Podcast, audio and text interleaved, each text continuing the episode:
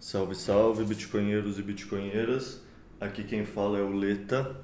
Eu estou na frente do projeto Explica Bitcoin faz algum tempo, mas acabei de mudar o nome de Pudim para Leta. Então vocês me conhecem, mas talvez não sabem que me conhecem. E o primeiro passo é explicar por que eu escolhi esse nome, por que o nome Sessão de Hopium. É, Hopium é uma gíria em inglês que mistura duas palavras. Mistura a palavra hope, que significa esperança, e a palavra ópio, que é a droga ópio, né? Então a ideia dessa podcast é realmente ser um espaço de pessoas muito esperançosas com o Bitcoin, pessoas bitcoinheiros maximalistas que são sempre otimistas com o Bitcoin. Tem uma podcast em inglês que chama Why We Are Bullish, que é basicamente esse formato, é o host, o BTC Sessions, convida sempre três bitcoinheiros e o tema é esse, por que você está bullish com o Bitcoin? E aí, bullish significa em português autista. É o oposto da pessoa que é baixista e acha que o Bitcoin vai cair. Então, no fundo, a ideia dessa podcast é um espaço em que nós, bitcoinheiros maximalistas que realmente acreditamos na tese, podemos soltar todo o nosso autismo e explicar para todo mundo por que a gente tem tanta convicção. Nesse espaço aqui, a gente pode ser autista sem culpa. Aqui, basicamente, é um espaço de otimismo, é um espaço de uma sessão de hope mesmo. É a nossa terapia coletiva para debater os pontos da tese e a gente compartilhar entre nós o que, que deixa a gente tão convicto no Bitcoin. Bom, eu vou começar me apresentando. Eu escolhi o pseudônimo Leta porque é parte de um apelido meu de infância. Então, então as pessoas, sei lá, eu acho divertido, é uma palavra que para amigos meus que eu não consegui manter o OPSEC, eles já sabem que eu sou fissurado por Bitcoin, não adiantava nada tentar manter. E ao mesmo tempo, para quem não conhece, acaba sendo OPSEC de qualquer jeito. E eu tô na Toca do Coelho desde o final de 2020. Ah, vamos, vamos lá então, Leta. Você quer que eu te chame de Leta ou de Explica Bitcoin? Então, Explica Bitcoin é um podcast que a gente ia gravar ontem, anteontem não foi gravado porque teve, sei lá, um furacão, um ciclone, sei lá, onde o Rasta mora. Mas o Explica Bitcoin está deixando de ser só eu para virar um projeto descentralizado. Ou seja, eu carreguei o piano até aqui, mas sempre pensando que ia ter. ia caber mais pessoas e conseguir espalhar melhor a mensagem. Então, tipo, cada vez mais eu tenho que me dissociar do Explica Bitcoin sendo eu e eu assinar só como Leta, porque daí cabem mais pessoas e consegue, sei lá, tá ligado? Deixa de ser uma imagem pessoal para virar tipo uma holding com vários plebes produzindo conteúdo. Legal, excelente ideia. Tipo, tipo que o, o Visão Libertária faz, né? O... Exatamente, exatamente. Foi ela é a inspiração, exatamente. Eles e os bitcoinheiros são totalmente a inspiração, assim. Não, tranquilo. Tomara que dê, tomara que dê certo aí. Tá, muito bem. Vou começar então, Letra, me apresentando aqui. Eu sou o meu pseudônimo aí, que também é o meu nome, né? Um nome genérico, que não vai, não vai me comprometer tanto, né? É, Alex Bitcoiner, né? Alex de Bitcoinheiro. E eu escolhi no, no, como, como, como foto do perfil ali, o ícone do Twitter, né? Uma, uma imagem do Calvin Haroldo, né? Que é uma tirinha de jornal bem antiga, né? É, eu cheguei, eu cheguei, eu sou, eu sou velho a ponto de, de me lembrar de ter jornal físico em papel, né? E eu acompanhava o Calvin, o Calvin Haroldo saía nos, nos, jornais brasileiros aqui, e eu gostava muito das tirinhas. Eu, na verdade, eu cheguei a conhecer o Calvin Haroldo, assim, uh, antes do jornal, sei lá, quando eu tinha uns oito, nove anos. É, meu pai me comprou um livro, a gente foi numa feira do livro, ele me comprou um livro de, de tiras, E eu gostei muito, depois fui comprando à medida que fui crescendo, crescendo, crescendo, e fui, fui lendo. É uma, acho, acho umas historinhas muito inteligentes, tem umas tiradas muito legais. E, eu, e depois deixei de lado, e hoje, hoje com, com filhos em casa, eu, filhos na idade de, de ler historinha para eles, eu leio para eles antes de dormir, né? E aí acho muito engraçado porque algumas histórias lá elas já ficaram datadas no tempo, né? Hoje seria seria impossível o cara publicar alguma, algumas das coisas que ele publicou naquela época. por mais que seja uma, uma tirinha inocente assim, mas tem muitas coisas inteligentes lá e eu gosto deles e por isso que eu escolhi como meu como a minha imagem do, do, do dos perfis, né? Uh, eu tô nesse mundo, assim, eu conheci o Bitcoin primeira referência que eu tenho de Bitcoin foi de 2013, tá? Um e-mail que eu mandei para mim mesmo. Eu, eu, tenho esse, tinha, tinha esse, esse, hábito de coisas interessantes que eu vou, vou lendo ao longo do dia, vou descobrindo e tal, pô, manda um e-mail para mim para ler, para ler depois, né, quando eu tiver tempo. Tá, e provavelmente eu li aquele e-mail em 2013, né, mas é uma coisa tão complicada que eu deixei numa gavetinha, ó, oh, vou estudar isso depois, né. E naquela época, né, 2013, eu já já estava formado, minha formação é economia, né? Me formei faz bastante tempo, então eu sou economista. E aí vim com todos os preconceitos, aqueles da, da faculdade, da, da, da teoria econômica, né? E na minha cabeça, o que eu uma, um dos motivos por que eu deixei o Bitcoin de lado lá em 2013 foi o seguinte: eu achava que nunca nunca os bancos centrais, os países, eles iriam deixar existir uma, uma moeda concorrente, né? Que o poder de o monopólio de emissão da moeda é uma coisa muito grande, tem um poder muito grande por conta disso, né? E eu, eu disse, não, isso nunca vai acontecer. Com todos os poderes, poder do banco, dos bancos centrais, dos governos, toda a máquina do Estado por trás, isso nunca vai poder acontecer. Mas isso sem, sem pesquisar, sem nada, né? E isso provavelmente me custou, me custou, me custou muitos bitcoins, me custou o adiamento da minha independência financeira, né? Eu sempre falo que me custou a minha ilha. Isso, custou a ilha e tal. Isso, isso é mais uma brincadeira, tá, Leta e convidados? Porque eu sei que, e, que pessoas que conheceram o Bitcoin lá atrás, né? É, o, o Unknown, que é o nosso colega aqui, ele é, ele é uma exceção, tá? É, depois vou falar um pouquinho quando é que tu conheceu ou não. Mas a maioria das pessoas que eu, que eu conheço, conversei, que eu li histórias de Twitter e de fórum, que elas conheceram o Bitcoin muito cedo, elas não rodaram até hoje, tá? Ou não rodaram até um preço que, que, que fosse substancial.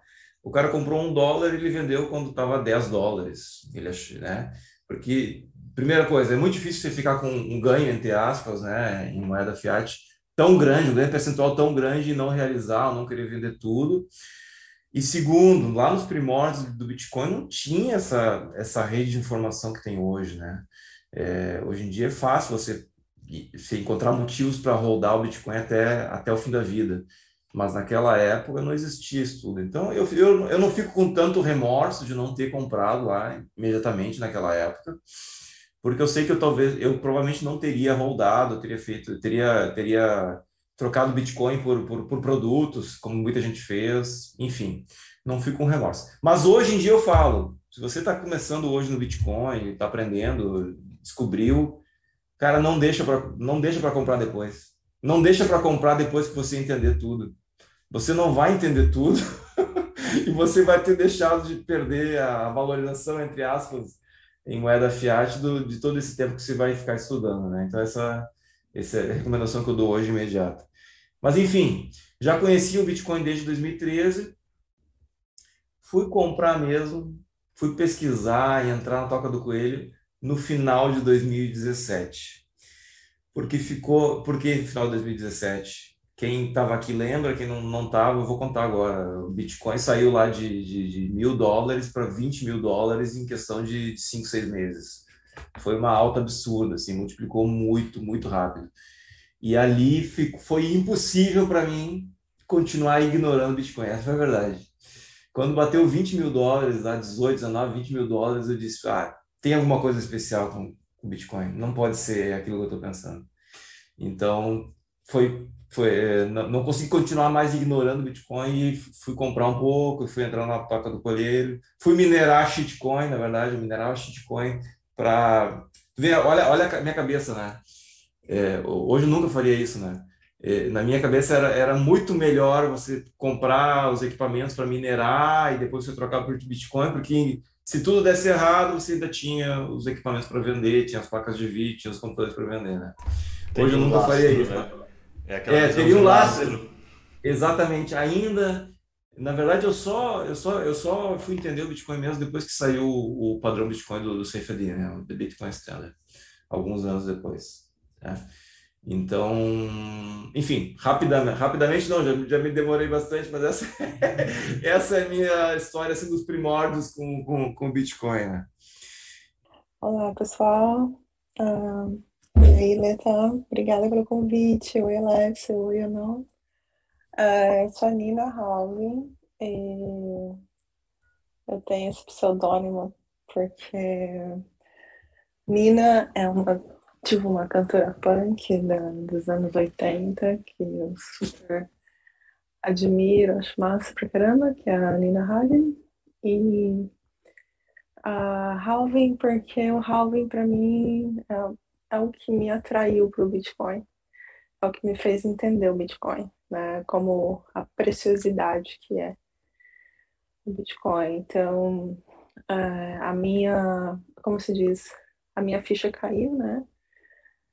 depois que eu entendi o halving, a importância disso, aí eu, por isso que eu resolvi colocar no meu, no meu, no meu nome, né, de pseudônimo. E para chamar a atenção também das pessoas para esse acontecimento que é tão importante dentro da rede, né? Ah, eu, assim, eu, meu primeiro contato com Bitcoin foi, na verdade, não foi, né, porque aconteceu e eu ignorei foi em 2016, por aí. Acho que foi 2015, 2016, quando eu tava. É, eu era desenvolvedora de software, né? É, hoje em dia eu não programo mais, mas eu sou engenheira e eu trabalho na área de TI. Na, naquela época eu, eu só. Eu tinha um grupo de desenvolvedores que a gente estava desenvolvendo uma, uma coisinha lá. Aí Tipo, a gente começou, e como a gente estava muito, muito junto, né, o dia inteiro no mesmo, na mesma sala, a gente tinha uma liberdade muito maior do que outros times, né? Então a gente podia falar o que a gente quisesse, a gente às vezes parava de trabalhar para ficar conversando, trocando ideia. E um deles falava muito de Bitcoin. E assim, a gente brincava assim de, pelo menos eu acho que a gente, eu devo ter uma carteira perdida em algum lugar eu já procurei horrores nas minhas coisas, mas como eu mudei muito de lá para cá, mudei de, mudo muito assim de apartamento, porque eu gosto de morar perto de onde eu trabalho, né?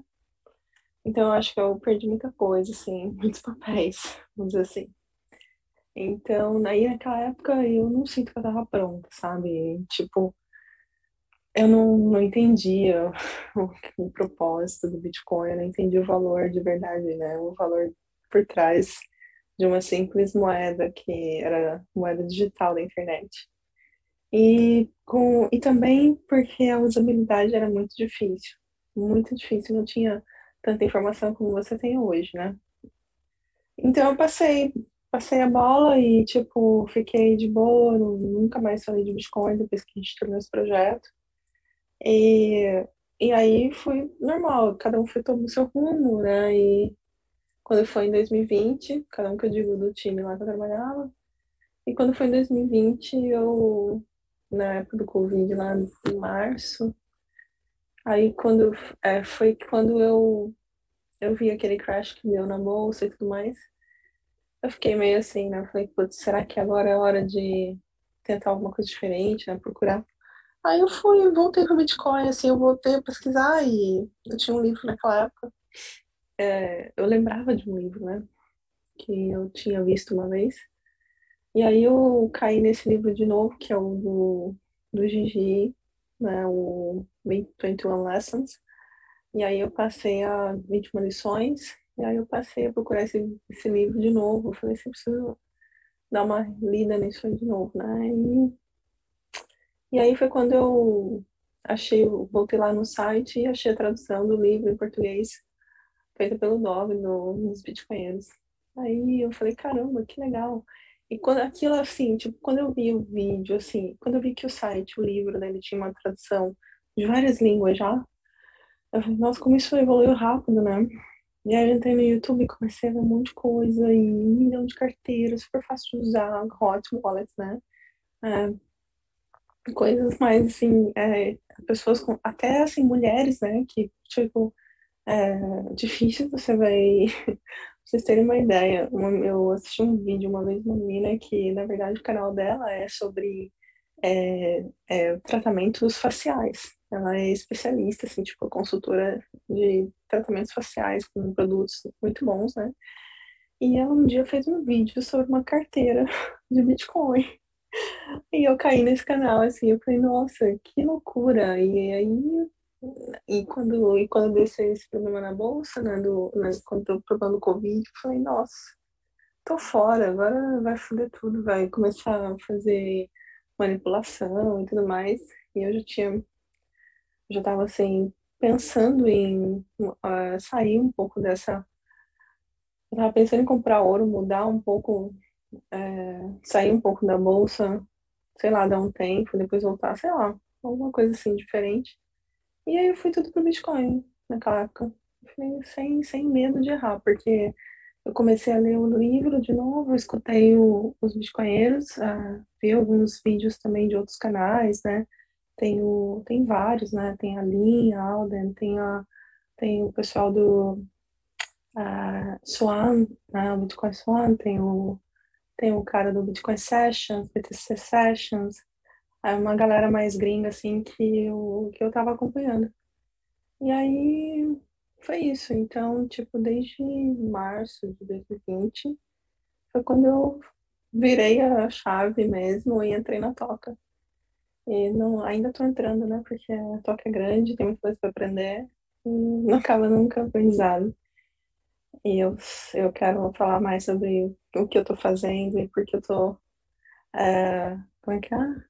Autista no Bitcoin depois. Depois que o Ano se apresentar. Passando a bola aí para você. Bom, eu falar sobre o meu apelido, não tenho nada assim, não é nada muito especial, não. Eu estou no Twitter já há muito tempo, assim, desde quase quando o Twitter começou. Eu já estou no Twitter, já tive esse, deve ser, sei lá, meu décimo perfil no Twitter, que eu ia apagando, criando outro, apagando, criando outro. E aí eu fui escolher o nome. Aí por que, que eu escolhi esse nome? Porque coincidiu com a época que eu estava me dedicando exclusivamente ao mercado, né? E aí eu falei, pô, como é que eu vou escolher um, um nome? O que, que eu vou escolher? Aí eu pensei assim, ah, já que eu estou me dedicando aqui ao mercado, eu vou escolher um nome, eu vou gerenciar um fundo, digamos assim, um fundo em que esse fundo ele é composto só por mim e minha família. Então é um fundo anônimo desconhecido. Ah, então eu vou escolher esse nome aqui. Só isso, não tem nada de especial, não tem nada. É só isso. É, provavelmente daqui a um tempo, sei lá, quando eu apagar esse perfil e criar outro, eu vou escolher um outro nome também, com outro significado que vier na minha cabeça no dia. E você não pensa em abrir cota desse fundo, não? Com as suas operações não, lá na Bitfinex e tudo mais, não? Não, não, não, não, não, não. Eu só mexo com dinheiro meu. Os outros eu não. Já tive muita. Já, já, teve, já apareceu muita gente oferecendo, mas eu não, não quero não vou. E se algum dia aparecer alguém, se eu aparecer falando, ou alguém aparecer falando meu nome, é golpe. É esquema. É... Tá falando sobre a toca do coelho agora, né? Então, é, eu passei na porta da toca do coelho, foi no, foi em, no final de 2012, dezembro de 2012, que foi quando o Daniel Fraga, que eu acompanhei, sempre acompanhei o canal dele desde sempre, desde quando ele, postava lá os vídeos aleatórios lá da rua que ele morava, ele passeando na praça com o cachorro, tal. Eu sempre gostei de assistir, porque naquela época o YouTube era meio mato ainda, né? Uma várzea, não tinha muita coisa, tinha essas coisas mega produções igual tem hoje, tal, era coisa muito amadora que tinha lá. E eu gostava do canal dele, assim, eu achava muito interessante, apesar de ser, quase ninguém gostava, mas eu gostava, eu acompanhava, tinha o sininho de notificações ativado e eu gostava e assistia. E aí, nesse dia, de, nesse final de 2012, foi a primeira, o primeiro foi a primeira vez que ele falou sobre Bitcoin. Eu nunca tinha falado, nunca tinha citado, eu nunca tinha visto em, lugar nenhum. Nunca fui muito ligado, assim, eu sempre gostei de usar tecnologia, né? Quem não gosta? Mas eu nunca fui ligado, nunca fui nerd de tecnologia, essas coisas. Aí quando chegou a notificação para mim, vídeo novo do Daniel Fraga, deixa eu ver o que é isso aqui, né? Vamos ver, o vídeo, vamos ver. Assisti, e assim, na mesma hora que eu assisti, foi foi amor à primeira vista mesmo. Foi foi eu vi aquilo ali fiquei apaixonado. Mas por quê? Porque nessa época eu já estava lendo muita coisa sobre escola austríaca, já estava estudando escola austríaca a fundo, anarcocapitalismo também era uma coisa que quando você falava para pessoa de anarcocapitalismo, ninguém nem sabia que, que porra é essa de anarcocapitalismo, isso é, que viagem, você tá doido. E, mas eu sempre levei isso muito a sério. E aí, quando eu assisti esse vídeo, que eu vi ali, o Bitcoin, ele explicou. Quem quiser ver esse vídeo, ele está lá no canal dele. Aliás, todos os vídeos estão lá no canal dele até hoje. É, chama é, Bitcoin Seja Louvado. Só digitar aí que acha. É, caiu como uma luva, assim. Eu assisti esse vídeo, assisti esse vídeo, fiquei apaixonado na mesma hora, mas é, até cogitei na época comprar alguns bitcoins naquela época, só para testar mesmo. Só que todo mundo sabe, todo mundo que, que, que, lembra dessa época aí, assim, era meio complicado você comprar, ainda mais para quem viu pela primeira vez, você não tem aquele incentivo de, pô, tô vendo um negócio pela primeira vez, sai comprando assim, qualquer, qualquer dificuldade, qualquer barreirinha que aparece para você comprar, você, ah, deixa para lá, vou ver depois, depois eu vejo isso, depois eu compro. Vou só acompanhar, eu continuei acompanhando. Eu, eu, nunca esqueci. Depois que eu vi aquele vídeo que ele entrou na minha cabeça, eu nunca esqueci. Mas não foi de imediato que eu fui comprando. Bem poderia, eu poderia ter feito isso, mas não fiz continuei acompanhando. Só fui entrar na Toca do Coelho mesmo, assim, é, eu peguei, aí na época que custava 12 dólares, eu vi ele saindo de 12 dólares, indo para 260 dólares, depois ele corrigiu para 120 dólares, aí ele ficou um bom tempo, aí ficou o 2013 inteiro na casa dos 120 dólares, e eu sempre acompanhando, ali com o ticker ali no computador, eu trabalhava nessa época, né, eu, eu também sou engenheiro, trabalhava de frente ao computador o dia inteiro, então eu ficava acompanhando o Bitcoin o dia inteiro ali, por mais que eu tinha meu trabalho, o Bitcoin estava no cantinho ali, acompanhava. Aí, no final de 2013, é, eu já estava já de saída da bolsa de valores, tudo que eu ganhava eu investia na bolsa, eu comprava, comprava bolsa, bolsa, bolsa, bolsa, meu salário caía bolsa, bolsa, tudo, tudo bolsa. Aí, quando quando deu a segunda bolha do final de 2013, que ele que ele saiu de, de 120 dólares e foi para 1.200 dólares, eu falei, não, isso aqui eu tô atrasado, eu tô atrasadíssimo, eu tenho que correr porque tá tarde demais, eu, vamos embora, né? Que esperar o quê? Vamos é agora. Já tirei, fiz o máximo que eu podia para tirar o dinheiro que eu tinha lá na bolsa. Corri, pedi pro pessoal pressa, vamos logo, tira esse dia, eu preciso desse dinheiro e tudo. E aí eu mergulhei mesmo na toca do coelho. Entrei, dei uma de ponta na toca do coelho. Comprei tudo que eu podia, peguei tudo que eu tinha e pronto. E nessa época eu achei que eu estava atrasado. Eu lembro que eu postei no, eu fiz uma postagem na, minha conta do Facebook, assim, é, escrevi assim, antes tarde do que nunca, né? É, Viva a liberdade, hashtag Bitcoin, e coloquei uma, uma foto da minha, da minha primeira paper wallet, assim, lógico, eu escondi a chave, a chave privada, né? Deixei só a chave pública, era o meu primeiro endereço, né? Nessa, nessa época eu não tinha nem noção de OPSEC, nem sabia o que era isso. Coloquei lá, eu fiz essa postagem, assim, porque eu achava que eu estava atrasado nessa época. Mas tudo bem. Pô, podia ter conhecido o negócio que custava 12 dólares, agora custa 1.200, mas antes tarde do que nunca, vamos lá, né? E entrei na toca do coelho. É, aí, meu amigo, não, não tem jeito de sair mais, não dá. Depois que entra, que você entende o negócio, que você começa a usar, que você faz sua primeira transação ali, que você manda para um exchange, saca de volta, e você vê, meu Deus, é só isso? É só isso. Não tem jeito mais de sair. Por várias vezes, eu peguei, foi um péssimo timing, né? Eu entrei no início do bear market, que foi o bear market mais doloroso da história do Bitcoin. Quem viveu ele sabe o que eu estou falando. É, você pega o que está acontecendo agora aqui, é, dois meses e meio de queda, essa queda constante, dolorosa, é um saco isso, pô, enche a paciência, enche o saco. Agora, você imagina o que está acontecendo agora, só que em vez de ser dois meses e meio, foram dois anos e meio. Foi foda várias vezes eu pensava, pô, será que eu estou fazendo, será, pô, será que eu não, será que eu não desisto disso? Será que eu não parto para outra? Eu errei, isso aqui, será, cara? Será que eu não estou errado? Mas aí quando eu pensava assim, pô, tá, eu vou sair, eu vou pegar aqui, assumir o prejuízo, eu perdi, eu errei, assumir o prejuízo aqui. E eu vou voltar para onde? Vou fazer o quê? Vou pegar esse dinheiro, vou mandar para o banco, eu vou chegar lá no banco e vou chegar lá, sentar com o gerente. Ô, gerente, me dê uma renda fixa aí. Não, não vou fazer isso. Vou voltar para bolsa? Não, também não. O que eu vou fazer com esse dinheiro? Depois que você conhecer, sente o gostinho da liberdade, você não, não quer mais voltar. Por mais que, que esteja, esteja dolorido ali, você ficar ali naquele, tomando tapa na cara todo dia ali naquele, naquele, né, naquela desvalorização maldita ali que estava acontecendo, você não quer voltar.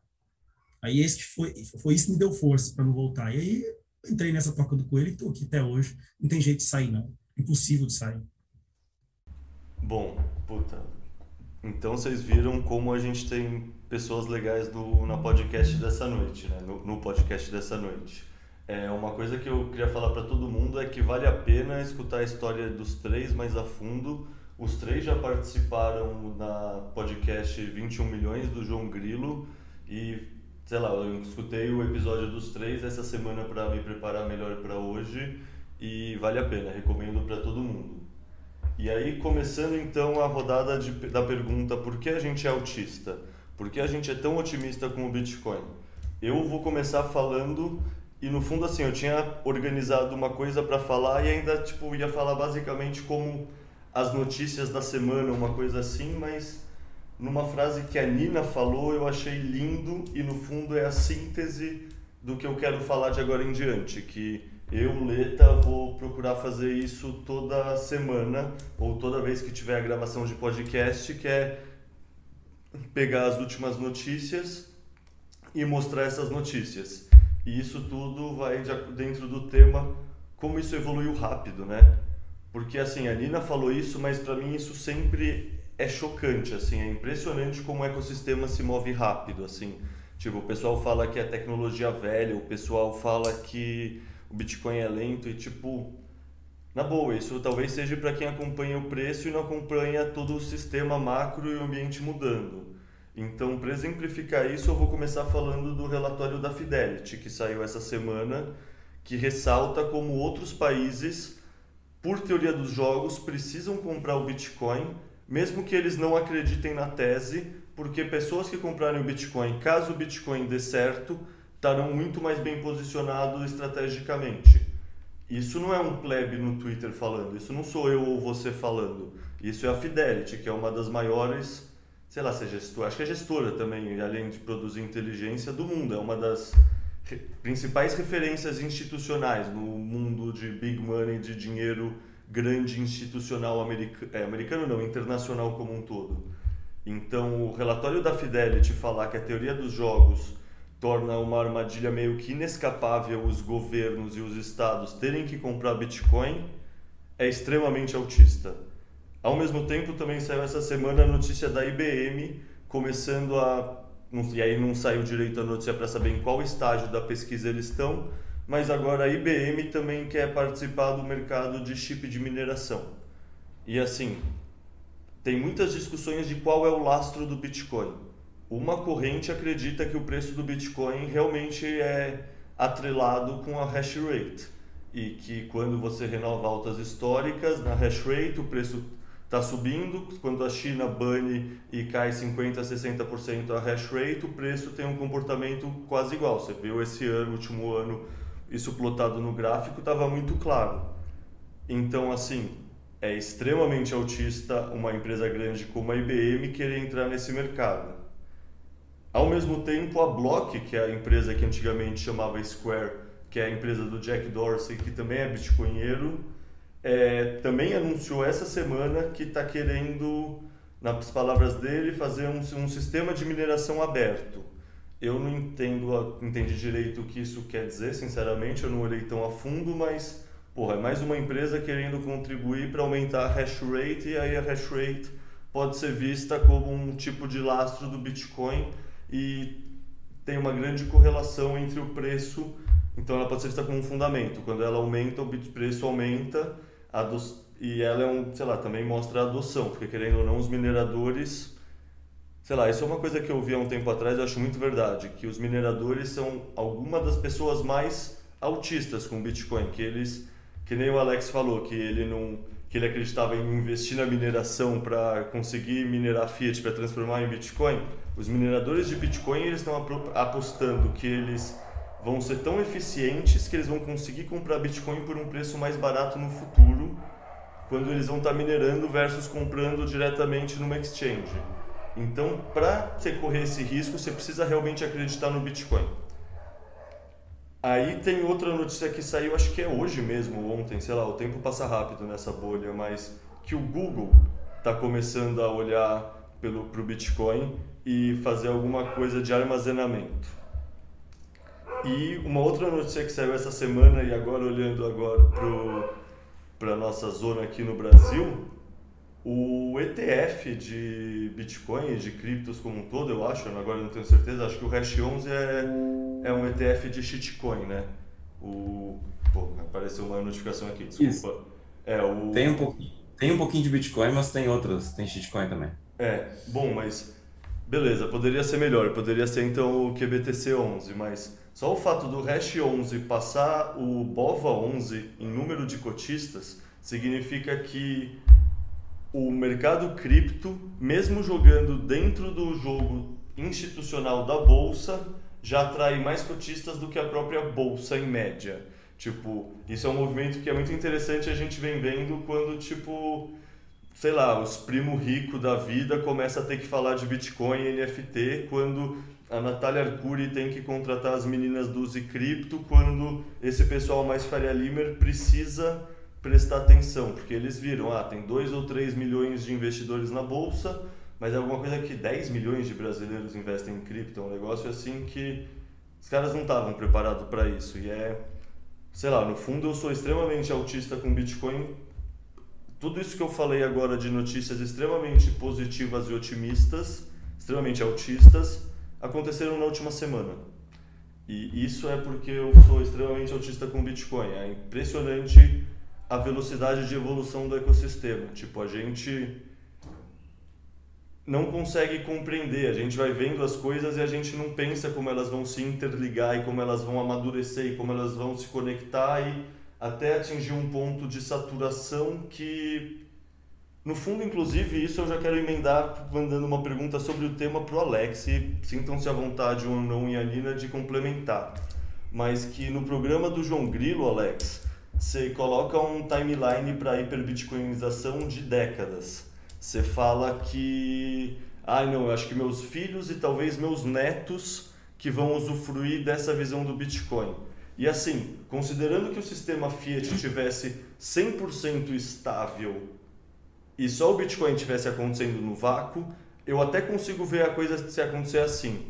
Mas, tipo, considerando como está o, o macro hoje em dia e como o sistema Fiat é estruturado, você ainda vê assim? Tipo, você não vê essa velocidade de evolução atingir um ponto crítico que gere um ponto de não retorno e aí, sabe aquele modelo stock to FOMO? Que é, no fundo, o marco sim. tangente?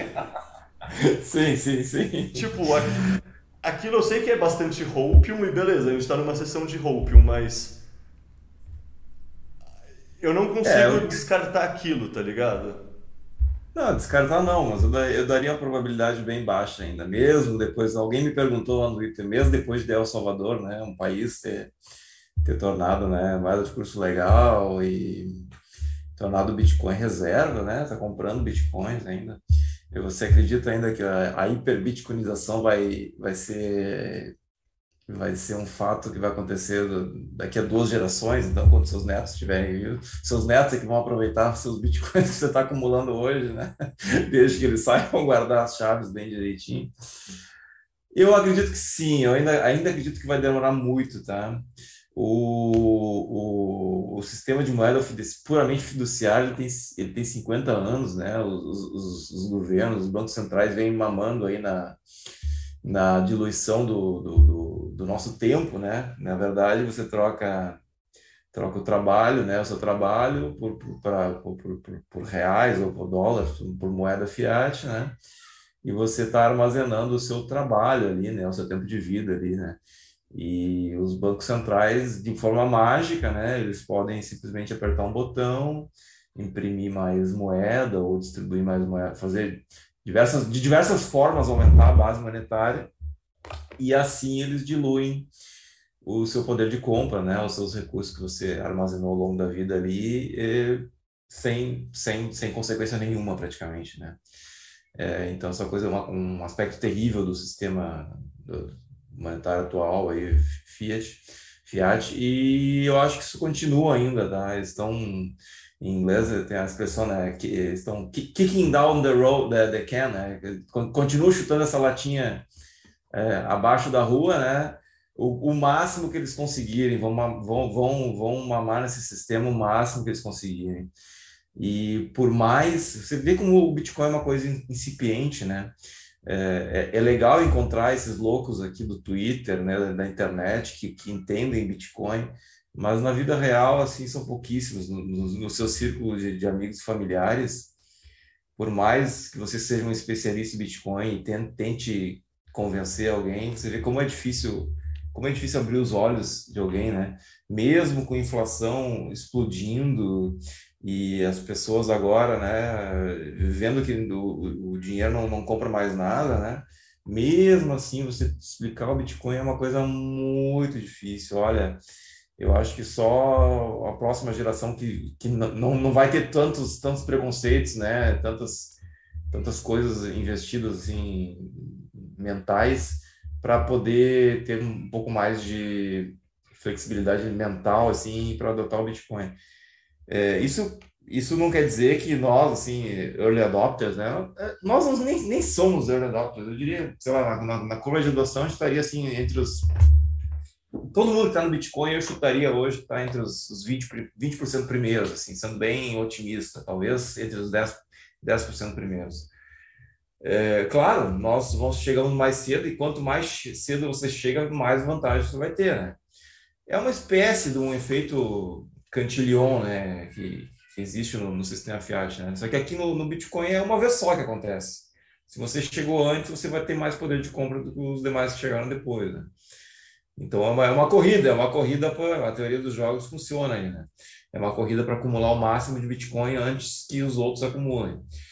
Só que mesmo assim, com todo esse conhecimento que a gente tem, informação e tal, a, a, a, eu acho que o processo de assim, de, de, colapso das moedas fiduciárias vai demorar mais algumas uma ou duas gerações aí. Eu não, eu não acho que é coisa que é coisa que é coisa para daqui a 10, 20 anos. Acho que, acho, que vai, acho que vai mais tempo. Isso não quer dizer que quem tem Bitcoin hoje, como eu, como, como vocês, não vai ver o preço do Bitcoin multiplicar por 50 e por 100. Eu acho que a gente vai ver isso ainda.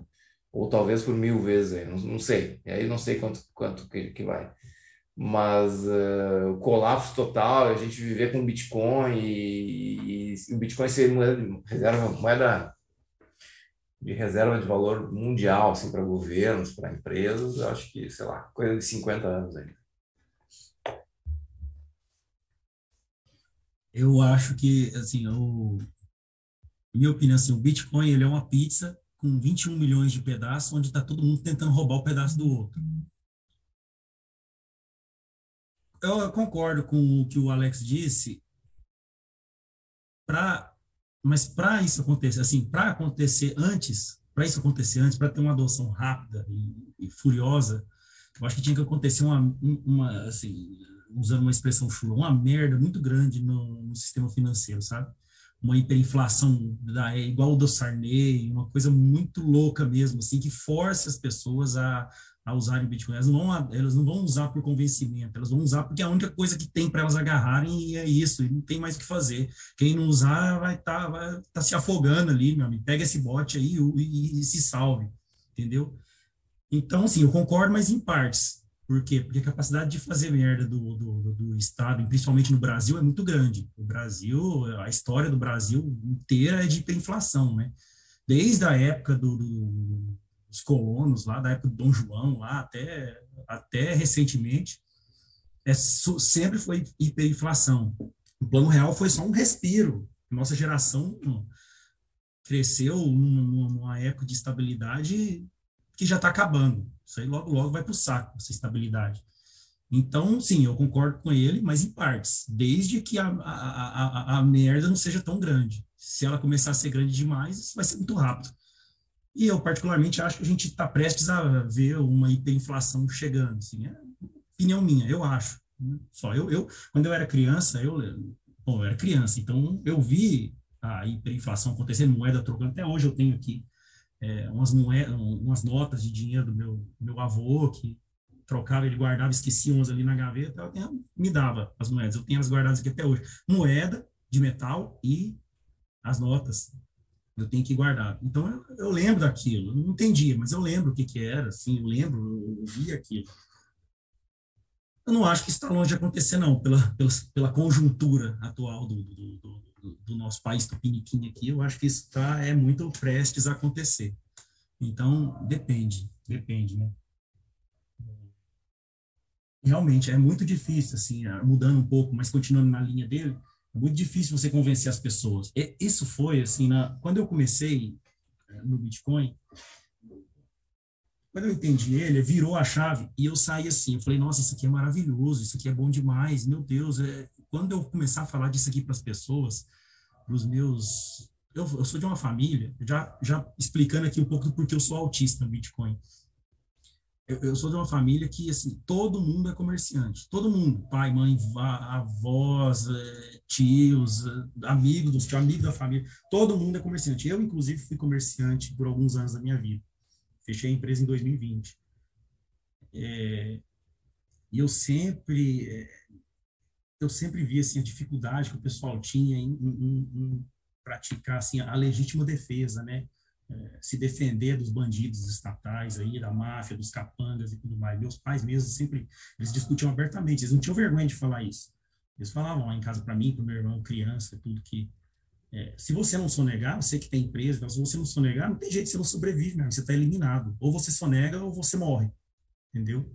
Então, é uma dificuldade tão grande, é tremenda dificuldade, é um malabarismo gigantesco que o pessoal faz para poder poder se defender mesmo, praticar a legítima defesa dentro do sistema estatal, do sistema legacy, né? E aí, quando eu entendi o Bitcoin, eu vi, nossa, isso aqui é uma maravilha, isso aqui resolve o problema de todo mundo. É só, todo, é só uma pequena porcentagem da população começar a usar, aderir, ou nem precisa disso. Se a pessoa souber fazer isso sozinha, da maneira dela ali, ela está salva. Ela pode não salvar 100%, né? pode não conseguir sonegar 100%, ocultar 100% de patrimônio, não sei o quê. Quem tem empresa, às vezes, não consegue isso. Mas uma parte muito tranquila, ela consegue, ela consegue alguma porcentagem se defender.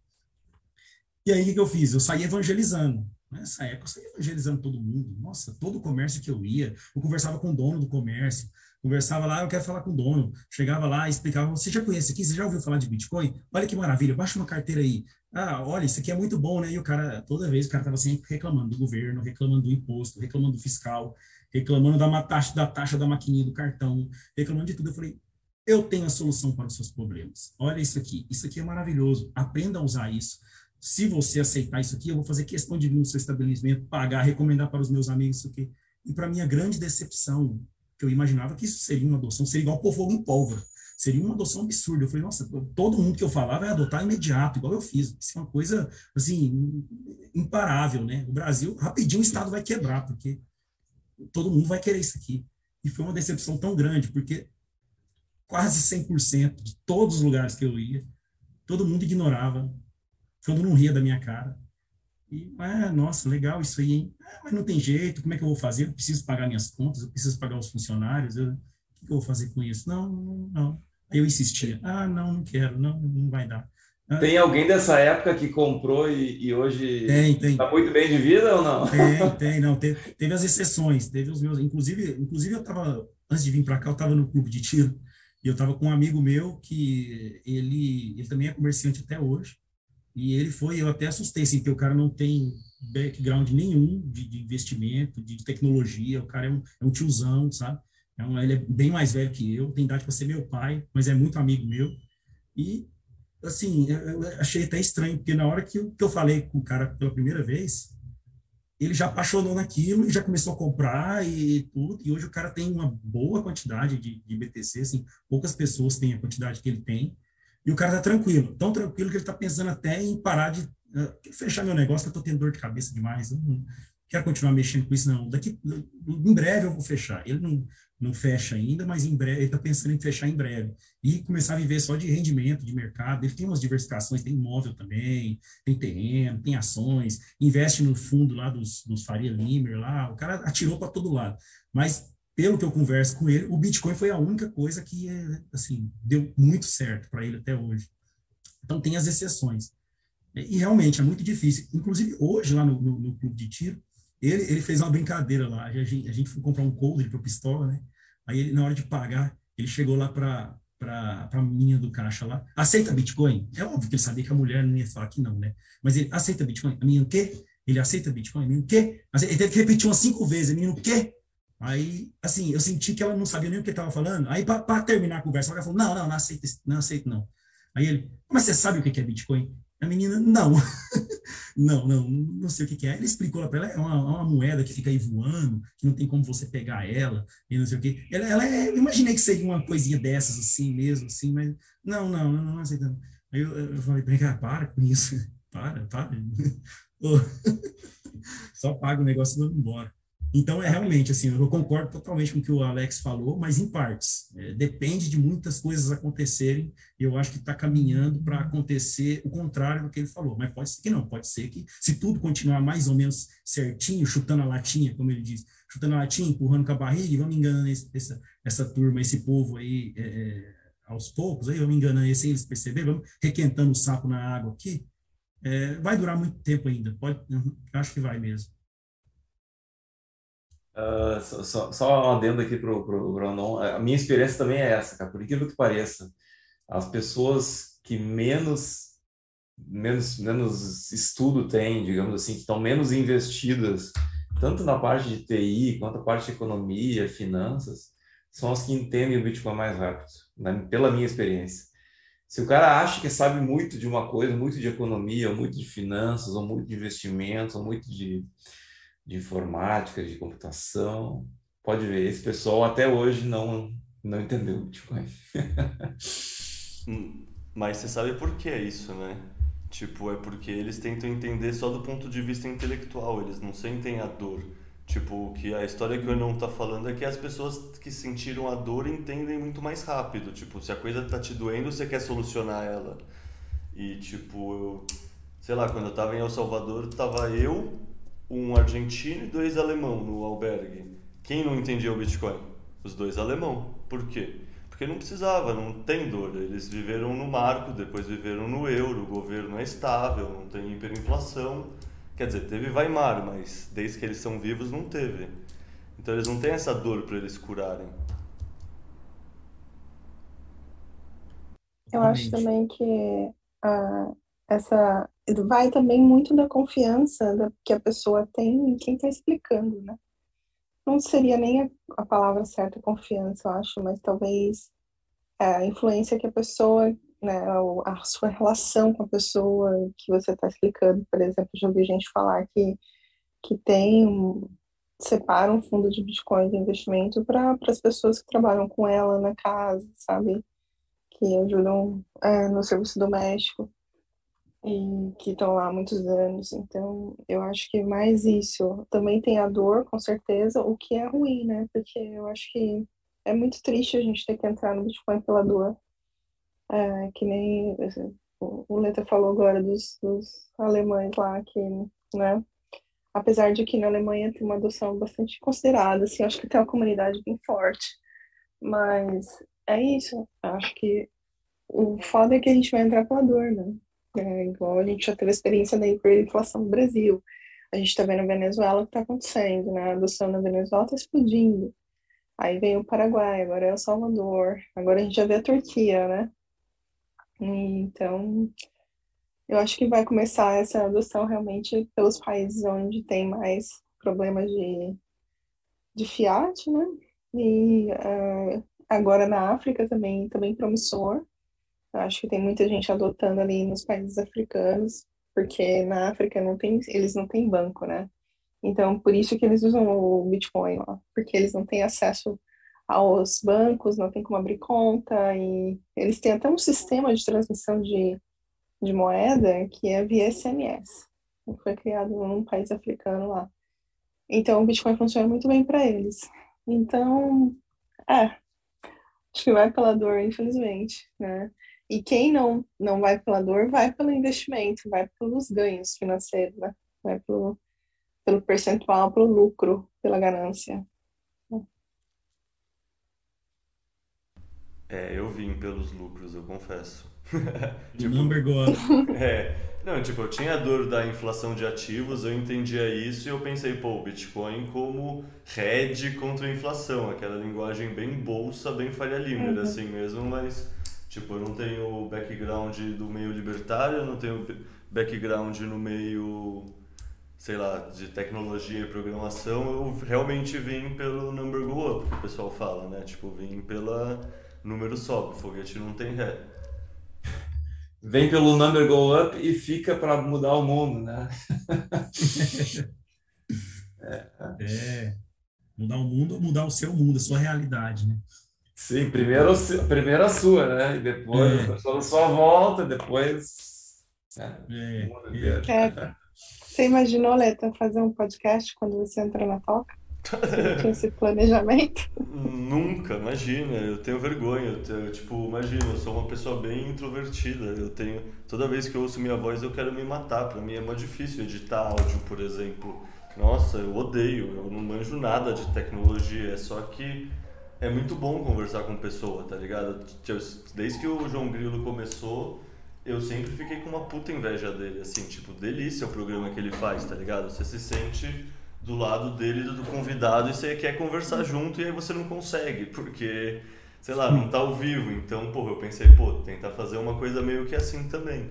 Mas imagina, eu comecei o Explica Bitcoin só pensando em eu mesmo estudar e aprofundar. E, tipo, querendo ou não, eu sempre fui meio vagabundo, eu sempre dei migué em tudo, assim, sabe? Eu nunca levei nada muito a sério na vida. A única coisa que eu levei a sério foi minha, meu mestrado e meu doutorado, por quê? Porque ia ter a validação externa. Tipo, não é nem por amor à pesquisa, porque tem avaliação externa, uma avaliação séria, uma avaliação rigorosa. E, tipo, você estudar sobre Bitcoin e publicar as coisas, vai ser esse mesmo tipo de avaliação, tá ligado? Ninguém vai passar a mão na sua cabeça. Se você falar cagada, o pessoal vai cair matando e tá certo. Então eu pensei que isso ia ser a maneira mais eficiente de eu querer estudar. Eu publicar tudo que eu escrevesse e eu, em vez de só ler um texto, eu ler, traduzir e publicar. Que aí qualquer erro de conceito, qualquer coisa assim, eu tava basicamente descentralizando o processo de revisão, tá ligado? E então, tipo, imagina, eu não imaginava nada. Eu, tipo, imagina, quando eu comecei a frequentar o Twitter para estudar, eu frequentava principalmente o Twitter gringo, ainda não existia muito a bolha, né? Não estava muito desenvolvida, pelo menos. Eu achava o pessoal meio maluco, assim, sinceramente. Tipo, sabe, você sei lá, tipo, no fundo tem muita sabedoria nos plebes, mas quanto mais em cima você tá na toca do coelho, mais o pessoal que tá lá embaixo na toca do coelho parece maluco, assim. Sinceramente, é um negócio que. Isso. Mas é muito bom ver plebes de, de, de, dois ou três ciclos, dois, três é muito difícil, mas de dois ciclos atrás, que hoje em dia eles são aposentados de Bitcoin. É ou não é? E no fundo, no fundo é o que todo mundo que todo mundo que está é, nessa toca quer que aconteça. E eu tenho certeza, em dois ciclos todo mundo aqui vai ser aposentado de Bitcoin. nós, nós vamos poder nós vamos poder trabalhar em coisas por, por prazer, né? Puta, e eu gosto muito daquela coisa que o pessoal da comunidade gringa fala bastante, sei lá, o pessoal até traduziu para português, mas não ficou tão bom assim, o Stay Humble and Stack Sets, né, que é se mantém humilde e segue comprando satoshi, tipo, sei lá qual é a tradução que o pessoal tem feito, mas para mim não, ainda não tem uma forma tão boa que nem o Stay Humble and Stack Sets. Esse meme que vai se tornando cultura sobre tipo DCA o tempo inteiro, sobre comprar todo mês, não importa o preço, você se mantém humilde, você fica trabalhando, você faz um planejamento, trabalha dois ciclos de halving, três ciclos de halving para se aposentar. Tipo, é muito da hora. Tem vários caras nos Estados Unidos que postam a foto tipo de trabalhando na construção civil, que posta foto consertando calçada, que posta foto trabalhando, sei lá, tá ligado? É um movimento dos plebe mesmo. E isso é muito legal, tipo, ver que essas pessoas agora têm uma alternativa legal e que o sistema não tá fudendo elas. É, no fim das contas, o Bitcoin é a única propriedade que você pode ter. Todo o resto, é, se você pensar aqui nos nossos investimentos tradicionais de finanças, né? Ah, vou colocar numa, numa previdência privada, que daqui a 20 anos eu vou poder ter uma, uma renda. Vou colocar no investimento de renda fixa, ou vou ter, comprar ações de, que vão me pagar dividendos. Tudo isso é um castelo de cartas, né? A, gente sabe que a poder de compra que você vai calcular aí, ah, vou ter daqui a 20 anos, não vai, não vai chegar a uma fração do que o, o dinheiro compraria hoje, né? Então, é, Bitcoin e, e outra, esse, todo, todo o resto você pode, alguém pode tomar na tua mão é, num piscar de olhos praticamente, né? Com uma decisão judicial, arbitrária, então, sei lá, é, você pode perder tudo. E o Bitcoin é a única propriedade que ninguém te tira, que você sabe que essa coisa vai ficar ficando mais escassa ao passar do tempo, é matematicamente é, garantido que ele vai tá, ele cada dia que passa ele fica mais escasso, mais difícil de, de, de conseguir mais bitcoins e ninguém tira de você. Ah, se você tiver disciplina, se você aguentar os, os altos e baixos aqui, é, você sabe que você, seu poder de compra daqui a quatro anos, como o, o, o fala, o meu modelo de preço do Bitcoin é o seguinte: daqui a quatro anos eu tenho certeza que o preço vai ser substancialmente maior do que é hoje. Não sei quanto, mas vai ser bem maior do que é hoje. Né? Então, se, se você juntar as suas economias, seu, seu, seu trabalho e acumular em Bitcoin, é quase como saber. Isso é quase uma coisa mágica para mim do Bitcoin é quase como a gente saber, ser uma vidente, a gente sabe o que vai acontecer no futuro. Tá? É, é, é uma coisa assim, até meio inexplicável, mas você sabe que vai, que o, que Bitcoin vai ser mais, é, vai ser mais, o valor dele em moeda fiat vai ser maior no futuro. Você só não sabe quanto e você não sabe se amanhã você não sabe se vai acontecer, semana que vem, mês que vem você não sabe. Mas em quatro anos, num ciclo de, de, de, halving, você tem muita, muito, muita confiança de que o preço vai ser, vai ser maior.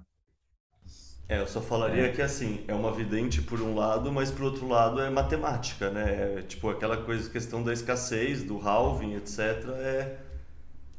Tipo, você não sabe o quanto e o Seifadin tá certíssimo nisso e você sabe que é muito mais. E essa convicção muito forte que todo bitcoinheiro tem é, é matemática simples. No fundo, é só que a sociedade e as pessoas como um todo desaprenderam matemática e desaprenderam que existe realidades objetivas na vida. Tipo, se você derrubar o copo, ele vai cair porque é gravidade. Tem coisas que são matemáticas e que são certezas, não são sofismos que você pode fazer ginástica mental e de repente racismo não é racismo ou de repente sexo não define, sabe? Tipo, tem coisas que a gente desaprendeu a pensar em verdades absolutas e aí você pode querer discutir se é correto ou não, etc. Não quero entrar nesse mérito, mas o Bitcoin é uma verdade absoluta. E isso, sei lá, está escrito no código. Então, quando você vai entendendo tudo que está envolvido, tipo, beleza, você pode argumentar que não, é só alterar o consenso, mudar o código, fazer um fork que você pode mudar o código. E aí você precisa estudar para entender o porquê isso não é possível. Mas se você estuda, entende por que isso é possível, você entende como é só matemática no final das contas. É, essa parte de, de entender né, essas, essas questões básicas de, de, números é muito difícil, né? Você entender como que, como que o, o, o limite de 21 milhões ele, ele pode ser é, imposto, né? Não é, não é só uma linha de código trocar. Eu não posso criar uma moeda clone do Bitcoin amanhã é, e o Bitcoin um, digamos assim, perde todo o valor. São questões assim na superfície básica, mas que elas são muito profundas, né? Para você ter, ter chegar na, na convicção de, de que isso realmente não pode acontecer, pô, aí você você tem que tem que ter uma noção de todos os todas as matérias que o Bitcoin trata, né? desde teoria dos jogos, desde criptografia, é, computação, redes distribuídas, economia. É, aí que é a mágica do, do, do mágica do Satoshi, né? Ter ligado todas essas áreas e ter feito uma, uma coisa que, pô, já tem tantos anos aí, né? Tem 12, 13 anos e, e não quebra, não, não estraga, continua funcionando, os incentivos continuam, continuam os mesmos, né? Então, para mim, essa é a, é a maior mágica do Bitcoin.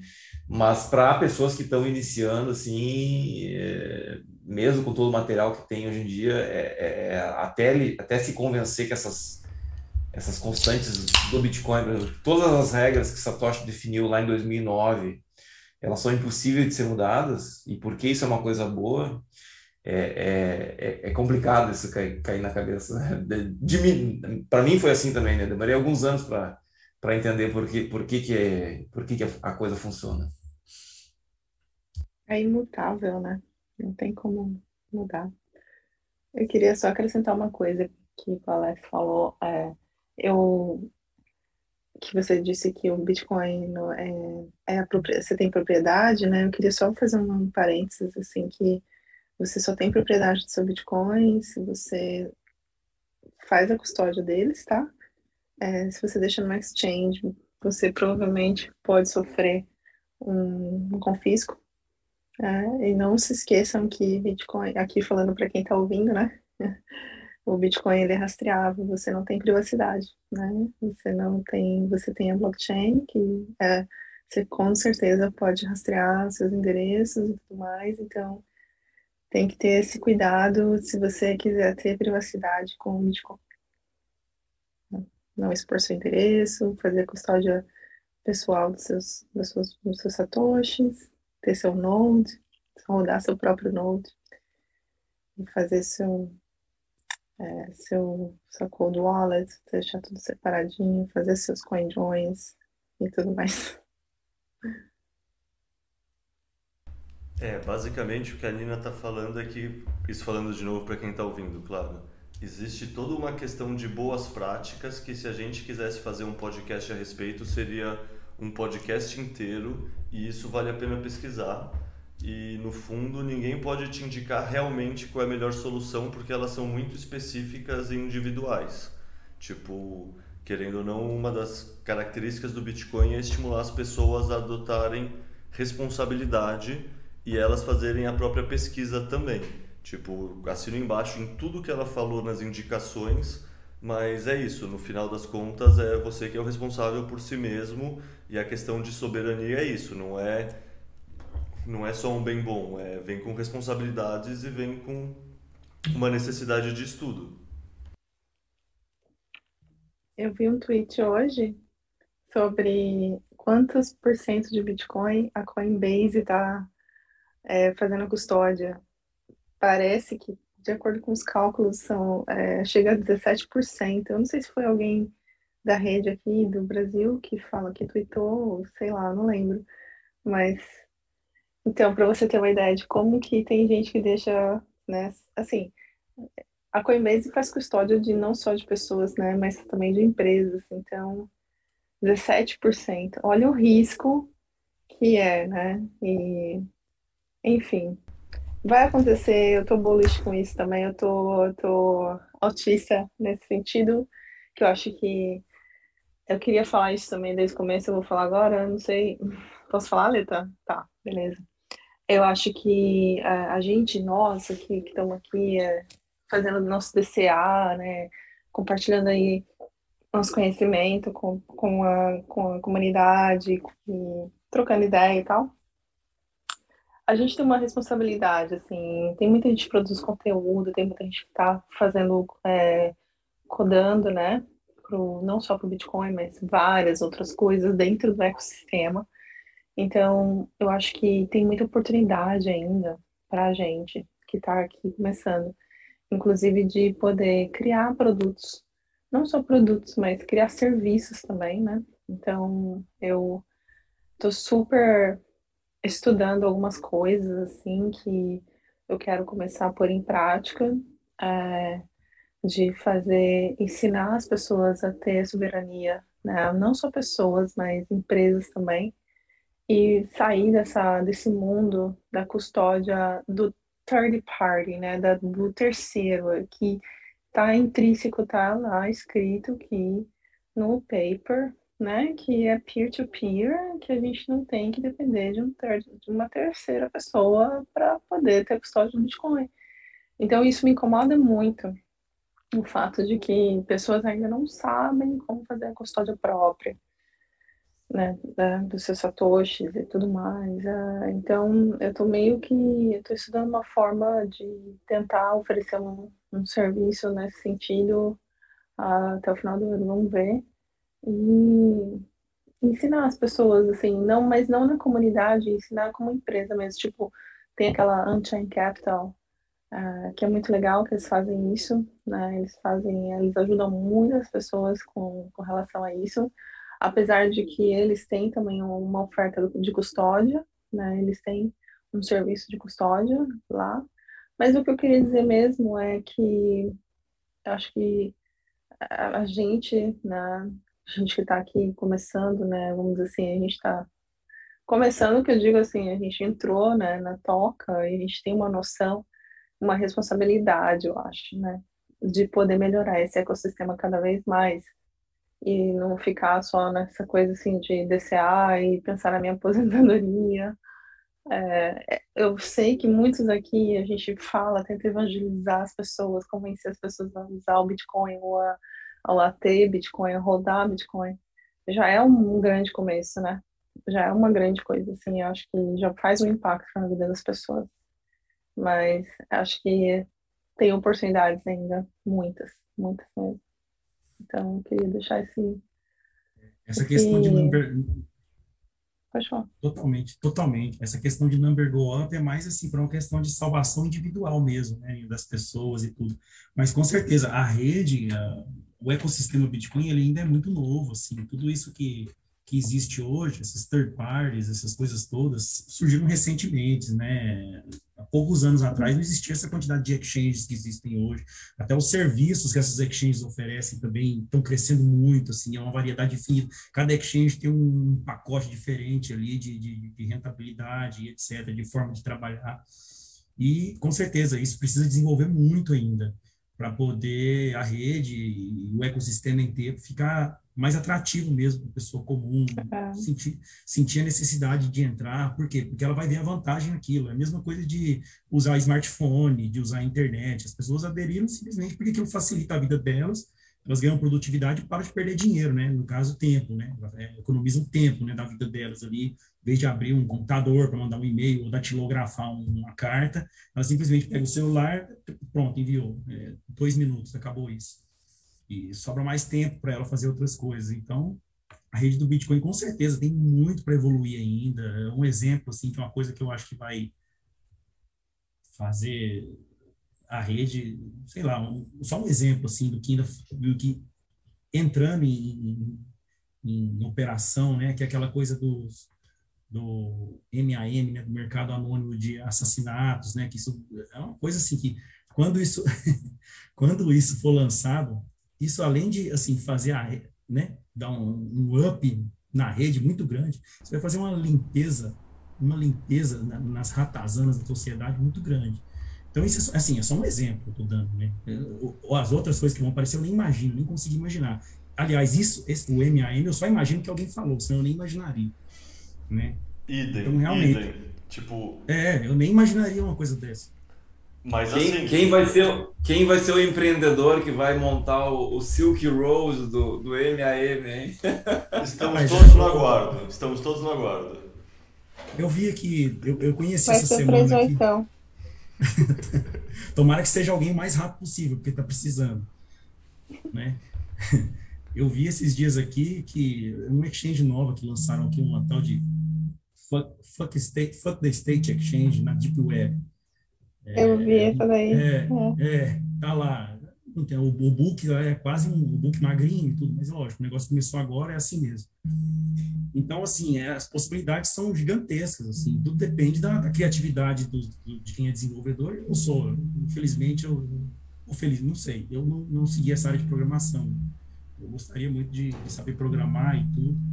Mas se eu soubesse programar, eu, nossa, tanta coisa na minha cabeça que eu ia, eu ia dedicar meu tempo. Mas aí cabe ao pessoal que é especialista nisso, né? Está só limitado a criatividade deles e a necessidade das, do mercado. O mercado quer? A demanda de mercado, né? O mercado demandar aí e alguém tiver a, a proatividade de fornecer o que eles querem, e é isso. Tem muito que desenvolver ainda, tem muito que avançar ainda. Nós estamos realmente nós estamos só no, no começo. Tem pouco, ou, apesar de que o que já tem já é bastante, ainda tem muita coisa ainda para ser feita, muita coisa mesmo. Eu concordo, é, isso nisso eu concordo totalmente com a Nina. Eu acho que ela tá, tá certa, tem que soltar a criatividade, todo mundo assim devia soltar a criatividade que tem dentro de si, quem é dessa área. E essa área de programação aí é muita gente, né? E é só gente boa, é só gente fera mesmo. É, tipo, nossa, eu assino embaixo 100%. Eu só vou fazer o adendo porque, querendo ou não, tem que vender o próprio peixe. Que, puta, é isso. Acho que tem uma divisão clara entre tem os, as pessoas que constroem o ecossistema, que são os programadores, e aí tem os restos de nós que usam o ecossistema. E aí, essas pessoas que não manjam tanto de programação, das quais eu me incluo 100%, eu sou ignorante na parte de programação, tipo, dá para tentar contribuir com o ecossistema na parte de educação, que é um negócio que isso todo mundo entende. Isso todo mundo.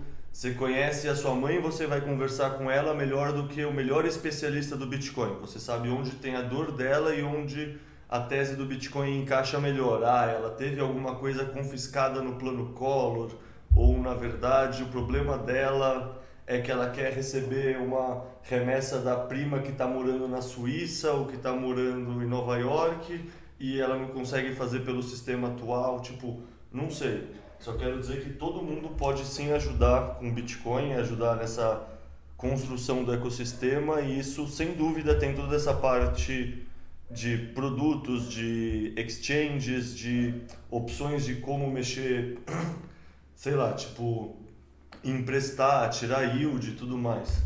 Mas as pessoas que não sabem fazer isso ainda têm um papel muito importante e conseguem contribuir cada uma da sua maneira, tá ligado? É tipo cada coisa que.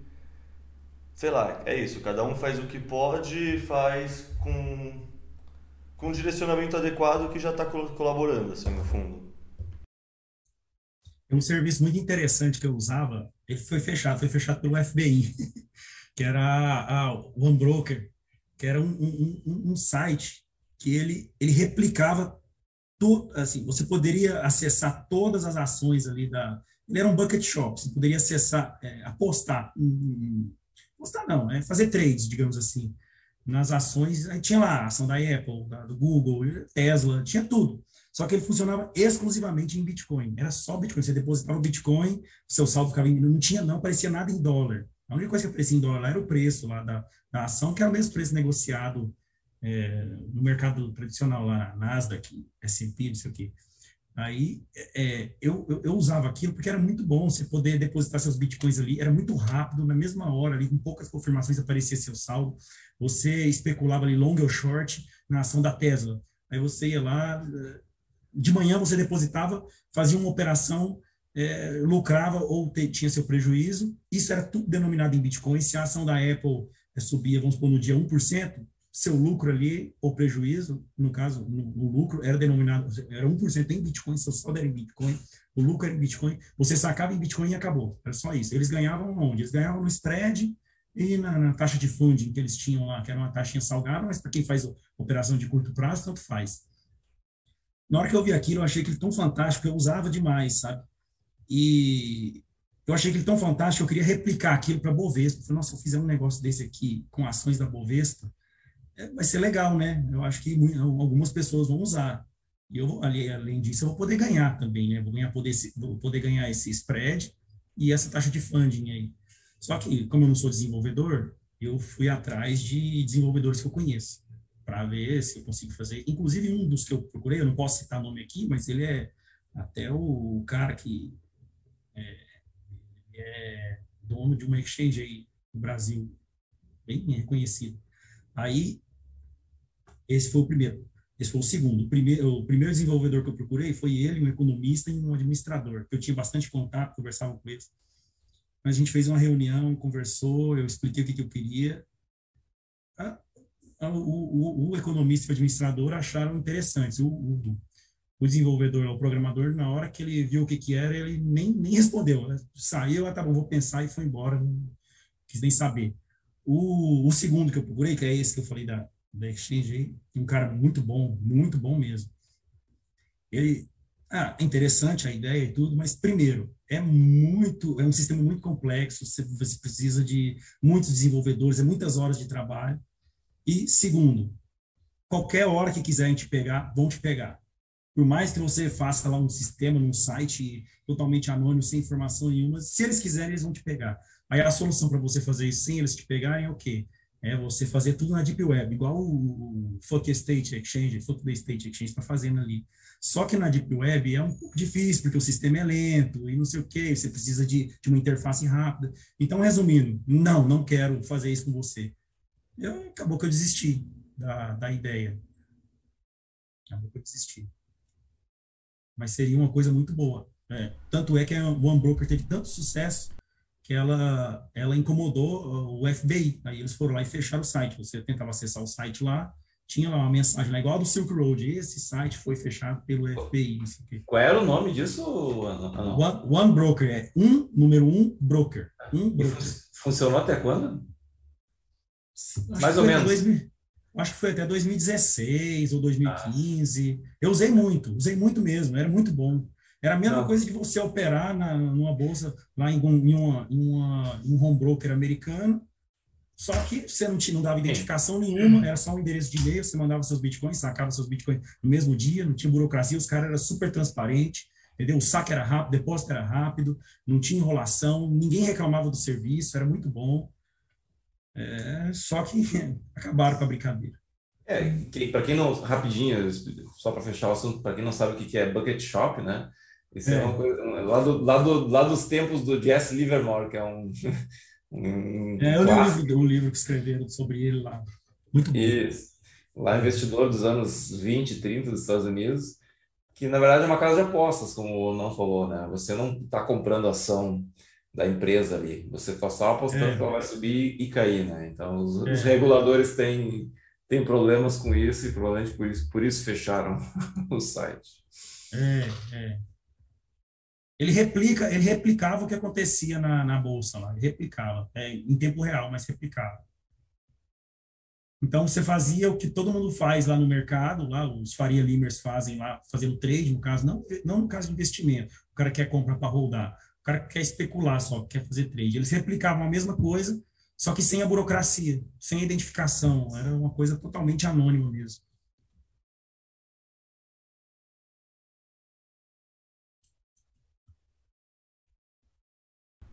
Aí eu queria muito trazer isso para o Brasil, sabe, para o mercado brasileiro, mas é, não deu certo, infelizmente. Olha aí, quem está ouvindo esse podcast, né, se interessar por essa ideia, Unknown deu uma, uma, uma, ideia de graça aí para quem quiser começar a trabalhar nisso. Depois você cobra comissão, Anon. é, taxa zero, pode ser. Taxa zero, taxa é zero para usar o serviço sem pagar corretagem.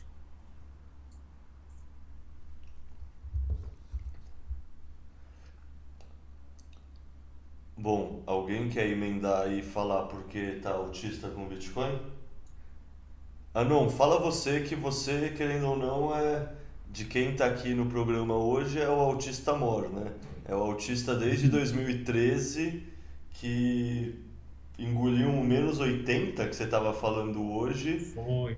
Que, sei lá, aguentou chumbo grosso por bastante tempo e você falou, tipo, ah, não conheço a parte técnica, conheci a parte fraga, narcocapitalismo, tudo mais. Tipo, é bem da hora ver, tipo, uma coisa tão cedo assim, você já ter essa convicção tão forte que não, isso aqui vai dar certo, sem, sei lá, não sei se, sem entender a parte computacional e tão cedo ter essa clareza faz de você um grande autista. Então, conta lá o porquê isso. É, é como eu disse aqui, é, assim, o motivo, pode parecer assim, ah, nossa, é mesquinho, é uma coisa, nossa, não tem nenhuma carga filosófica. O pessoal que eu vi explicando aqui o motivo do porquê são autistas, nossa, é, um, é uma carga filosófica muito grande, realmente, é, é, é muito interessante, assim, a, o ponto dos caras. Mas meu ponto é, simples mesmo. Pode até, como eu falei, pode parecer uma coisa, nossa, que, que, que ridículo isso. Mas, como eu disse, eu, eu sou de uma família que todo mundo é, é comerciante, eu sempre vi, assim, desde pequeno, o malabarismo que o pessoal fazia, meus pais, todo mundo fazia, para poder, falando português, claro aqui, é, praticar o caixa 2, a, a sonegação, a evasão de divisa, né, a, a lavagem de dinheiro, ocultação de patrimônio, principalmente. A legítima defesa. A legítima defesa, né? Todo mundo faz isso, isso é, um, é natural do ser humano, não tem jeito. E só que eles, por que, que é tão difícil? Batia fiscalização, Secretaria da Fazenda. Meu pai chegava em casa, nossa, puta que pariu, hoje foi fiscal lá e pegou o computador e ficou a tarde inteira e fiscalizando e olhando e tentando achar. Aí, é, é, esse é o motivo. Aí, quando eu, eu descobri Bitcoin, eu vi que aquilo ali era a solução. Meu Deus, isso aqui é a solução. Está tá aqui, está aqui para todo mundo. É uma frase muito interessante que, que dizem assim, o Bitcoin, não sei quem falou, mas assim, que o Bitcoin, ele é para todo mundo, só que ele não é para qualquer um. Então, tá aí. Esse é o motivo do porquê eu sou autista. Quem ainda não entendeu, não descobriu, vai descobrir, vai começar a usar. É, seja porque ele quer, que foi o meu caso, ou seja por uma questão de necessidade. Né? Forçosamente. Forçosamente. É. Meus pais, hoje, no começo, eles entenderam, eles eram resistentes, eles me enchendo o saco. Para com isso, vai, vai dedicar aí o comércio, a sua loja, aí, que é o que vai sustentar seus filhos, é o que vai pagar suas contas, não sei o quê. Só que eu percebi, cara, eles não estão entendendo o que eu estou entendendo, eles não estão vendo o que eu estou vendo. Uma hora vão ver. Hoje, meu pai já está totalmente, ele não quer nem saber, só quer acumular bitcoins. Ele mesmo quer acumular bitcoins, quer proteger o caixa do negócio dele usando bitcoins, entendeu? É, esses outros amigos meus que eu falei no começo aqui, que que aderiram também ao Bitcoin no começo, também os caras entenderam. Então, é por isso, esse é o motivo do que eu sou tão autista, porque é uma legião, é um mar de gente, um oceano de gente que está que tá ansioso para praticar essa legítima defesa de um jeito seguro e tranquilo, só que eles ainda não sabem que o Bitcoin vai resolver o problema deles. E é, não tem jeito, não tem outra solução, não tem outra saída. O que eles vão fazer? Vão votar lá no, no presidente, lá, vão, vão fazer pressão, vão fazer protesto? Não vão, cara, não vão. Vai ficar dando esse murro em ponta de faca a vida inteira. Eles não vai resolver. Aprende a usar a porcaria do Bitcoin log e, e pronto. E é isso aí. Mas quer então, dizer, é então. por isso que eu sou autista. Pela, pela, pela, e, e assim, é, não tem jeito. É um é mar de gente potencial para entrar no negócio, para começar a usar um negócio, de um ativo que é extremamente escasso. A gente sabe que é. É uma pizza com 21 milhões de pedaços onde está todo mundo dando porrada um no outro para tomar um pedaço do outro. Por isso que o pessoal se espanca no margin trade lá, eu inclusive também. Então, é, então não tem jeito, pela, pela, pela lei da oferta e, e, e, demanda, não tem como o preço não subir. É por isso que eu sou autista. Não tem como o preço não subir. Ele vai subir. Todo mundo sabe que o Bitcoin vai passar os 70, vai chegar lá nos 68 mil de novo, vai passar, vai chegar nos 100 mil, vai chegar nos 1 milhão. Todo mundo sabe, agora o negócio é quando. Ninguém sabe quando. Ah, pode demorar uma semana, um mês, um ano, dois anos. Ninguém sabe, mas que vai, vai. É por isso que eu sou tão autista. É só, é só esperar. Aí, enquanto a gente espera, a gente vai tentando pegar o pedaço dos outros. É, sim. Eu, eu sou tão autista que hoje eu não estou só com 100% do patrimônio Bitcoin, eu estou com 107% hoje.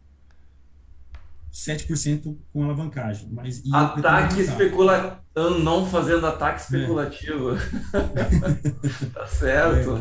É, é, tô com 107%, 7% tô. É aquela coisa, né? Você pega, você pega empréstimo, seja em exchange, o pessoal usa muito lá o serviço da Kispar, né? Não estou ganhando nada para falar aqui, mas já falando. Então, é, já falando. Patrocina então, nós, Rispar. É, é, fica a dica. Então, é, é por isso. Eu sou tão autista que eu não, não, não só acho que vai subir, como eu, eu acho que vai subir, mas eu também não estou só 100%. 100% para mim é pouco. Eu estou 107% e, e com intenção de aumentar. Eu estou esperando essa, essa forçação de barra do preço aí e mostrar que vai acabar, né? E outra, ah, não, deixa eu te perguntar que também tem esse background de investimentos, investimentos em bolsa de valores, fazer trade em bolsa de valores. Eu, depois que eu, digamos assim, entendi o Bitcoin, cara, eu não tenho, eu não tenho vontade nenhuma de fazer trade mais. Eu parei, tô completamente com meus trades. É. Eu fui, eu fui all in no Bitcoin. E porque o que, que adianta você, você ter uma, um retorno a 10, 20, 30% em moeda que está perdendo o poder de compra, né? Uhum. E, e outra, pelo menos no meu caso, a, a, a paz de espírito que dá de você saber que você tem as suas reservas em Bitcoin, que não interessa o preço em, em, em fiat, só, só de daquilo não, não ser impossível de alguém tirar de você, e você sabe que vai, aquele o preço ali vai, vai subir, né? Então traz uma paz de espírito muito, muito grande. Você pode se dedicar às coisas da sua vida que são realmente importantes, né? Que você realmente quer, quer aprender, trabalhar, cuidar da saúde, da sua família. E, per, e deixar de perder horas e horas na frente da tela do, do computador tentando ganhar migalhas ali, né? E no fim das contas, se você considerar a sua, sua inflação real, você nem ganhou nada, você perdeu, né? Então, para mim, foi mais ou menos essa experiência. Eu queria entender de ti aí se tu ainda faz outros investimentos ou se é só Bitcoin. Não, só Bitcoin. Só Bitcoin acabou. Não tem, não tem nada que, que, que, que se compare ao Bitcoin, nada. Não tem, não. Inclusive, esses trades que eu faço é trades no par BTC ou DO, BTC USB, né? ou Tether, no caso, com a intenção de aumentar os Bitcoins somente. Não existe nada superior ao Bitcoin. Não tem, não tem jeito. É só abrir um gráfico ali que dá para ver. Não tem nada superior ao Bitcoin. Põe qualquer coisa nominada em Bitcoin que vai ver, né? É. A discussão acaba, acabou. Né? Põe o gráfico aqui, mostra lá, o, né, o Faria Limer lá, mesmo assim os caras não conseguem entender, né? Mostra lá o gráfico lá de qualquer coisa. Pega seu melhor investimento da sua vida. Pega e me mostra. Tá, agora vamos colocar ele nominado em Bitcoin aqui, indexado em Bitcoin aqui. Tchau, acabou, fim de papo.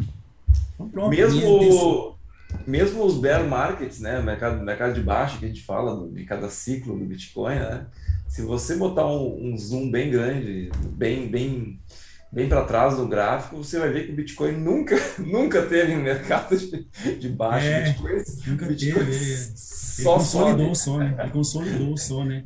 É, Bitcoin não, não, não, não cai.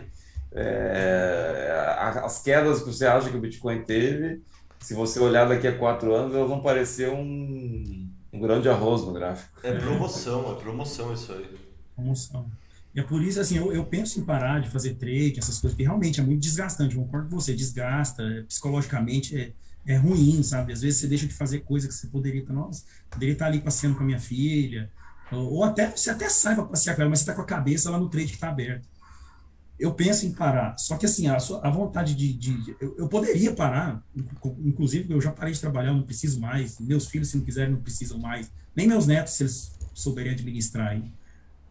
Só que, assim, a vontade de aumentar a quantidade de bitcoins é tão grande que a gente não para. a gente continua. Continua arriscando aqui, continua correndo risco. Claro, obviamente que eu não vou arriscar um percentual grande do capital. Eu arrisco um percentual que vai me deixar, entre aspas, tranquilo. Apesar de que a gente nunca fica tranquilo fazendo trade. Mas eu pretendo um dia parar. Mas em breve. Qual é esse percentual? É tipo 5%, 10%? Pensa que tem um iniciante ouvindo agora, ele tem, sei lá, 10 mil conto que ele juntou na vida inteira dele. Qual seria o conselho para dar essa, pra é. essa pessoa se ele quer fazer trade? Ou é falar, não faz trade? É. Tipo, o que, que você pensaria nessa situação? Não, se, se o cara é um, é um iniciante, não faz trade. Mas se o cara quer muito fazer trade, quer muito aprender e não sei o quê, aí é aquela coisa, vai depender da idade do cara, do perfil dele, da tolerância dele a risco e não sei o quê. Mas, é, vai começar? Começa com muito pouco mesmo, muito, mas muito pouco mesmo, 1%, 2%. Aí, conforme vai sentindo a necessidade, vai aumentando. Mas, assim, não passe de. Olha, 10% eu acho uma coisa já demais, muito mesmo, assim, muito.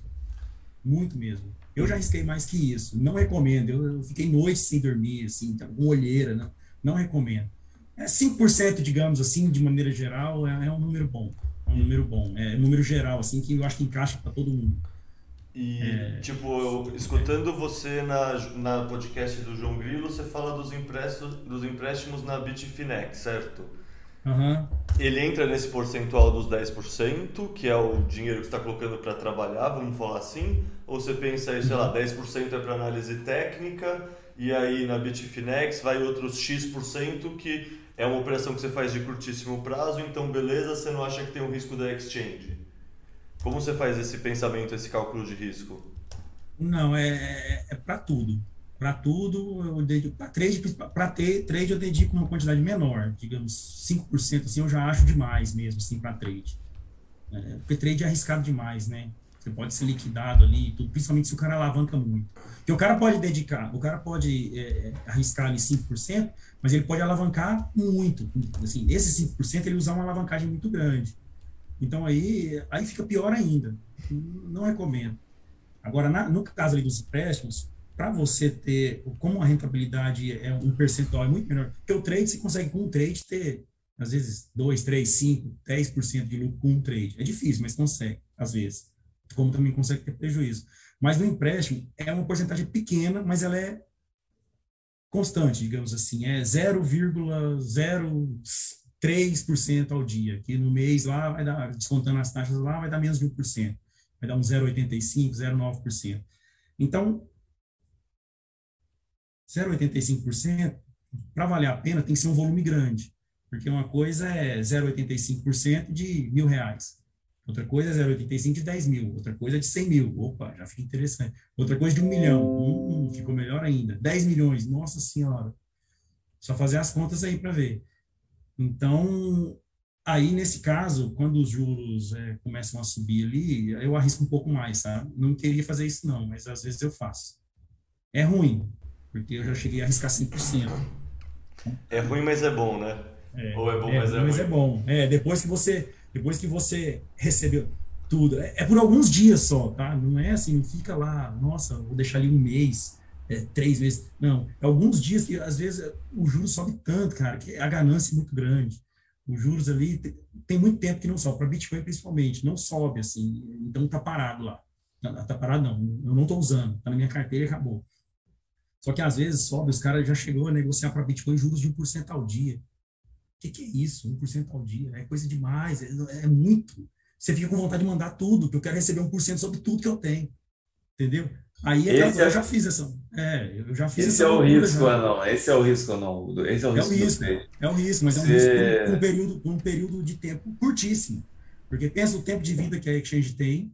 É, claro, ela sempre vai correr o risco de ser hackeada, do cara dar o golpe, do, de, de não sei o que, do dono sair e mandar todo mundo se ferrar e sair com dinheiro de todo mundo.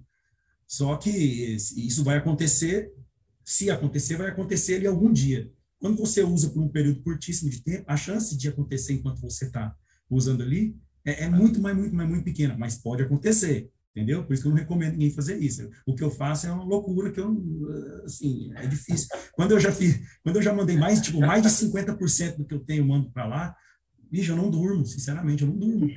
Eu não durmo, eu passo a noite inteira olhando para a Exchange, deixa eu ver se ela vai ficar online aqui. É, deixa eu ver se é, coragem. É, é, muito corajoso.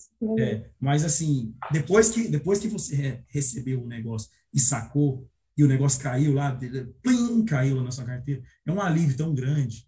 Você tira um peso gigantesco das suas costas, assim, é... Não, não consigo explicar. Assim, por um, você recebeu, você, recebeu em três dias o que você receberia em um ano trabalhando. Tipo assim, digamos assim, sabe? Crianças, não façam isso em casa. Não façam. Deixa, com, os, deixa com os profissionais, tipo, não. Porque, deixa com os vida louca. É. é. a minha experiência, você tem que ser uma pessoa muito centrada, ter muita experiência de, de, de, de, de vida, porque o que acontece? Pela minha experiência, já passei por isso também. Você faz um trade de sucesso legal, é uma emoção legal, você ganhou dinheiro. No próximo trade, você quer dobrar aquele valor lá. Você vai, ah, não, eu sou, eu sou o máximo, eu sei tudo, né? Então você vai botar mais dinheiro.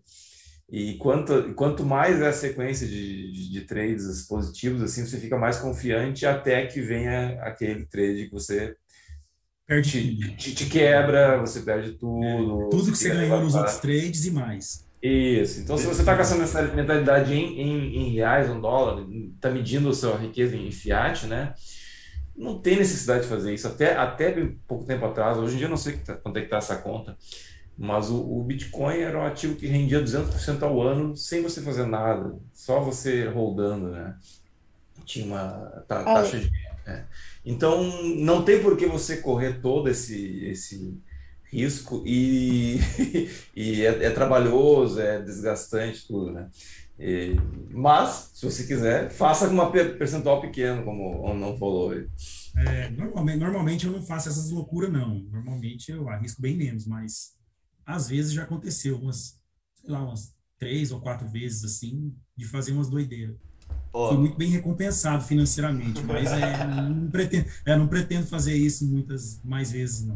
Cara, só porque a gente tá num assunto bem. Sei lá, não, é, não vou falar controverso, mas é um assunto que, tipo, envolve riscos e a gente precisa alertar as pessoas e é um bagulho que, assim. Eu sempre achei brisa análise técnica, pra falar a verdade, tá ligado? É um negócio que é meio profecia autorrealizável, porque muitas pessoas estão analisando com o mesmo padrão, então era meio que vai acontecendo. Sim.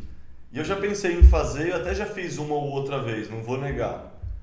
Mas, cara, eu sempre olho as cascatas de liquidação e eu vejo que elas sempre fogem totalmente do padrão. Então, te perguntar, já rolou com você a ser pego numa cascata, com vocês que já tradearam, acho que talvez o Alex já tenha tradado também, como rola quando é uma cascata de liquidação? Porque é um bagulho totalmente fora do que uma análise técnica consegue prever, não é? Uhum.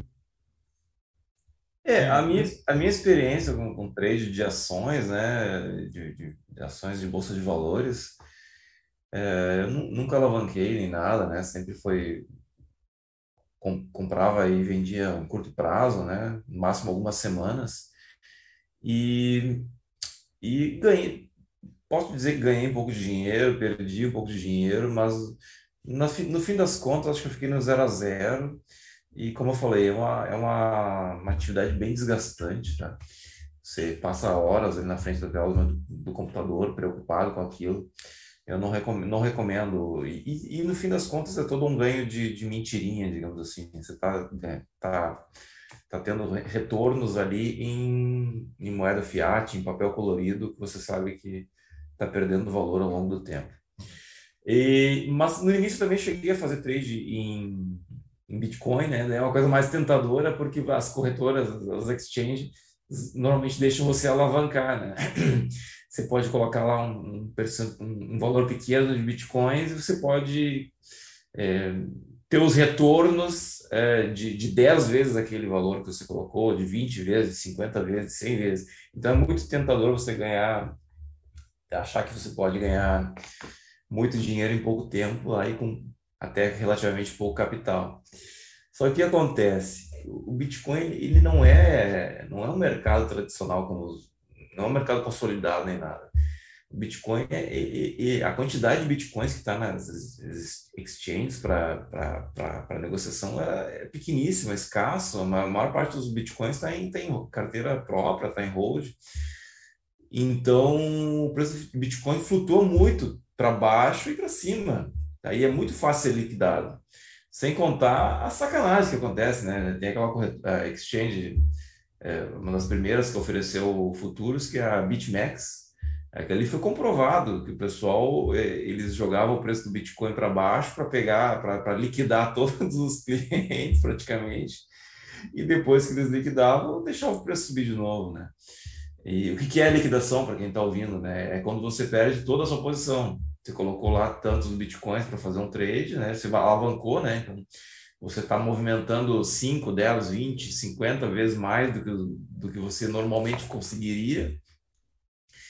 É, e se, se, o, se o preço se mover na sua direção, se você comprou, se o preço subir, você vai ganhar bastante dinheiro. Mas se o preço cair, você pode perder tudo, inclusive.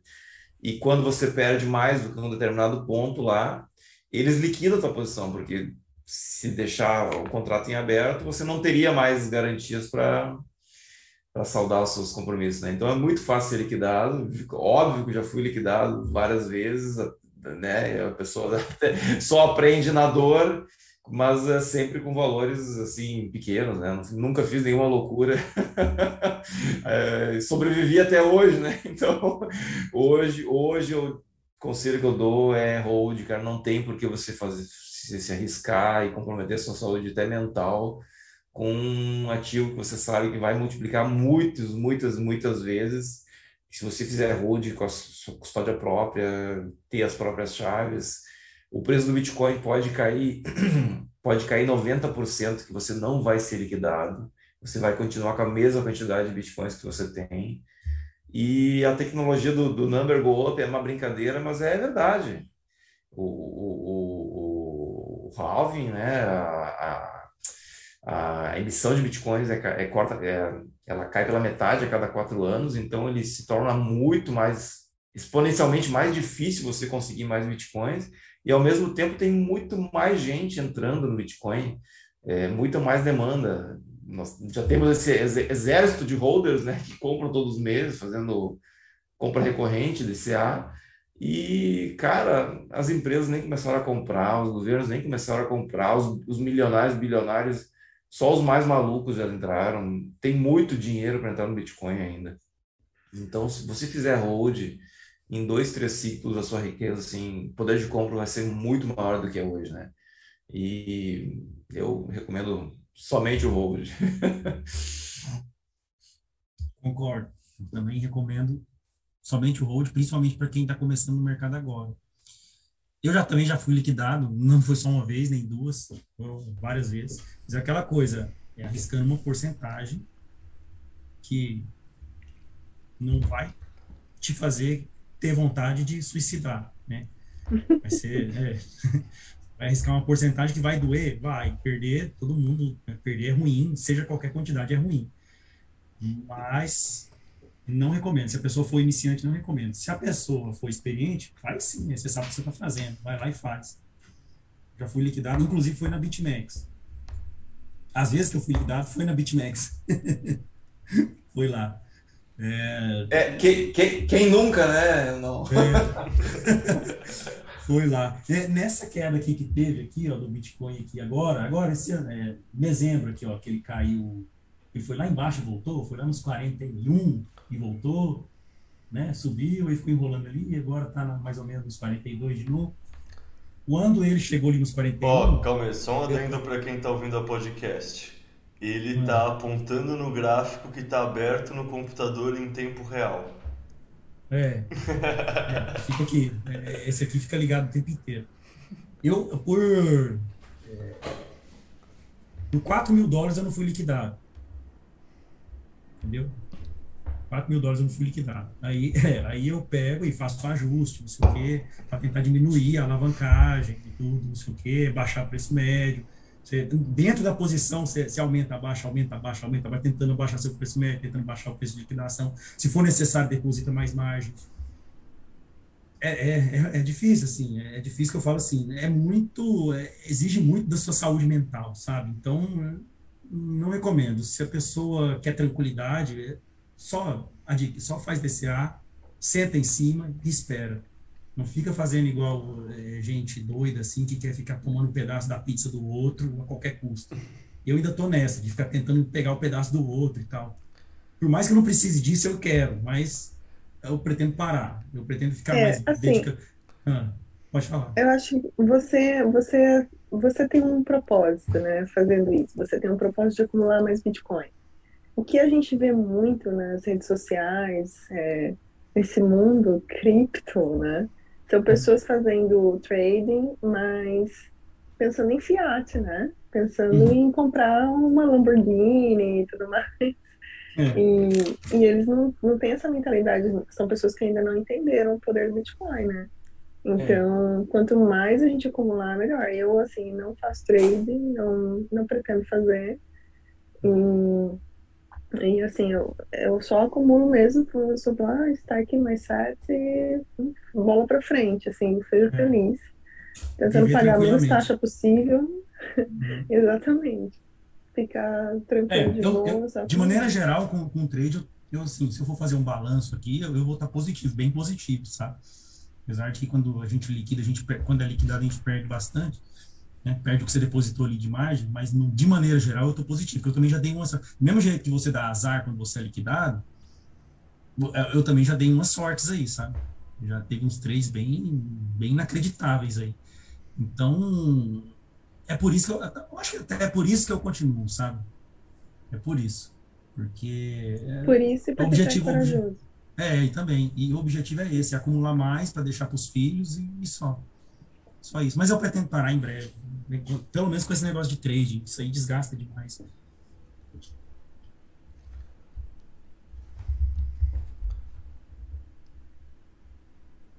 Bom, é, falando bastante de trade, então deixa eu perguntar pro Alex agora. E você, cara? Qual é o seu motivo para ser tão autista com Bitcoin? Ou motivo, sei lá, se explica. Ah, eu acho que muitos dos motivos já fui falando aqui ao longo da nossa conversa, né? Mas, ah, cara, se tivesse que escolher um, seria a esca- escassez do Bitcoin. É uma coisa, é uma coisa difícil a gente compreender, a gente não está acostumado, né, com, com a existência dessa coisa, a gente pode chamar de um, de um ativo em que a oferta dele é totalmente inelástica em relação ao preço. O que que isso significa, né? Se o, se o preço do Bitcoin é, multiplicar por mil do dia para a noite, né? De hoje para amanhã, hoje o preço tal- é, é, é X e amanhã o preço é mil vezes X. O que que vai acontecer com a oferta de Bitcoin? Os Bitcoins que são gerados a cada 10 minutos? Nada. Eles vão continuar sendo gerados a mesma quantidade de Bitcoins a cada 10 minutos. E a gente sabe eh, séculos, eh, sabe 100 anos para frente, até, até o final da, da emissão do, do, do subsídio da mineração, quanto exatamente quantos bitcoins vão ser gerados a cada 10 minutos. né? Para qualquer outro bem, qualquer outro ativo que exista, isso não é verdade. Você pode pensar qualquer um. Pensa, pensa o preço do ouro, que seria a coisa mais comparável, seria o ativo mais comparável com o Bitcoin. né? O que acontece o preço, com, eh, com a oferta de ouro se o preço do ouro multiplicar por mil do dia para a noite? Por um milagre, por uma mágica, um passo de mágica, o preço do ouro amanhã é, é mil vezes maior do que o, o o preço do, do dia anterior. Cara, eu vou, vou pegar todas as joias que eu tenho aqui, a aliança que eu tenho, vou derreter, vou vender. Os mineradores de ouro, mineradores, a empresa lá que está tirando é, minério da, debaixo da terra, ele, ele vai, du, vai multiplicar por 100 a capacidade de produção dele. Os projetos de mineração de ouro mais absurdos que eh, vão se tornar, se tornar viáveis, por exemplo, minerar no fundo do mar. Não, Isso vai se tornar, calma. vai se tornar viável, é, não, não, exatamente. não precisa, tipo, sim, mas não precisa nem ir tão longe. As pessoas vão reminerar o rejeito, que é a sobra do processo anterior. Você vai nas barragens de terra, tipo Mariana, tipo Brumadinho, você vai reminerar aquilo. Porque aquilo ainda tem uma porcentagem em ouro que é- atualmente não é economicamente viável. Mas se o preço subir pra caralho, até o lixo de ouro se torna viável. Isso, até esse telefone celular velho que está jogado, o pessoal vai, vai derreter para tirar o pe- pequena quantidade de ouro que tem lá. E a oferta naturalmente vai, vai, vai aumentar. A oferta de ouro que existe vai aumentar. E aí, por lei de oferta e demanda, é, vai chegar um, o, o preço ele vai subir até um ponto de equilíbrio lá, né? Até que a oferta é, se, se equipare à demanda, vai chegar um ponto de equilíbrio no novo preço, tá? Mas isso vale para qualquer outro bem. Você pensa em imóveis, que é, hoje em dia, principalmente países aqui mais, mais eh, menos desenvolvidos, é a reserva de valor da, da população é imóvel, né? Imóvel subindo de preço, bom, vamos construir mais imóvel, vamos construir, né, prédios, apartamentos, É. casas. E não existe, não existe nada no mundo que tenha oferta fixa, nada no mundo. E o Bitcoin por um passo de genialidade, ele conseguiu unir di- diversas tecnologias e, e conseguiu criar um ativo em que a oferta é fixa. É, Isso é, definitivamente fixa. é, isso é maravilhoso, é maravilhoso. Você sabe, você tem, você tem uma quantidade de satoshis ou de bitcoins, você sabe que você sempre vai ter aquele mesmo percentual dos 21 milhões, do todo. Tá? É, e, e que se você não vender, você sempre vai ter aquele mesmo percentual. Isso é uma coisa fantástica, é, é mágico para mim. até hoje não, não, não, não, cai, a ficha não cai. Mas, é. enfim, é, isso, é, isso é a característica do Bitcoin que me deixa mais uh, otimista, né? Então, Lá, tem um exemplo aqui que mostra, que exemplifica isso que você falou aí, que nem imóveis, assim, nada. Você pegar, eu, eu em 2019 eu fiz uma viagem que eu, eu fui lá, eu conheci Dubai, né? Aí eu fui naquela, naquele pedaço ali, porque o que aconteceu? O, o, eles construíram ali, em Dubai ali, tanto de prédio, acabou o espaço. Acabou o espaço, construíram aquele prédio gigantesco, acabou o espaço. Só que o, o valor, o, o, o, valor do metro quadrado ali de Dubai cresceu tanto, cresceu tanto, cresceu tanto. Ficou uma coisa tão absurda o valor do metro quadrado. Eles não tinham mais espaço para construir. E o que eles fizeram?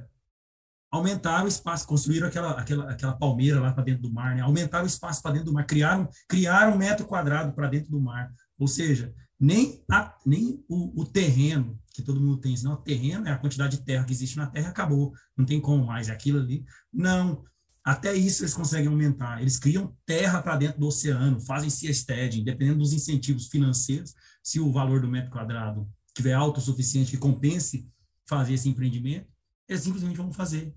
Fazem lá e criam terra para dentro do mar e pronto, lançaram mais, sei lá, centenas de casas. De, pronto.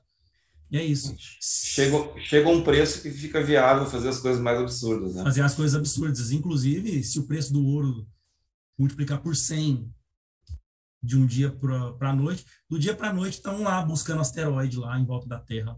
Tem um, um, um estudo que diz que um, um, único asteroide desses menorzinhos que orbitam, a que orbitam a Terra e dos mais próximos que orbitam a Terra, se conseguirem trazer ele para cá com a quantidade de metal, ouro e tal, que tem ouro principalmente, que tem num asteroide desse, ele é capaz de inundar a oferta de ouro existente na Terra, assim, por centenas e centenas de vezes. Então, por que, que, ainda não fizeram isso? Porque o preço ainda não compensa que esse tipo de operação, ou, ou as tecnologias ainda não foram desenvolvidas. Mas basta que o, o preço suba o suficiente para que esse tipo de projeto comece a ser viável.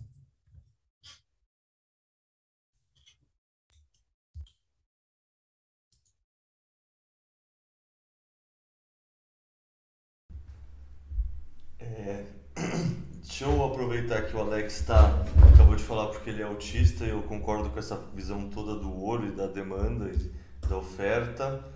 É, mas também lembrando de um bagulho que eu vi hoje, hoje não, ontem, essa semana, você falando, e para você já faz mais tempo, lá na podcast do, do João Grilo, é, você falou que você não tinha entrado no Bitcoin no começo por um medo que todos nós acabamos tendo, né? Que é o tal do medo do Estado banir. Tipo, mesmo o rei Dálio, mesmo, tipo, muitas pessoas falam disso e é o primeiro instinto de todo mundo. E aí, tipo, ao mesmo tempo você é economista, né? Então, primeira pergunta, e a teoria dos jogos? Tipo, na faculdade de economia, vocês estudam bem isso ou, tipo, não, não tava tão, tão claro na época? E a segunda pergunta é, você passou esse medo para você? Para você a gente já passou de um ponto de não retorno? Tipo, por exemplo, o que aconteceu no Congresso dos Estados Unidos, deles tentarem passar uma leizinha escondida, travar o orçamento e todas as medidas trilionárias em dólar por várias semanas ou meses que os caras não estavam esperando. Então essa é a pergunta, tipo, passou o medo do Estado banir? Sim, sim, sim, sim. Na verdade, esse foi o, a questão que me fez demorar aí 4, 5 anos para para fazer a primeira compra do Bitcoin. Né? Eu, na minha, na minha arrogância, o Bitcoin em geral ele, é, ele é um choque de humildade em vários sentidos, né? Para depois que você você pensa um pouquinho nisso. Mas uh, eu lá na, lá na minha arrogância quando eu tive os primeiros contatos, eu, exatamente por isso que eu não que eu não, não entrei, não comprei, né? Porque eu não cogitava a hipótese dos, dos governos, dos bancos centrais permitirem um concorrente para um concorrente privado, digamos assim, para suas moedas, né? Poder, o poder, o monopólio da impressão da, da moeda traz um poder muito grande. E sim, depois que você pesquisa, entende um pouquinho, você vê que não tem nada a ver. O governo pode fazer o que quiser, pode editar normas que quiser, que nem é impossível, impossível parar o Bitcoin. Tá? A gente pode ficar discorrendo aqui várias, várias, várias, vários motivos por que isso acontece, né? Mas, uh, sim, todos os países que baniram o Bitcoin, a adoção só aumenta, o preço só aumenta. Uh, o que, que acontece se, se, se, os Estados Unidos, né, que seria um país mais poderoso, banir custódia de Bitcoin amanhã? Na minha cabeça, o preço do Bitcoin explode, né? É, então, e, e, mesmo assim, é, tem a questão da teoria dos jogos por trás, né? Você falou, não adianta um país banir o Bitcoin, todos teriam que, que, que banir.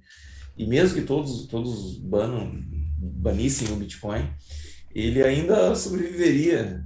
Bitcoin foi pensado, se, se, a gente for ler a, lei, a, a, as, as, primeiras discussões lá do Bitcoin Talk, né, os primeiros anos do Bitcoin, e ainda antes, o que gerou as discussões dos, dos cypherpunks, antes da, da, da do, do bloco Gênesis, a gente vai ver que o Bitcoin foi desenhado para ser para suportar qualquer tipo de ataque. E foi pensado nisso. Tá? Foi, ele foi projetado para suportar é, muitos ataques. Né? E até hoje, passado 12, 13 anos, não conseguiu, ninguém conseguiu quebrar o Bitcoin ainda. Se, se, se fosse possível, o governo já teria esmagado o Bitcoin, com certeza, se fosse possível. Então, esse, esse, medo, assim, se você está iniciante, está com esse medo ainda, abandone. Não vai acontecer, Bitcoin não vai morrer. Você vai morrer, nossos filhos vão morrer e o Bitcoin vai continuar, vai continuar aí. E em questão de teoria de jogos, assim, faculdade de economia, isso é, é estudado, tá? Até o, o criador da teoria, o John Nash, né? Ele é um matemático, economista, ganhou, ganhou o prêmio Nobel de Economia. É uma, é uma área que se desenvolveu aí entre a matemática e a economia.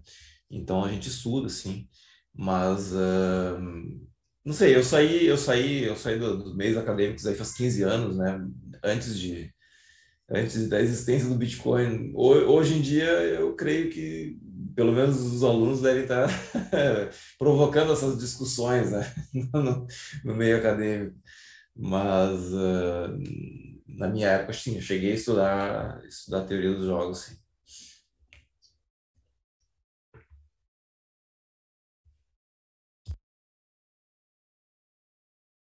Até, já, já que eu, eu deixar para o final, mas já que eu toquei nesse assunto aí, alguém, alguém me perguntou lá no Twitter, uh, Leta, quais são as, as teorias das, da, de conspiração que eu mais, que eu mais né, as mais absurdas que eu acredito serem verdade. Né? Eu não vou falar aqui, tem tanta coisa aí que a gente, a gente acreditava que não era e, na verdade, se você for pensar, pesquisar um pouquinho, é verdade, né? Eu só vou trazer essa do, do que é relacionada ao Bitcoin, que é não tão conhecida, e é quem é Satoshi, né? E para mim, eu, eu, eu, quero crer que era o John Nash, esse, esse, esse cara que eu falei, o criador da, da teoria dos jogos, né? É, e tem uma coisa interessante, né? Não, talvez não só ele, né? Porque eu não sei se ele teria capacidade de desenvolver os códigos lá. Ele, ele, ele ele tinha trabalho, trabalhos publicados com programação, mas tal, talvez tenha ajuda ali do, do Nick Szabo, alguém ali perto da, da Califórnia para ajudar. Mas em relação à questão da, dos incentivos, da teoria dos jogos no Bitcoin e a questão econômica também, faria todo sentido se o, se, se o John Nash fosse, fosse realmente Satoshi, né?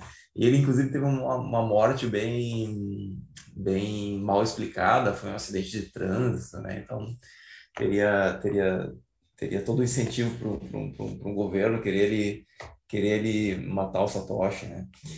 E, inclusive, uma, curiosidade, se você quiser entrar em mais teoria da conspiração ainda, ele, o Nash, ele afirma, afirmava que muitas das, das inspirações da matemática, porque ele é um gênio, gênio da matemática, né? Desenvolveu muita coisa.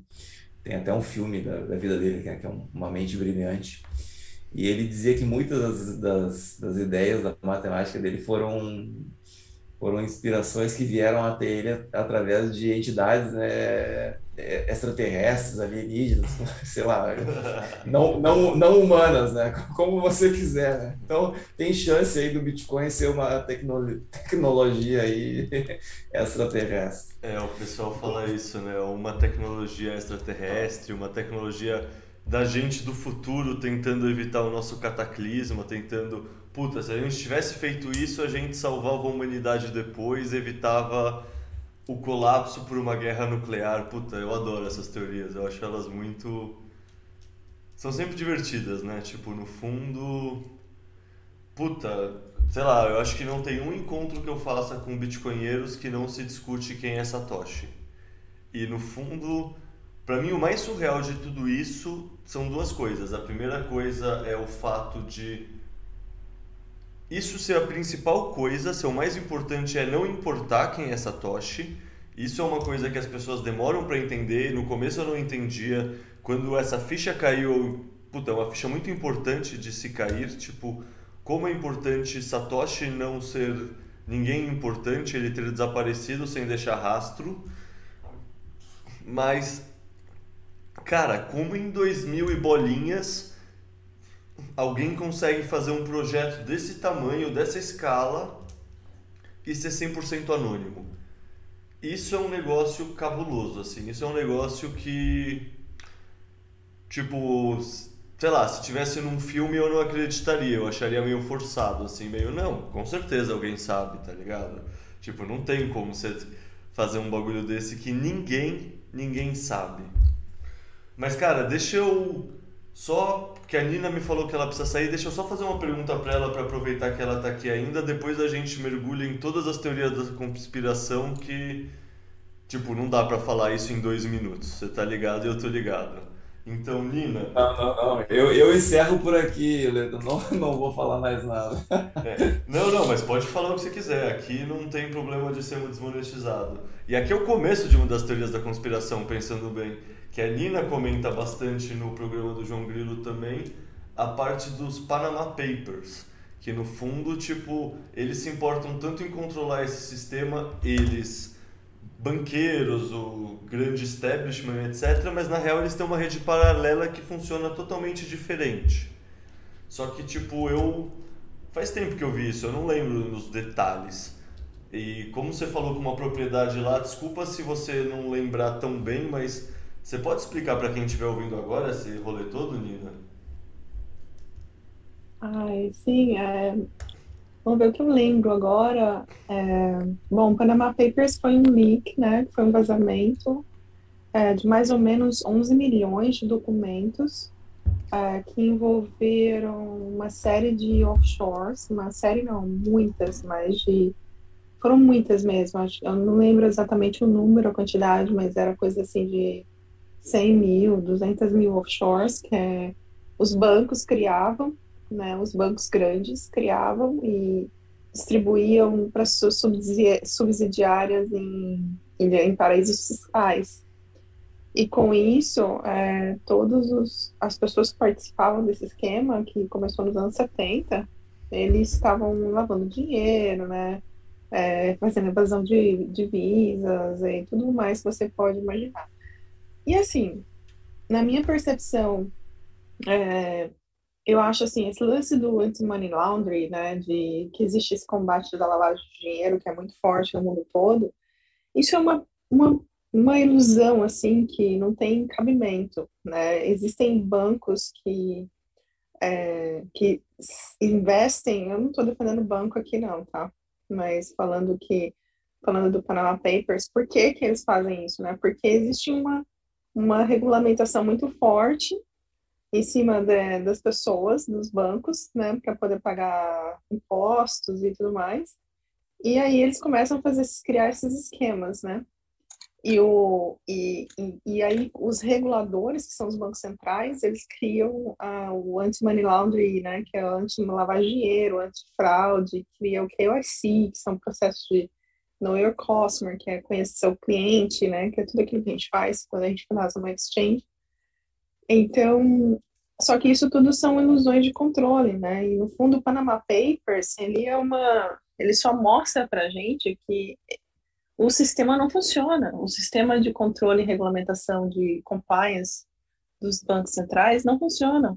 Porque a fraude vai existir, a fraude, né? Vamos dizer assim, mas é, é as pessoas vão tentar fazer o máximo possível para manter sua riqueza, né?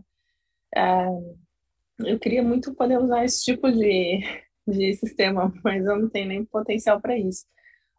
O, o Panama Papers também demonstrou que existe um sistema paralelo, né, como se fosse uma sombra do sistema atual, de o sistema financeiro atual é, de transações, né? Eles criaram sistemas tipo na Europa tem um sistema SWIFT, na Europa não, né, no mundo inteiro, né, que tem esse sistema SWIFT de transação.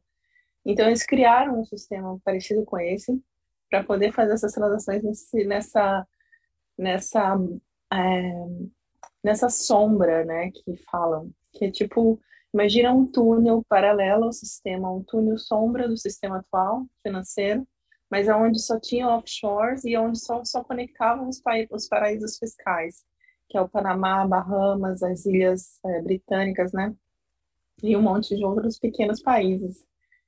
E é fantástico, né, no fim das contas, né, e isso funcionou desde os anos 70, e se você for ver é, no, nos, nos documentos, tem nomes de pessoas como Vladimir Putin, né, tem os... É, parece que tem o pessoal ligado ao Xi Jinping, né, o cara da China lá, o pessoal da Polônia, da Ucrânia, é, os presidentes, tem muitos políticos, muitos políticos, né, tem até um ex... É, eu não lembro, não é o Macron, é um cara lá do UK, lá, um ex, é, é, eu não sei se é parlamentarismo presidencialismo lá, agora esqueci, mas é um cara que era é, o líder lá do, do UK, lá da, da Inglaterra. Então, é, foi, eu fico fascinada com, com o potencial disso que rodou durante 70 anos e o Wikileaks fez o vazamento. Na verdade, não foi nem o Wikileaks, né? Foi uma foi um jornal é, da Alemanha que recebeu os documentos.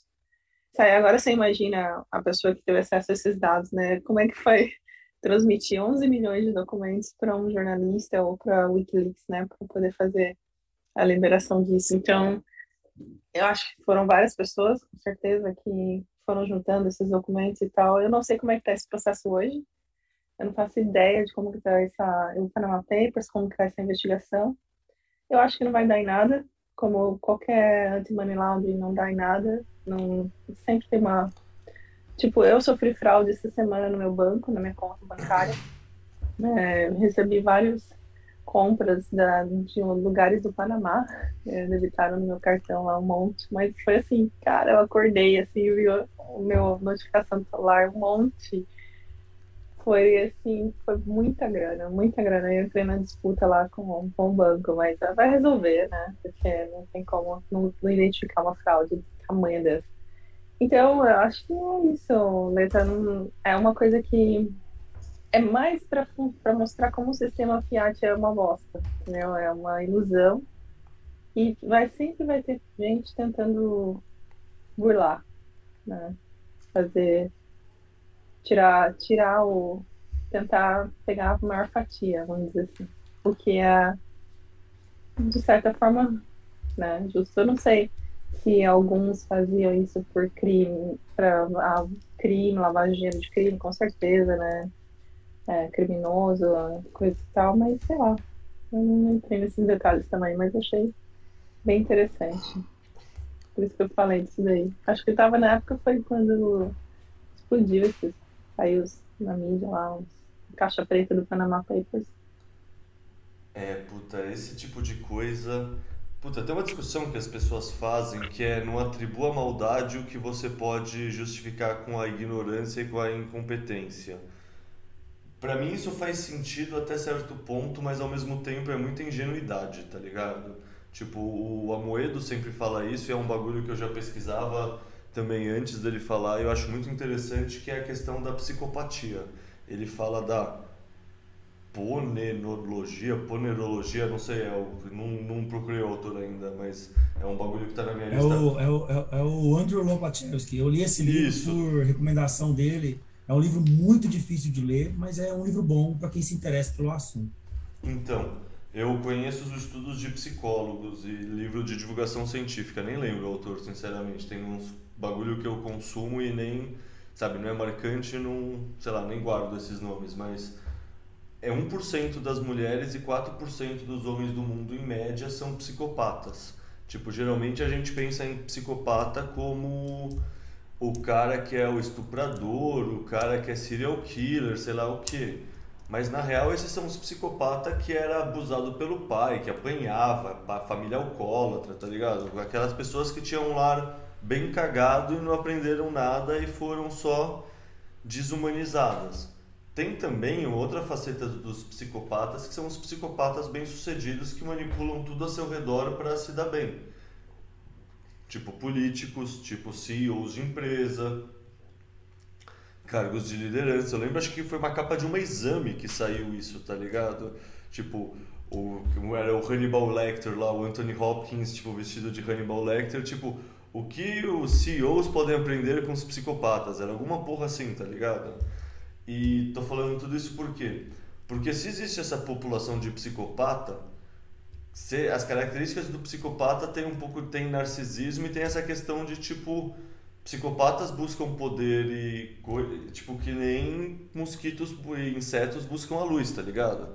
E se tem um sistema que tem realmente tanto poder e tanto controle no mundo, é óbvio que ele vai atrair psicopatas.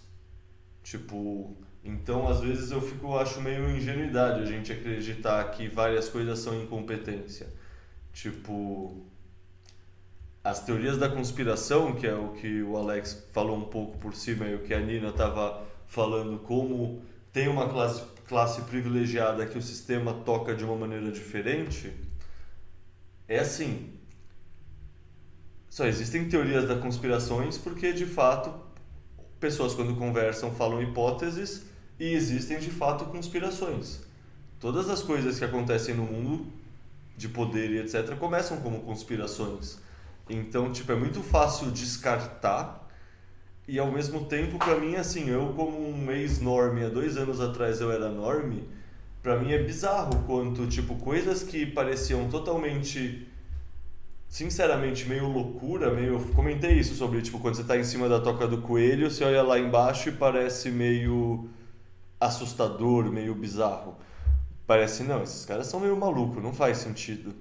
Mas, porra, você começa a ver esse tipo de coisa, tipo Panama Papers, tipo tudo que está acontecendo nos últimos anos, é difícil acreditar que seja só incompetência, que não tenha maldade envolvida, tá ligado? Não sei o que vocês pensam disso, mas isso é uma coisa que eu fui percebendo quando como eu era ingênuo acreditando que era só corrupção, incompetência, tá ligado? E que não era realmente um pessoal manipulando as coisas para fazer as coisas acontecerem em benefício deles. Porque se eu estivesse no lugar deles, possivelmente eu acabaria fazendo as mesmas coisas porque são incentivo do papel que eles têm e que eles foram criados há gerações para serem assim, tá ligado? Tipo,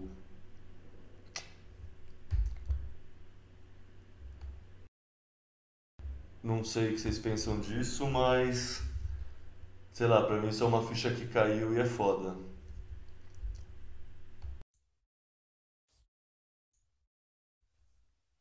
Eu acho que é, é mais uma, uma prova de, da ineficiência do sistema que a gente tem, né? É, do, do que nem você falou, existem pessoas que têm o privilégio de fazer parte de um sistema paralelo é, e que a gente não, tem gente que é obrigada a pagar impostos contado na fonte. É, a gente tem que achar alternativas, tem que encontrar alternativas para poder sair fora disso daí. É igual, o, e o Bitcoin dá essa alternativa. O Bitcoin principalmente comprado por P2P, direto, né, sem, sem exchange, você não precisa declarar, você não precisa informar o Estado que você tem aquilo. Né? E a gente tem P2Ps fantásticos no Brasil, hoje, de confiança, né? Então, é tentar achar essas saídas dentro do que a gente tem hoje do Bitcoin, da rede do, Bitcoin. É, e também tentar manter a anonimidade o máximo possível, né? Porque vão vir atrás da gente. com certeza.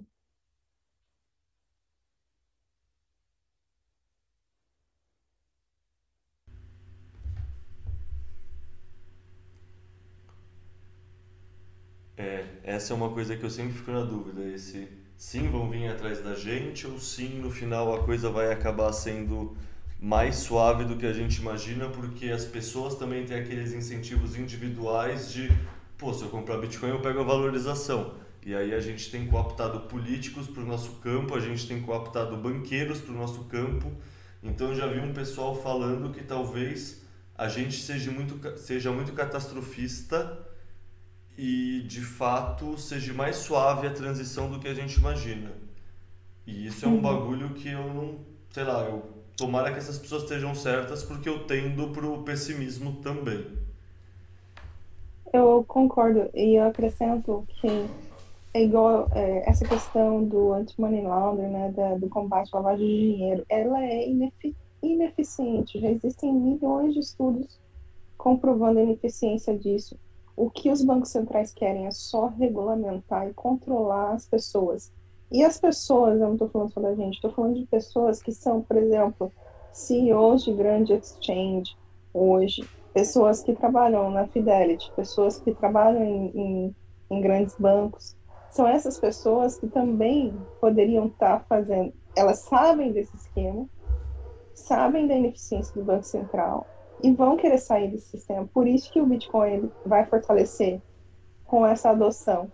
Né? Então, é, existem banqueiros que, de pequenos bancos que estão assim, que sofrem, principalmente startups, né, fintechs, eles sofrem regulamentação e não conseguem crescer porque existe o lobby, né, dos grandes bancos que tentam impedir os pequenos de crescerem. Isso não é só com os bancos, isso é com qualquer empresa.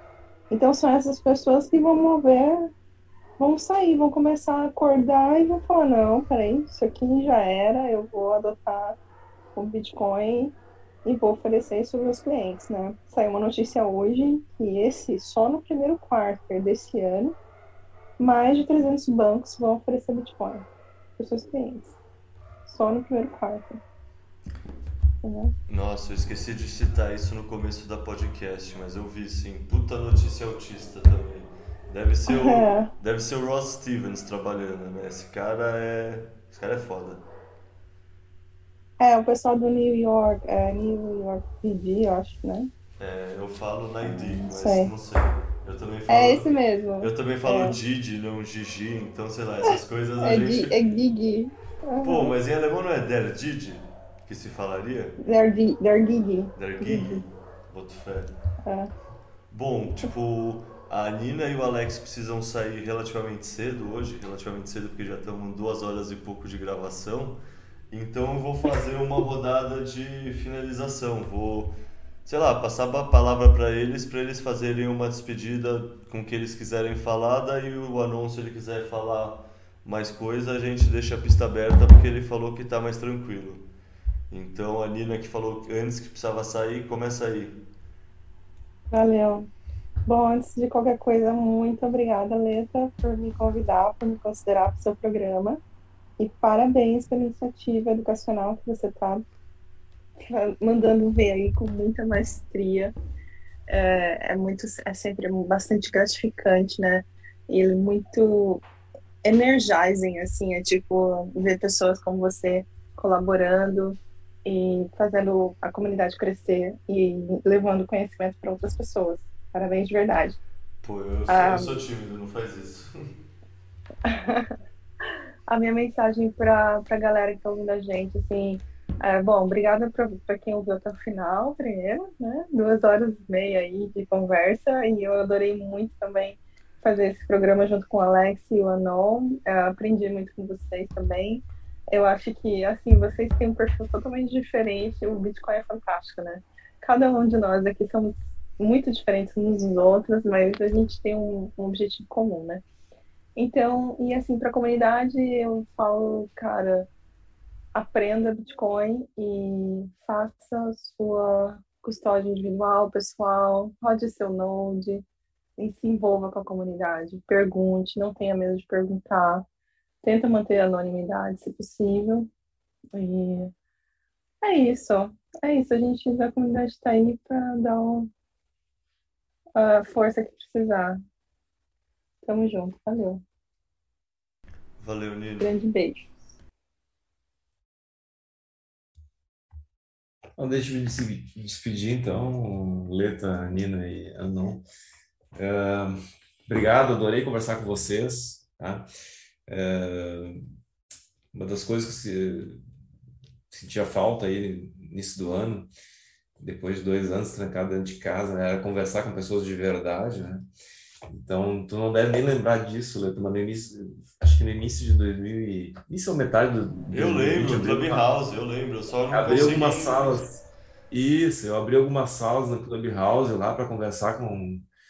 Eu adorava o Clubhouse do Bitcoin em inglês, né? Hoje, hoje em dia ele morreu, praticamente não tem mais ninguém lá.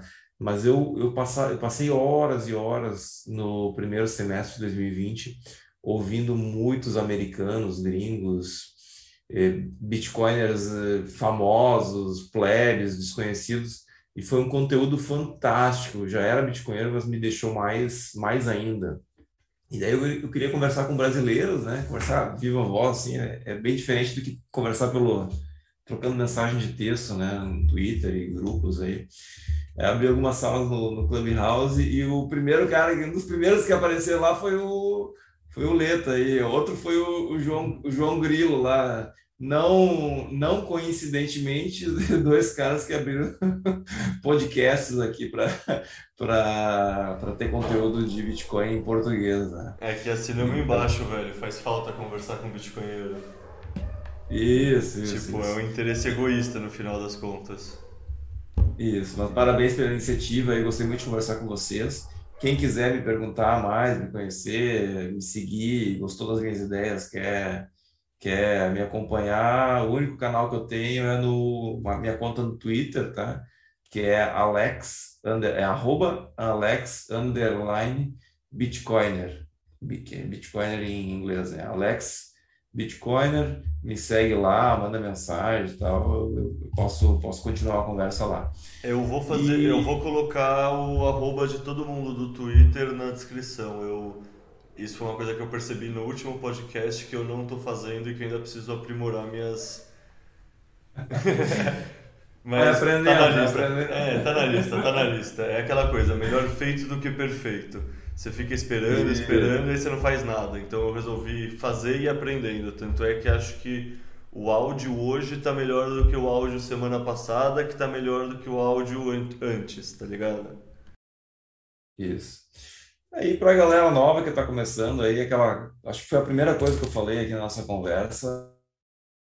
Vou deixar, vou insistir nesse recado se você está conhecendo o Bitcoin agora, se você deixou o Bitcoin numa, dentro de uma gaveta para estudar é, depois, e esse depois chegou, é agora, a melhor maneira de você entender, aprender o Bitcoin é comprar um pouquinho.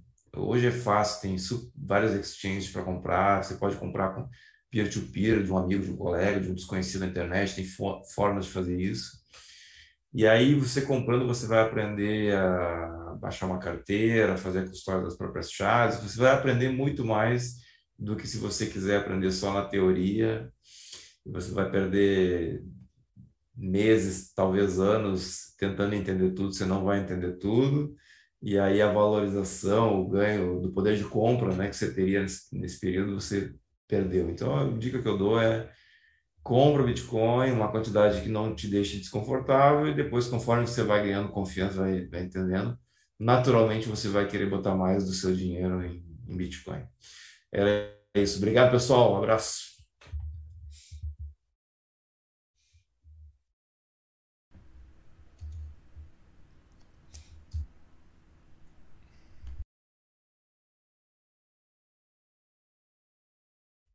Você quer se despedir ou não? Ou você quer, sei lá. Eu queria responder a pergunta lá do, do, do Sagaz BTC no Twitter. Porra, brilha. Esse é. cara, tipo, ele fez uma puta pergunta bem articulada. Brilha aí. É, é. é ele perguntou lá, assim, de forma resumida, ele perguntou, é o que explica as pessoas que conheceram o Bitcoin lá no início e perderam a oportunidade de entrar nesse mundo e, e, e comprar logo cedo e não sei o quê. Eu, por muito tempo, eu também me fiz essa pergunta, sabe? Fiquei me fazendo essa pergunta, ainda mais porque eu, a minha grande decepção, assim, não com o Bitcoin, mas com, com as pessoas em si, foi, como eu já expliquei aqui, o fato de que eu, quando eu entendi o Bitcoin, que foi logo de cara, né? Eu achei que todo mundo também entenderia de cara. E sair explicando para todo mundo, e evangeliz, tentando evangelizar, e, e, chegava em todo lugar e conversava com o dono dos estabelecimentos, mostrava, ensinava a baixar carteira, e era aquele chato que toda vez chegava lá e, não, cara, deixa eu te pagar dessa vez, deixa eu pagar o corte de cabelo com o BTC, deixa eu te pagar aqui uh, o almoço com o BTC, sabe? E, o cara simplesmente ignorava. E por quê? Por que isso? Por quê? Até recentemente eu ainda me fazia essa pergunta. Eu, eu achei essa pergunta, eu, eu finalmente eu, essa pergunta foi respondida no, no livro lá no, no, inclusive, um grande livro, livraço do Bitcoin Red Pill, do Renata Moedo e do Alan Schramm. Não sei como se pronuncia, Schramm.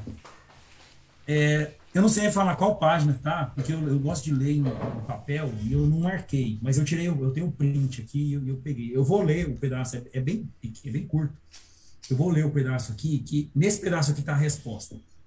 Ele fala assim: é, a criptografia foi considerada arma de guerra por gerações. Entretanto, armas nas mãos de combatentes que não sabem quem é o inimigo, nem é, nem em que guerra estão lutando, não tem valor algum. Essa introdução detalha algumas das ameaças que justificam o uso da criptografia como bote salva-vidas. Demonstrações comuns disso são as pessoas que descobriram o Bitcoin cedo, tendo domínio de conceitos de TI, teoria dos jogos e até programação, mas que não entenderam suas implicações políticas, econômicas e sociais, perdendo a oportunidade de investir cedo tudo quanto poderiam e deveriam Pronto, isso aqui respondeu a minha pergunta. O Bitcoin ele foi feito para todos, mas ele não é para qualquer um. A pessoa ela precisa estar preparada para receber o Bitcoin, ela precisa estar preparada para entrar nesse mundo. E esses caras não estão preparados. Eles não estavam preparados quando eu conversei com eles. Eles não estavam preparados. Da mesma forma que muitas pessoas hoje ainda não estão preparadas. Todo mundo vai, vai estar preparado e vai é, entrar na toca do coelho no seu tempo, na sua época, e vão comprar no preço que merecem. Felizmente, é assim que funciona. Então, é isso. As pessoas não, não é, conheceram o Bitcoin cedo, perderam a oportunidade, digamos, porque elas não estavam prontas para o Bitcoin. As pessoas precisam estar prontas. É aquela coisa lá do filme Matrix, né, do Neo, a pílula vermelha, a pílula azul. Você tem que estar pronto. Você está pronto para tomar a pílula. Se você não tiver, pega aqui a pílula azul, volta para sua vida lá e pronto. Quando der, você volta. Agora, se você está pronto, pega a pílula vermelha, toma e não tem mais volta. Você entrou aqui e acabou. Você entendeu? Pronto, você não vai voltar mais. Então é isso, a resposta é essa. Nem todo mundo está pronto ainda. Não, 100... Respondendo a pergunta dele. Cara, 100% de acordo, é impressionante. Tipo, eu conheci é. o Bitcoin em 2012 para comprar coisas no Silk Road, tá ligado? Não me, me interessei de olhar por dentro. Um amigo meu começou em 2000 14, só que eu também não me interessei. Ele só falava a parte de trade, não falou muito de resultado. E aí aquela coisa que, sabe, você, você não conhecia que existia um hold, e assim, eu não, sei lá, eu boto fé que você curte, é tipo quase um cartola que se, se diverte ao mesmo tempo ganha grana. Então é tipo um puta ciclo que se retroalimenta e, tipo, dá adrenalina e é um tesão. Tipo, eu entendo que tem essa dimensão que é possível. Mas é algo que eu nunca tive interesse de fazer, eu sempre tive preguiça, tá ligado? Eu sempre quis deixar parado e ficar de boa. Então, eu, e aí eu não, não soube em 2014, 2015 que isso era uma possibilidade. E não me interessei e, tipo, puta. É muito doido isso, tá ligado? Que, tipo, o que eu achei mais, le mais legal da sua história é que, assim, você tá contando que você acompanhou uma valorização de 100 vezes até você começar de 12 dólares, você viu 12 dólares, você viu 120, é, 1.200 dólares que você falou, foi isso, né? Eu vi, eu vi duas bolhas, ele saiu é. de 12 dólares para 260 dólares, depois ele estabilizou em 120 dólares, ficou um bom, um bom tempo assim, ficou o ano inteiro de 2013 praticamente nesse preço, Aí depois, no final de 2013, ele saiu de 120 dólares e foi para 1.200 dólares. Ou seja, duas pernas de 10 vezes e aí você começou depois disso.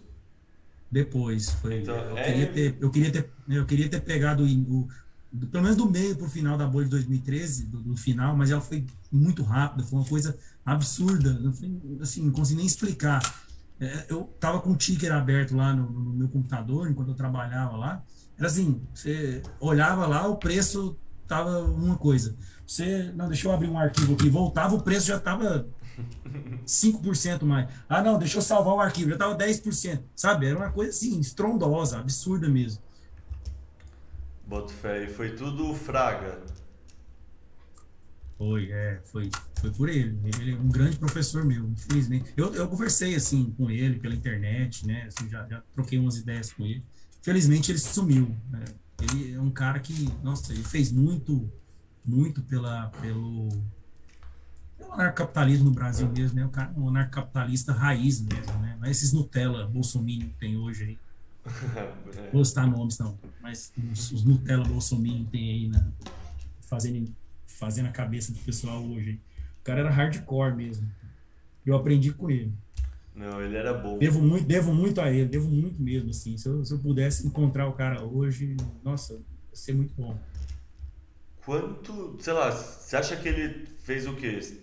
100 bitcoiners, mil bitcoiners? Quantas pessoas você acha que foram que nem você por causa dele? Assim, qual é o impacto que você porque assim, eu que entrei bem depois, eu vejo ele como um cara que foi muito à frente do tempo e eu vejo muita gente citando ele. Mas, tipo, tá ligado? É que nem o Woodstock o pessoal fala e parece que aconteceu nos Estados Unidos inteiro e na real, tipo. Hey, fuck. E, tipo, o Woodstock, que parece que aconteceu nos Estados Unidos inteiro, na real, foi um festivalzinho que não representava nem 1% da população, nem meio por cento da população Tipo, qual era a dimensão dele na época mesmo? Ah, ele era ridicularizado. Você pega os comentários dele da época lá, dos vídeos, de tudo que ele fazia lá, era só chacota, o pessoal tirando onda, zoando.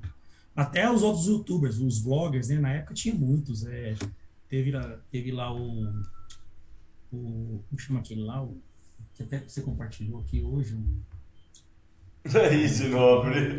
Easy Nobre lá. Pô, se eu fosse o Daniel Fraga, eu voltava, gravava um vídeo só para humilhar aquele cara, sabe? Porque, assim, a batalha foi muito intensa, sabe? Quem acompanhou viu, foi, foi uma coisa, assim, muito, muito intensa mesmo, assim. É, é igual Lula e Bolsonaro, é uma coisa muito, muito de batia de frente mesmo. Teve outro também, o Clarion lá também, tem os vídeos, até hoje tem os vídeos lá, ele, cuidado com Bitcoin, aí o Daniel Fraga respondia, cuidado com estatismo, e o Daniel Fraga simplesmente humilhava os caras, ele humilhava os caras. Mas você ia lá olhar os, os comentários do, no vídeo, era só o pessoal zoando, tirando fazendo chacota com ele. Ninguém levava ele a sério.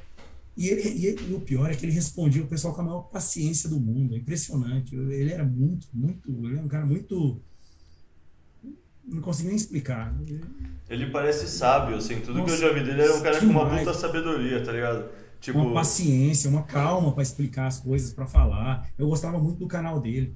Ele, desde quando, eu disse, desde quando ele, ele, ele gravava vídeos aleatórios lá mostrando ah, minha rua tem sofá jogado na calçada, prefeito Kassab, toma uma providência. É, é o vizinho está fazendo barulho e ninguém faz nada. É, minha cachorra, teve um vídeo dele muito, eu inclusive chorei vendo esse vídeo, foi o último, tem lá esse vídeo, o último dia da Manu, que era a cachorra dele, que ele mandou ela para eutanásia, né? Que ela estava muito doente, tadinha. E aí esse vídeo foi muito triste. Eu chorei vendo esse vídeo, sabe? Eu gostava do canal dele. Era um canal amador, não tinha nada demais, assim, ninguém gostava, todo mundo fazia piada com ele. Principalmente, e as piadas ficaram muito mais pesadas quando ele começou a falar de Bitcoin. Entendeu? Ficaram muito pesadas mesmo. E o cara descrençou do negócio, saiu fora, vocês que se dane aí. Mas eu gostava, ele faz falta. E como eu, você achou esse... Nos... Tipo, como ah. você achou esse canal? Tipo, se ele era tão pequeno, tão de nicho, como é. você descobriu ele, tá ligado? Porque eu tava. Eu... Sei. Não lembro, não lembro. Deve ter sido alguma recomendação. Não sei. Nessa época o YouTube era uma várzea, sabe? Não tinha. Essas produções que tem hoje, esse cara, esses youtubers. né? Tinha aqueles caras lá, é, Felipe Neto, eu acompanhava também. Nessa época o canal deles era até legal. Felipe Neto, PC Siqueira, o canal do Pirula também. Tinha um outro lá, o Eu Ciência, o Yuri lá do Eu Ciência. Esse cara também já se mandou do YouTube há muito tempo. É, era muito bom assim, o conteúdo dos caras. Não tinha censura, os caras falavam o que queria, sabe? Não tinha esses negócios de ah, desmonetizar, não tinha nada disso. Era bom essa época do YouTube. É, desses Aí- aí todos eu via o Pirula. Eu sou da USP, né? Ele foi dar uma palestra de divulgação na geologia quando ele, sei lá, tinha 500, 80, é, sei lá, mil pessoas no canal, sabe? Tipo, era um canal minúsculo que ninguém conhecia, ele ainda tava na pós lá. Aí eu conheci ele, mas eu, sei lá, eu fazia coisas no, sei lá, outras coisas e nem explorei a bolha, tá ligado? É muito. É interessante como várias pessoas estavam a dois ou um clique de distância do Fraga, lá do lado, e só não caíram nisso, tá ligado? Por isso que eu te pergunto onde você achou. Tipo, eu orbitava 9gag, eu cheguei a usar Reddit, etc. E eu orbitava, sabe, bolhas parecidas com as bolhas de que pessoas que acharam o Bitcoin antes. É muito doido isso. É tipo. É. Não, e não foi só esse vídeo que ele postou. Esse vídeo que eu citei, o Bitcoin seja louvado, foi só um. Depois desse, ele começou a postar, a postar um monte, porque ele também se empolgou, pelo que eu vi, de imediato com o negócio, sabe? E passou a virar um divulgador, e aí que ele intensificou na fase anarcocapitalista dele mesmo, e que se dane o Estado, e começou a enfrentar político, e enfrentar juiz, e mandar polícia e não, tudo bom, nada. E aquela coisa, sabe? Aí, aí sim, aí o cara Contando Hum. pra quem é que não conhece a história dele, ele sumiu por causa disso, né? Por ele mandar uma política tomar no cu e aí você perder processo por causa disso, porque ele nem comparece por não reconhecer o juiz, e aí ele converte tudo. Tipo, a história dele é muito legal também, né? É, te- teve um dos últimos vídeos que ele postou que ele falou, ele deu um, de- deu um depoimento lá falando que, assim, é uma coisa que você está lutando por uma coisa para tentar salvar outras pessoas, assim, ele não falou com essas palavras, eu estou só reproduzindo o que eu entendi. Tentar salvar outras pessoas, você está se arriscando, arriscando sua pele, colocando sua, sua cara à tapa, colocando seu, seu skin in the game, para às vezes uma coisa que será que vale a pena? Não é melhor você só se salvar e os outros que se danem? Quem quiser ouvir, ouve. Quem não quiser, que se exploda. E simplesmente depois disso eu acho que ele gravou só mais uns dois vídeos só. Gravou aquele vídeo dele lá do UFO, lá do o, é, OVNI, lá, um, um vídeo estranho lá de OVNI lá. Esse Tá no canal conheço. dele lá. É, é o último vídeo dele, é um OVNI lá que ele, que ele filmou. Pôs aí, sumiu, desapareceu. É uma pena. Dificilmente ele responde mais alguma coisa. Eu conversava com ele por e-mail, pelo Twitter conversava muito com ele também, Facebook, no grupo Bitcoin Brasil lá ele era muito ativo, conversava bastante com ele, pedia a opinião dele sobre as coisas tal, e, e ele sempre foi muito prestativo, um cara muito gente boa, sabe? É, eu ficava impressionado por que, que as pessoas não gostavam dele. Ele era muito esculachado, sabe? Sei, é o, o gado da vida aí, né? E se a gente sempre fica especulando o que aconteceu com Satoshi, o que, que você acha que aconteceu com Daniel Fraga? Tipo, tem a lenda do Bitcoin Cash, você acha que ele foi para as Maldivas, você acha que ele tá tipo o Mircea morando com várias primas na Costa Rica? Qual é a sua hipótese que aconteceu com ele? É difícil, né? Assim, ele não, não, não dava muito, apesar, a não ser as entrevistas que ele dava aí, que tem até hoje as entrevistas onde ele falava um pouco da vida pessoal dele, ele não dava muito detalhe, assim, principalmente de preferência sexual, essas coisas assim, ele não falava muita coisa, não. Mas o que eu imagino é que ele deve estar numa chácara aí, morando na cidadela dele, dando comida para galinha, cuidando de porco. É, inclusive, eu acho que ele pode estar até entre nós aí no Bitcoin Twitter, de, atrás de um perfil anônimo, só rindo de todo mundo aí. Tá aí curtindo a vida dele. Ele, infelizmente, ele desbandou, é, desbandou aí, bandeou pro Bitcoin Cash, né? Virou shitcoiner. Ferrenho, inclusive. Chegava até a brigar com todo mundo lá, defendendo essa shitcoin aí. Eu não posso nem falar mal dessa shitcoin, porque ela me deu um dividendo muito bom, né? Em 2017 aumentou meu, meu, minha, minha, meu holding 12%. Primeiro bloco minerado do Bitcoin Cash, minha transação estava lá, enviando para exchange para me livrar dessa porcaria. Aí, é, aí ele. Ah, Como foi essa época pra você? Tipo, se, sei lá, podemos falar mais do Fraga, mas depois entra também nessa parte de tipo, sei lá, eu não tava nessa época e eu sei lá, como era a informação na época, como eram as narrativas, era foi fácil te separar o joio do trigo, tipo, sei lá, como foi a sua vivência durante essa, sei lá, guerra dos blocos? Não, eu sempre fui maximalista desde sempre. Nunca, nunca me envolvi com shitcoin. Já me envolvi com shitcoin, mas para fazer trade para tentar aumentar os bitcoins só. A única vez que eu tentei fazer, eu já tentei fazer hold, montar masternode, mas com a intenção de aumentar os bitcoins. E só, acabou. Só que eu já fiz, eh, lá no. Na época de Anano, lá, subiu lá, estava subindo, em 2017, subindo estrondosamente lá. Eu ganhei dinheiro com a Nano lá e tudo. Ganhei com outras moedas também, shitcoins. Só que a vez, às vezes que eu, aliás, uma única vez, que eu inventei de, de, de, de holdar uma shitcoin, montar masternode e falar assim, não, eu vou montar um masternode com essa shitcoin para tentar ganhar mais moedas e vender e aumentar meus bitcoins. Eu perdi o que eu ganhei fazendo trade lá e não sei o que, sabe? Que bosta, e vendi tudo e nunca mais me envolvo com essa porcaria. E outra coisa, não, não envolver com exchange, shit exchange, exchange porcaria também. Não se envolvam. Eu já perdi alguns satoshis aí em exchange porcaria, golpista, entendeu? Não se envolvam. Se for mexer com exchanges, se envolvam com exchange com credibilidade. Tem tempo de mercado, tem credibilidade. Não inventa de mexer com exchange pequena, exchange é, nova, que tem pouco tempo de mercado. E principalmente exchange brasileira. Sai fora. Tudo que é brasileiro não presta, entendeu? Não mexe com nada que é brasileiro. Se é brasileiro ou tem brasileiro envolvido no negócio, sai fora. Claro, tem exceções, né? Mas de maneira geral, é isso aí. Você tem brasileiro envolvido, sai fora. Cara, tem deixa, um pé atrás. Deixa eu fazer uma pergunta que me veio na cabeça quando você estava falando do Fraga e onde você acha que ele está.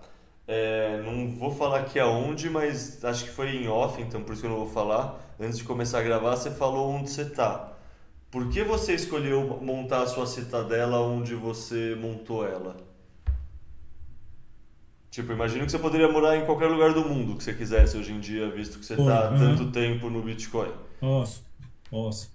Primeiro, é as ligações que a gente tem aqui, né? Amigos, família. É difícil você sair, largar a família, largar todo mundo e ir para um outro lugar. É, a Citadela foi muito barata. O cara era um. Eu, eu comprei um terreno de 550 metros quadrados. É, 5.550 metros quadrados. 5.550 metros quadrados por 550 mil reais numa, num condomínio de chácara totalmente estruturado, segurança, murado, várias casas de altíssimo nível, a 20 quilômetros da cidade, sabe? Assim, o cara fez um péssimo negócio.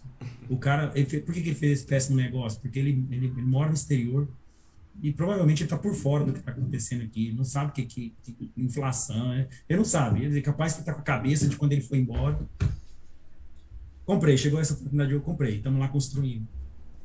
Muito próximo da cidade.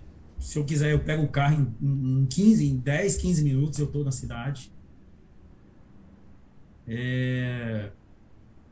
A Citadela vai morar eu, minha família, meus filhos, meu irmão, meus pais, todo mundo vai morar nesse lugar, porque é um terreno grande, 5.500 quadrados é coisa demais. Muita coisa.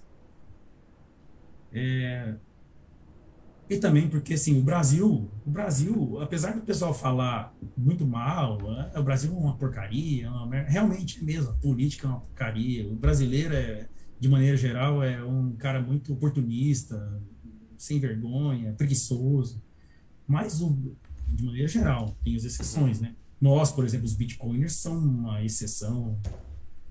Mas, assim, o Brasil é um país muito bom para se morar, para quem tem condições quem conhece o exterior aí, já viajou, já morou na Europa, morou nos Estados Unidos, conheceu, ou que seja passeio, sabe o que eu estou falando.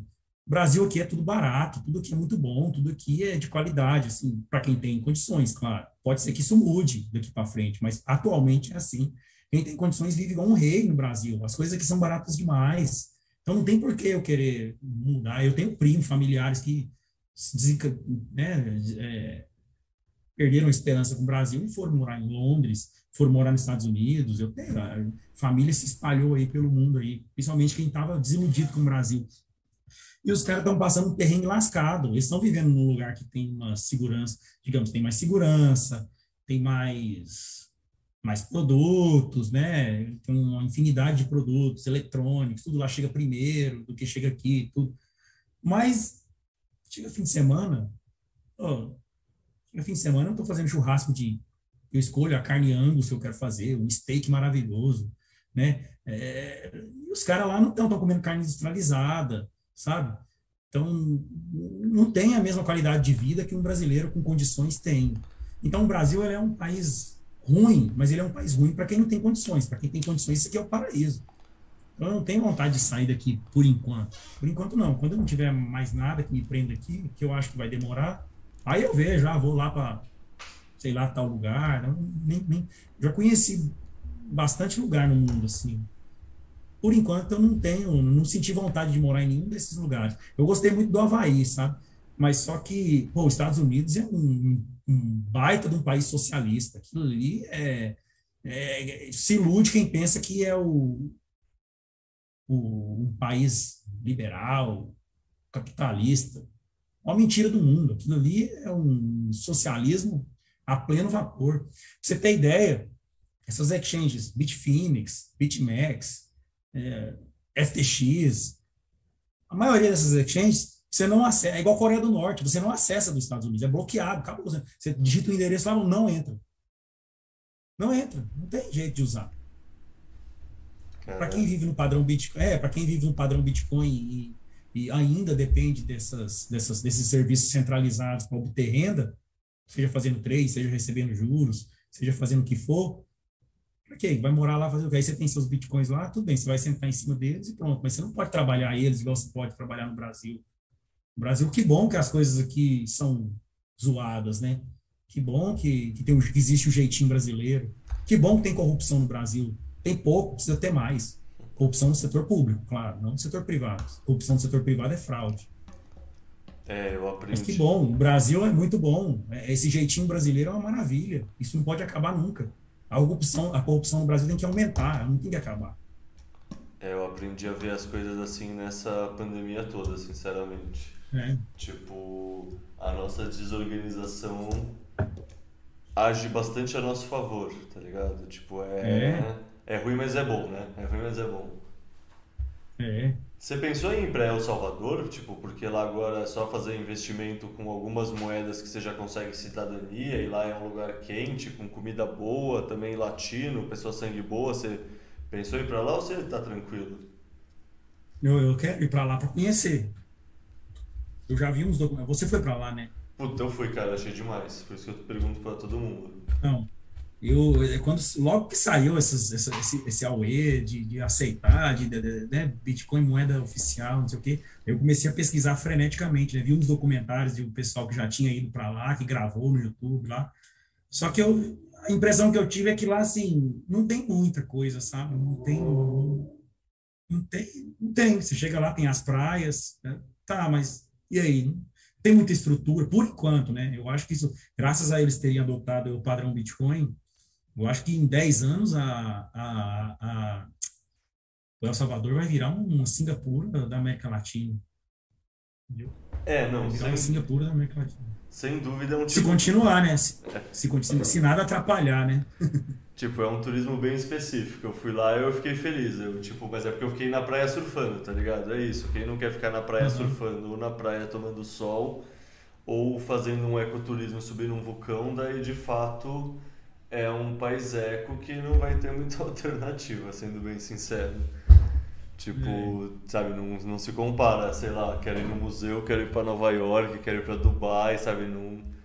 Imagina, não tem chance de comparar ainda, mas é. eu concordo que no futuro, porra, a tendência deles é positiva, a tendência do resto do mundo ainda não é, tá ligado?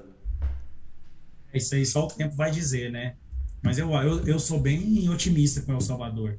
Quem sabe no futuro aí, esse lugar que eu ainda não sei, ah, quando não tiver nada que me prenda aqui no Brasil, quem sabe que não seja El Salvador, né? Pelo menos como turista eu tenho vontade de conhecer lá, no curto prazo. Tem, tem muita vontade, sim. Igual você foi para lá, eu tenho vontade de ir para lá imediatamente, assim, conhecer. Cara, lá é um dos lugares que tá aberto, tipo, te recomendo uns hotéis legais, depois eu te passo se você quiser. O Contangorila ficou num que é muito bonito, assim, de frente pro mar, puta praia vibe, comida boa, assim, é um lugar que...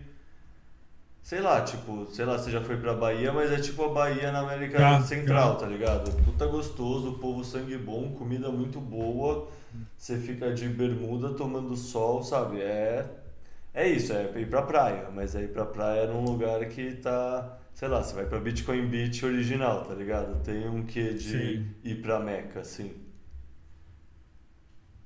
É, e poder, né, ver a adoção do Bitcoin na prática, né? Essa coisa, a coisa que a gente sempre qui- quis ver e nunca teve oportunidade, né? Sempre tentei evangelizar, pelo menos a minha rua ali do comércio, quando eu era comerciante, tentava evangelizar a minha rua ali para falar, nossa, igual tem aquela, tinha aquela rua lá no, no Brasil, lá, uma rua de, de onde todo mundo era aceitava Bitcoin, lá no sul do Brasil, esqueci o nome agora.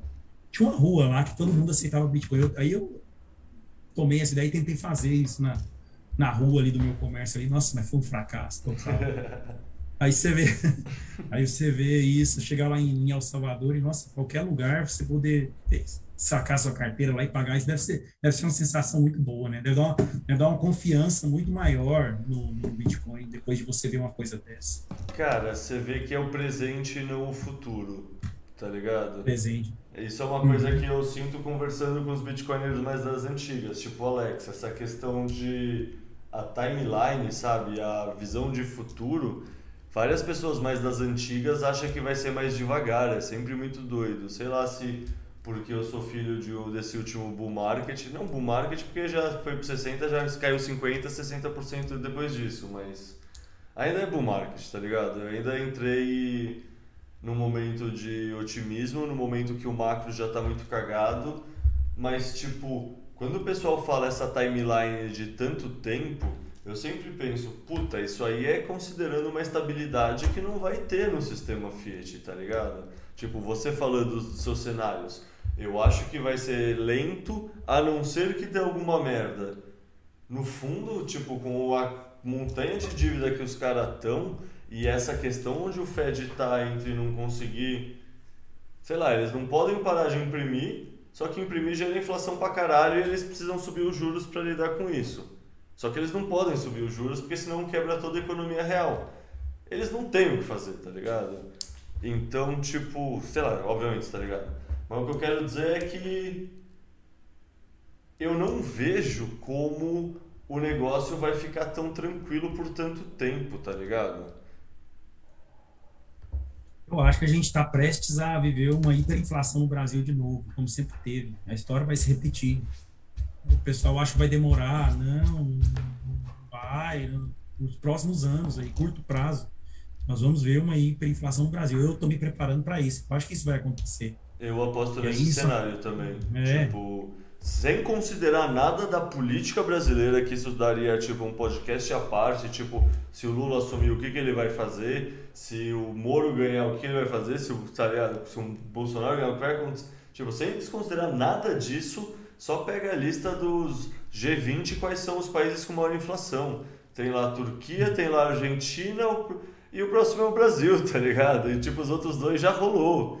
E o próximo na fila é, nós, estamos levantando a mão e É. falando, ó, chama nós, chama nós, a gente é o próximo da fila. Tipo, O isso. nove dedos, e o nove dedos tá aí subindo a rampa do, do, do palácio lá. Tá, e assim, sei lá, eu.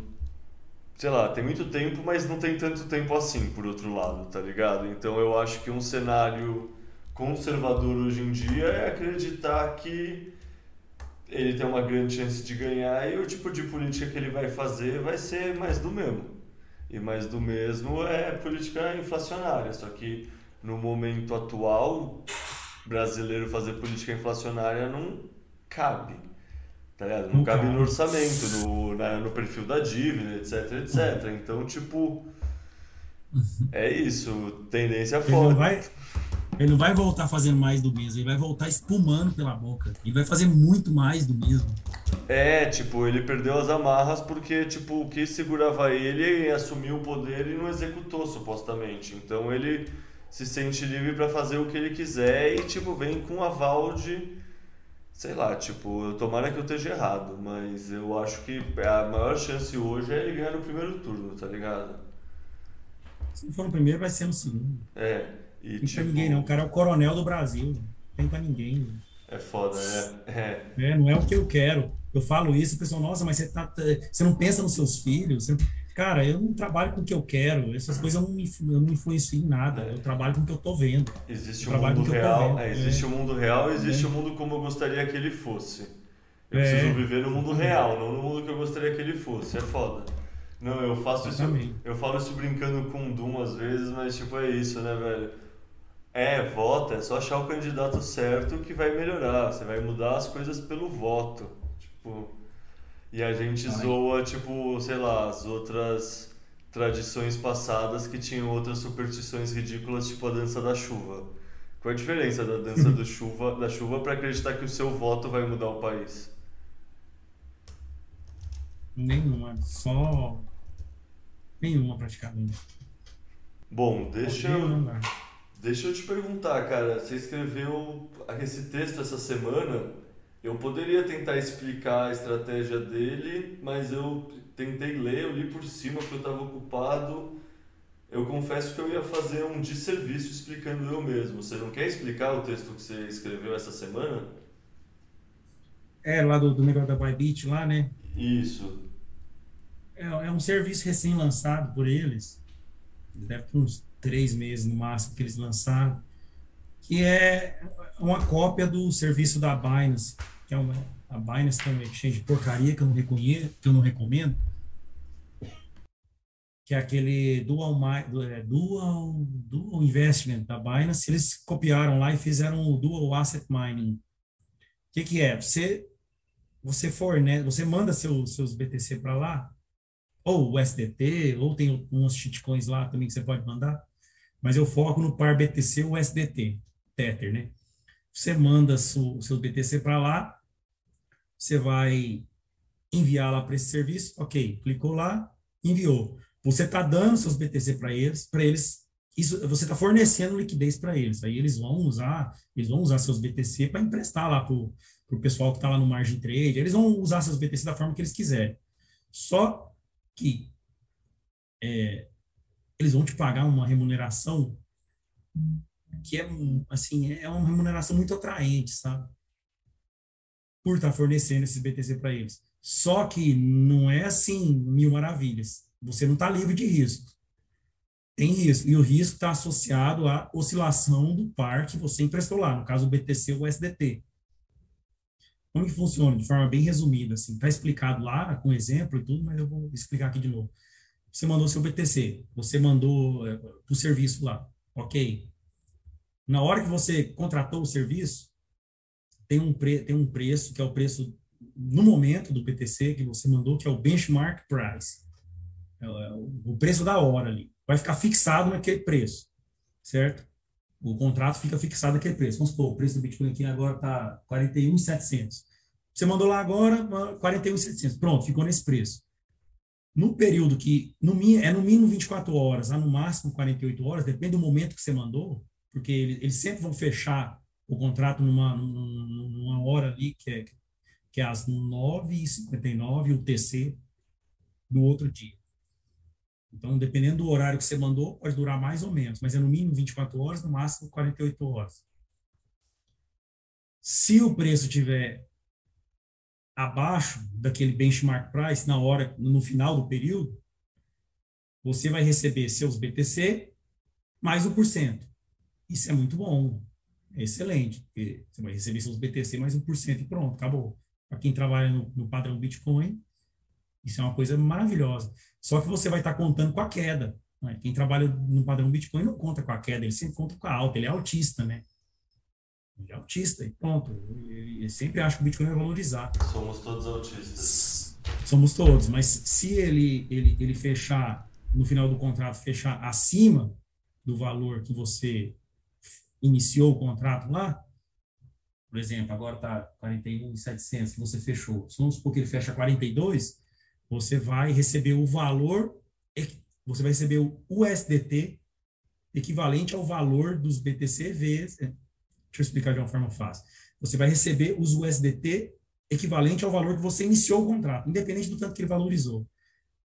Você vai receber os USDT no momento que você fechou o contrato. E ponto. Mais 1%. Então, de todo jeito, você recebe 1%.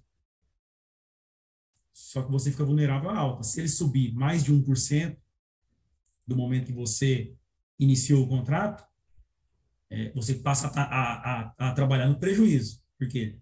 Não adianta, você pode ter recebido 1%, mas na hora de, de reconverter, você vai reconverter menos BTCs. Então, não, vale, não valeu a pena para quem está querendo crescer sua quantidade de BTC, não Sim, valeu a pena. Só vale a pena para né? quem cotou em Fiat, né? Isso. Aí, o que, que eu faço?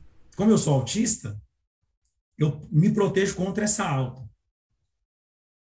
No momento que eu mando os BTC para lá e, e inicio o contrato, eu vou lá em outra exchange, ou pode ser na mesma, o usuário decide, você vai lá e usa o margin loan para comprar a mesma quantidade de BTCs para se proteger da alta.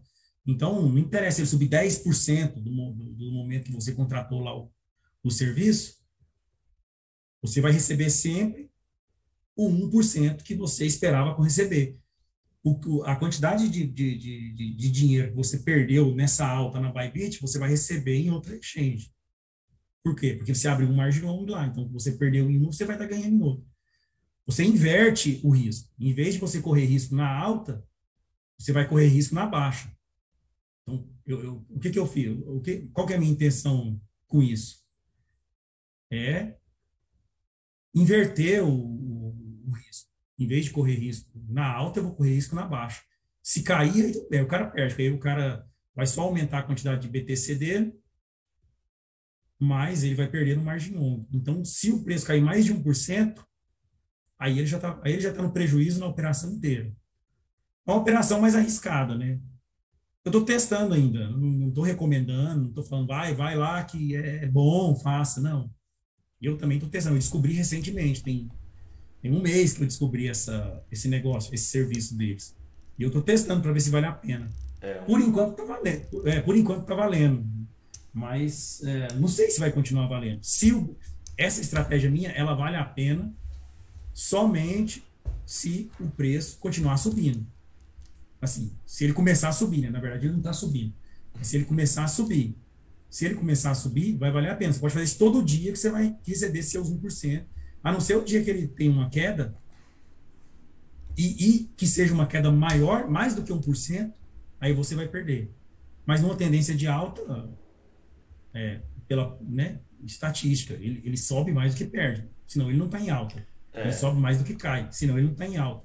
Então, você vai ganhar. E o, e o, o, o API, que é o ganho anual, está em mais de 200%. Né? Então, ou seja, se todos os dias que você fizer der certo, você vai ganhar 200%. Claro que nem todo dia vai dar certo.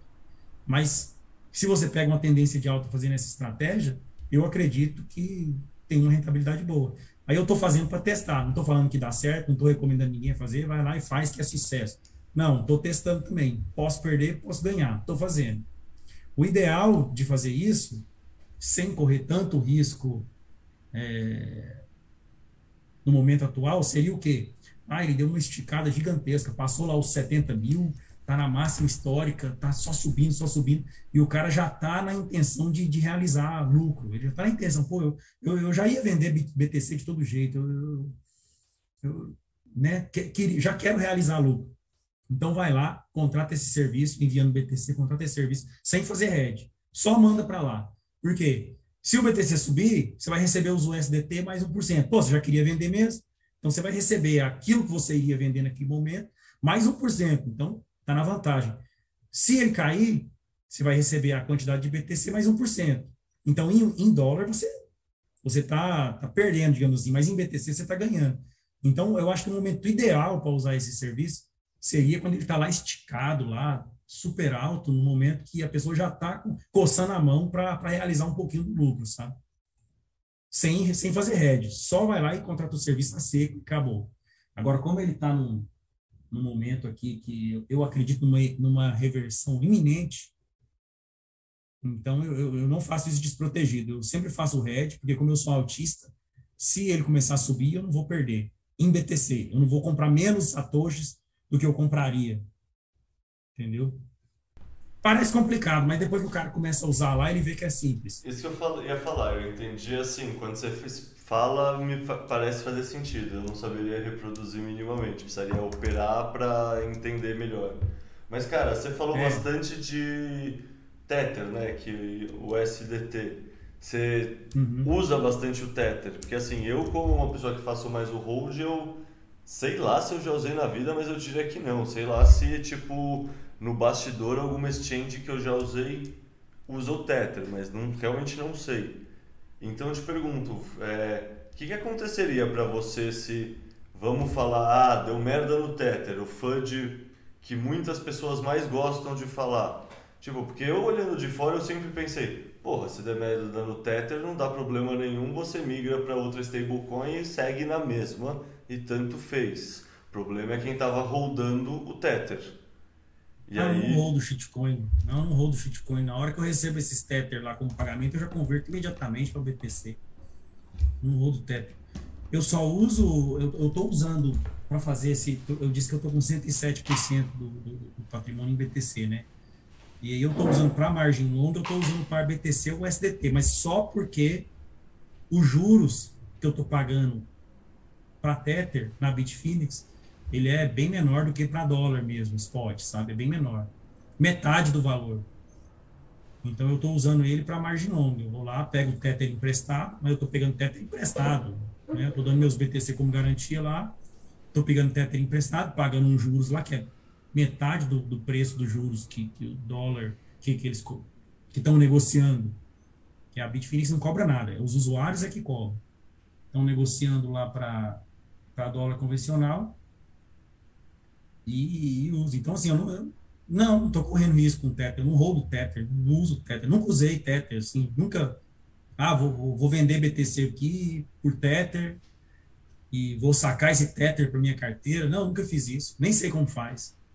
Eu só transaciono BTC, não, não uso shitcoin só para especular mesmo, mas na mesma hora, na mesma hora que cai qualquer coisa de shitcoin na minha, na minha mão, eu já converto para Bitcoin. Então, Isso sempre foi assim. Então, no é. fundo, só teria outra stablecoin de dólar que faria a mesma função para você, se em vez de olhar o par e o SDT, você olharia o par o SDC, que é da Coinbase, é. qualquer coisa assim. É, é, é só para só para re replicar o que acontece no dólar ali, né? Na verdade, eu não seguro nada disso. Né? Saquei. Ah, não, saquei. Você está falando que você só olha o gráfico, você nem opera usando.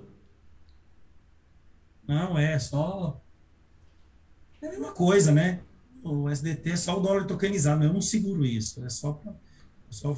Eu estou comprando mais BTC usando Tether que eu peguei emprestado dos outros. Então eu não estou rodando Tether. Não estou rodando Tether. Não é meu, é do outro lá. Só peguei emprestado com ele. Sei, é só uma ferramenta, só uma ponte, assim. É. Eu sempre pensei no, eu sempre pensei no Tether, nessas coisas, como é isso. É tipo uma ponte que te atravessa do ponto A ao ponto B. Tanto faz se é o é. Tether, se é da Coinbase ou se é outra stablecoin. Tipo, se der merda numa stablecoin, que se foda quem está segurando a stablecoin. Isso, é. sei lá, não vejo como isso afetaria a questão do Bitcoin. Eu não sei se você vê alguma coisa que afetaria sei lá, talvez um ruído no curto prazo por muito FUD, mas fora isso, você vê qualquer coisa que se dá merda no Tether, espingaria qualquer coisa no Bitcoin? Que nem o pessoal tenta fazer parecer? Não, vai dar, né? Assim, é... oscilação de curto prazo, impacto de curto prazo vai dar. Qualquer coisa que aconteça no, nesse ecossistema impacta no preço, né? Tem jeito. Se se o Xi Jinping lá amanhece, acorda amanhã e fala assim, qualquer coisa sobre o Bitcoin, nós estamos vendo aí o que está acontecendo. Mas isso é oscilação de curto prazo. No longo prazo, ele sempre vai recuperar. Esse, e esse fund do Tether, ele existe há tanto tempo, né? O pessoal fica repetindo igual papagaio. Não que eu esteja defendendo o Tether aqui. Eu não estou nem nem pro Tether. Quero saber de Tether. Mas, nossa, o povo fala tanto de, do, do, que o Tether vai isso, vai aquilo, não sei o quê, e ele está lá até hoje. Não, é engraçado que ninguém dentro da comunidade dá a mínima importância, porque assim, na boa, eu nunca pensei em ter essa coisa, tá ligado? Eu, tipo, realmente vejo ele como um vetor de FUD que para mim eu sempre fico na dúvida, será que eu sou ignorante e estou deixando passar alguma coisa? Ou será que é só um FUD totalmente sem noção? Tá ligado? E aí, tipo, eu tô perguntando pra você justamente isso, porque eu sei que eu tenho esse ponto cego na parte da pessoa que tá mais no mercado, em vez de estar tá fazendo só um, um, sei lá, um comprar todo mês e rodar. Tipo, sabe, você tá operando, você tá pegando empréstimo, você tá fazendo trade, você, tá, você usa muito mais o mercado como profissão. Então, tipo, é. você falar isso, tipo, com certeza sei lá, responde a um ponto cego meu e no fundo é a mesma impressão, tá ligado? A impressão que isso é só bullshit, assim, é só. Sei lá, é só gente que não tem mais o que fazer caçando pelo em ovo. É, é não entendo por que, que o pessoal fica falando assim. Tether ele foi uma coisa que ajudou muito o mercado, né? Você pega as entrevistas lá do Paulo Ardoino lá, que é o CTO da, da Bitfinex, ele explica muito bem lá as dificuldades, o que, os problemas que o Tether resolveu, as coisas que, que antes do Tether não eram possíveis e hoje é, principalmente questão de arbitragem, essas coisas. O Tether ajudou muito o ecossistema. Por que, que o pessoal fica tacando pedra? Eu também não estou defendendo o Tether, não estou falando que ele é seguro, nada disso. Mas eu acho que não tem por que ficar. Pô, se o cara não usa, larga para lá. Por que, que você vai ficar criticando? Eu não uso o Tether. Por que, que eu vou ficar criticando isso? Larga ele para lá, ué. É, eu nunca usei na vida também, eu acho. Só é o que eu te falei. Mas que, ele, mas, que ele, mas que ele ajuda muito o ecossistema, ele ajuda. Tanto é que depois dele surgiram várias outras aí. Surgiu a stablecoin da Binance, a stablecoin de não sei o que, não sei de onde, não sei de onde. Por quê? Porque foi uma ideia genial. O cara foi uma sacada. Ele resolveu um problema que o mercado estava é um... querendo. É um mercado hoje em dia multi, multibilionário, né? Eu não lembro os números, é. tipo, não sei se vocês têm isso de cabeça, mas o crescimento do mercado, do market cap das stablecoins, esse último ano, ano e pouco, foi cabuloso. É tipo, saiu de 50 bi para 500 bi, ou saiu de 5 bi para 50 bi. É uma coisa de é. ordens de grandeza, aqui, assim. Eu tô olhando aqui o CoinMarketCap hoje, o Tether é a terceira. É a terceira. Isso é cabuloso. É, ué, tá aqui o Bitcoin, Ether, Ether e Tether, é o terceiro. Aí não tá ali à toa, não. Aí tem o USDC Coin, eu não sei de onde é essa aqui também, que é outro stablecoin aqui. Eu acho que é da Coinbase essa aí. Coinbase, né? Eu acho. Não, eles não estão ali à toa. Eles não estão ali à toa, eles estão ali porque eles resolvem alguma coisa. Cara. Tô defendendo eles, não. Quem quiser usa, mas não tá ali à toa. Né? Quando a gente fala de stablecoin assim, é um bagulho que antes eu não via e hoje em dia eu vejo cada vez mais aquele futuro que o Michael Saylor fala. Não sei se você já prestou atenção no Saylor falando nisso, que tipo, antes do Bitcoin comer todo o mercado de moeda, tipo, o dólar vai comer todas as outras fiats usando justamente o Tether e coisas que são Concordo. mais eficientes que... Você concorda? Puta, isso é uma tese... Concordo totalmente. O dólar, o dólar já comeu o Bolívar venezuelano, né? Você pega o mercado informal lá, o, o, o, mercado informal lá na Venezuela, lá, ninguém. O cara que vende banana na rua lá, ele não aceita Bolívar, ele aceita dólar. Por que, que ele não aceita Tether ainda? Porque não é simples, não é um negócio fácil ainda. Mas vai ficar. Quando o negócio ficar. Quando o Tether começar a ser acessível até para o vendedor de banana lá na Venezuela, ele também não vai querer o dólar, ele vai querer o Tether. E ele nem vai saber o que o Tether não é o dólar, na real. Tipo, isso é um bagulho que eu concordo é. muito com essa tese, porque lá em El Salvador eu fui vendo isso e eu fui pensando aqui no Brasil depois, que é tipo, o cidadão médio, ele confia no dólar e ele sabe que o dólar é melhor que a, cidade, que a moeda local dele e ele nunca ouviu falar no Bitcoin, que é o que a gente estava falando no começo do podcast aqui. Então, para ele, a decisão de, pô, eu fico com o real ou eu fico com esse dólar digital aqui que eu tenho na minha wallet, que eu nem entendo a diferença se é Tether, se é dólar mesmo, só sei que tem um dólar aqui e ele é melhor que o meu real. Cara, isso uhum. vai acontecer no mundo inteiro, essa dúvida e essa escolha. Então, tipo, no começo eu achava que o Sailor tava só dando migué, assim, tá ligado? Só jogando uma cortina de fumaça pra ele comprar Bitcoin sem o pessoal encher o saco dele. Hoje em dia eu começo a concordar bastante com essa tese que no curto e médio prazo, né? Porque tem o longo prazo que aí o Bitcoin tende a desmonetizar até elas. Mas no curto uhum. e no médio prazo, hoje em dia eu vejo muito esse mundo de tipo a stablecoin do dólar desmonetizando os CBDCs dos outros bancos centrais, tá ligado? É uma coisa que a gente nunca pensou muito assim nesses termos, mas É um bagulho que hoje em dia eu enxergo também. É, concordo totalmente com ele. O Sailor é é um cara muito acima, assim, intelectualmente, né? Cara, nossa.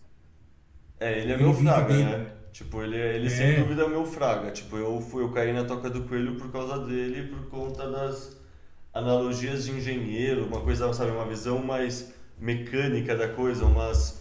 Sabe, você não precisa entender programação para entender, você não precisa entender, sabe? Ele fala, não, é um cubo de gelo derretendo a inflação, sabe? Essas... Os modelos mentais que ele apresenta é muito bom para um iniciante. Tipo, eu, como um cara mais jovem, eu, no Bitcoin, eu sempre vejo, assim, tipo um antes do Sailor e um depois do Sailor, assim, tá ligado? Não no sentido Jesus, mas tipo no sentido antes do Sailor a comunicação não tava tão óbvia, tá ligado? Tipo, eu não vou falar que não tinha, que tava difícil tava espalhado, mas já ouvi dizer relatos de pessoas que falam que era muito mais desorganizado e tinha muito, sabe, era mais difícil separar o joio do trigo e tinha muito esquema, mesmo no grupo do Facebook, ainda não tinha o Discord, essas coisas. Mas, cara, depois do Sailor, assim, pra mim é só preguiça, tá ligado? Já, tipo, porque o Sailor entra junto com todas as medidas do Covid e entra junto com o Fed afirmar que tem dinheiro infinito. E aí, cara, é você entender o básico de matemática que qualquer coisa dividido por infinito tende a zero. É, É só isso. E se o dinheiro tá dividido por infinito, ele também tende a zero. Tá ligado? É. São coisas muito simples. é. E ele, assim, ele foi o grande responsável por essa alta, eu acho, assim, foi o grande responsável por essa alta que a gente viu em 2020, né? E um pouco de 2021. Porque 2021 ele subiu, desceu, subiu, desceu e terminou no 0 a 0. Mas ele, ele foi o grande responsável. E ele também, além disso, assim, ser o grande responsável pela alta, ele foi o grande responsável por dar o clique na cabeça dos outros, dos outros caras do calibre dele. Inclusive, eu acho assim, essa aí já é uma teoria da conspiração minha, sabe? Não tem como provar nem nada. Mas eu acho que essa essa queda, essa, essa forçação de barra que a gente está vendo agora, né? Que quem acompanha as negociações aí, os books de, de, de, de negociações das exchanges e tudo, vê uma forçação de barra gigantesca, assim, é uma manipulação. Tudo bem que manipulação acontece tanto na alta quanto na baixa mas está muito forçado agora. Você vê assim, é wash trading e spoofing o tempo inteiro. Para quem não sabe, o wash trading é quando um, um grupo ali com grande, grande força, muito capital, fica vendendo, comprando, vendendo, comprando, vendendo, comprando, vendendo, comprando, com a intenção de criar confusão em quem está ali operando, quem está entre os agentes do mercado. E spoofing é quando o cara simplesmente fica mandando uma ordem ali, mandando uma ordem, sem, uma ordem grande, sem intenção de, de executar. Só manda para fazer, fazer peso no book mesmo. Manda, tira, manda, tira, manda, quando começa a executar, tira. Aí põe de novo. Isso acontece toda hora, o tempo inteiro. Quem, quem acompanha os books aí vê. Até no Twitter tem os perfis aí que ficam mostrando quando está acontecendo e tudo. O que, que eu imagino que está acontecendo assim? É uma coisa da minha cabeça, não tem como eu provar nem nada. Eu imagino pelo que eu vejo, pelo que eu absorvo e tudo. O cara igual um Elon Musk da vida, o cara tá vendendo lá as ações da Tesla dele lá doidado, né? O cara tá com uma pilha de dólar, uma tonelada de dólar ali, vendendo as ações dele da Tesla. O que, que ele vai fazer com esse dinheiro? Vai deixar no banco lá mofando, evaporando, juros negativos lá? Acho que não, né? O cara, ele, ele não é burro, ele é inteligente, tanto quanto o Sailor entendeu? E ele sabe que ele tem um poder de influência muito grande, assim, o cara que com um tweet consegue mover o mercado, sei lá, 10% para cima ou para baixo, dependendo do, do, humor, do que, que ele falar, ele sabe do poder que ele tem. Isso só com um tweet, só com a opinião dele, imagina com o poder financeiro dele. Acho que ele vai querer ficar atrás do Saber? Não, ele vai querer, ele entendeu o Bitcoin, do mesmo jeito que o Saber entendeu esse papinho dele aí de Dogecoin, essas coisas, isso aí é para desviar a atenção. Para desviar a atenção da, da, manada que segue ele. Na verdade, ele quer acumular Bitcoin. Você acha que ele quer acumular Bitcoin no preço de dois meses atrás? 65 mil, 70 mil? Claro que não. Ele quer acumular Bitcoin no preço que é interessante para ele.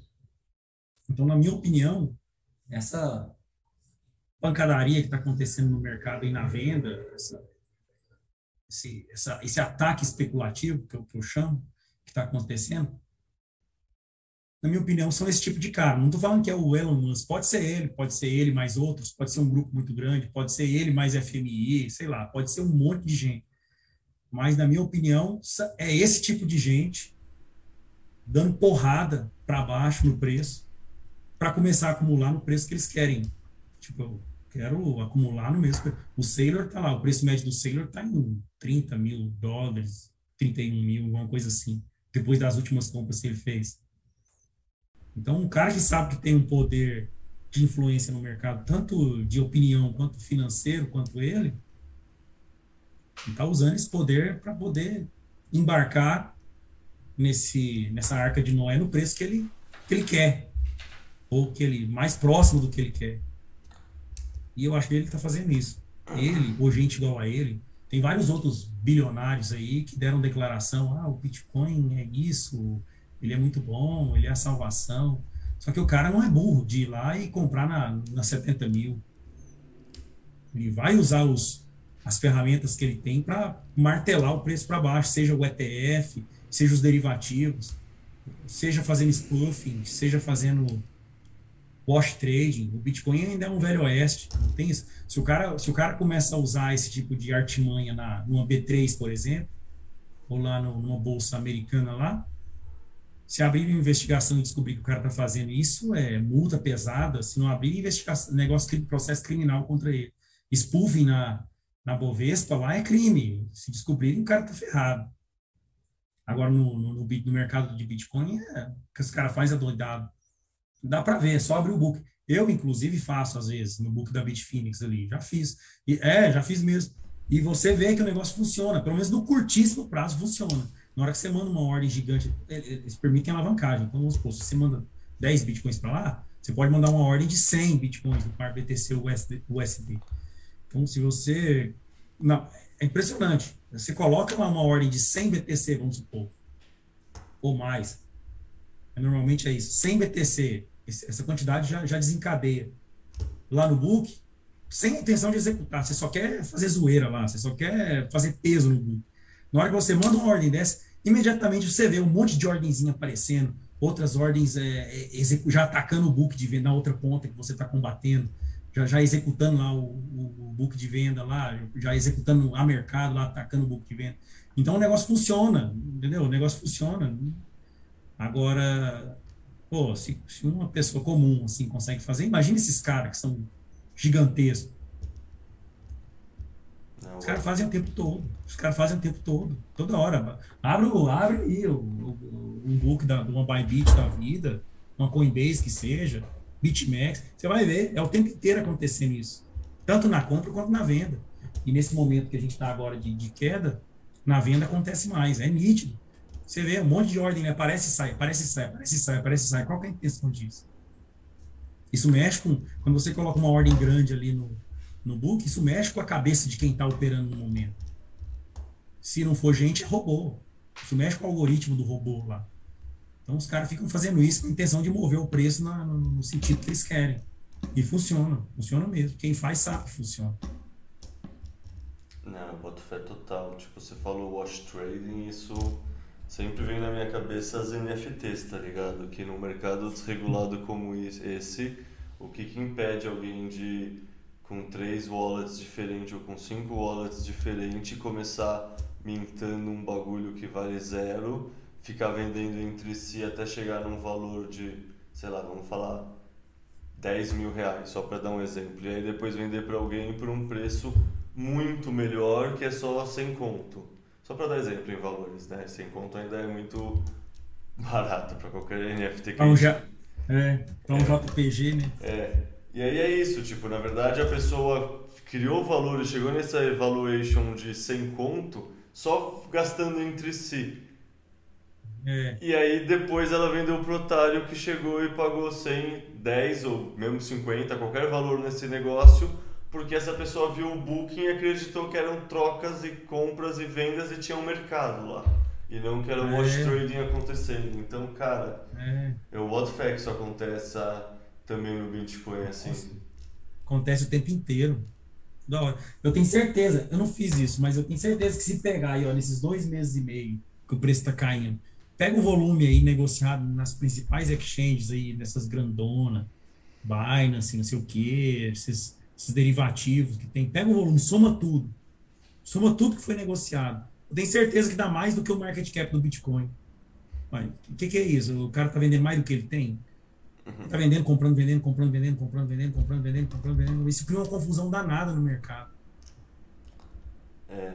Cara... Ele pode comprar aos poucos e vender tudo de uma vez. Compra aos poucos, vende tudo de uma vez. Compra... Na hora que ele já está com uma posição vendida suficiente ali, aí ele vai comprando, comprando devagarinho, devagarinho e bah, o martelo tem para baixo já joga a ordem ao mercado, aí destrói. Você vê, pô, é só abrir o gráfico dá para ver isso. Preciso nem ficar falando aqui, dá para ver isso nitidamente que acontece.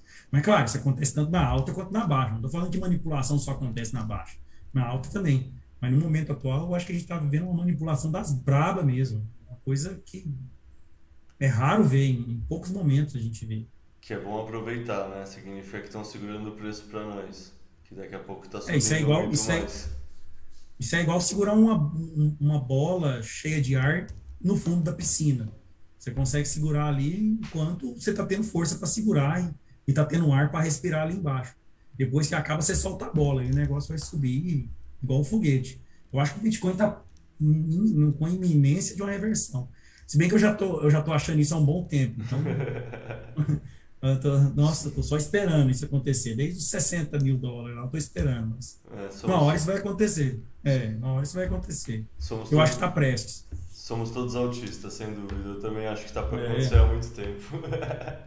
É. Cara, uma notícia que saiu essa semana que me deixou pensando e talvez você tenha um ponto de vista legal. é Essa do Google. Tipo, que tem coisas que geram gatilhos no mercado que fazem coisas acontecerem.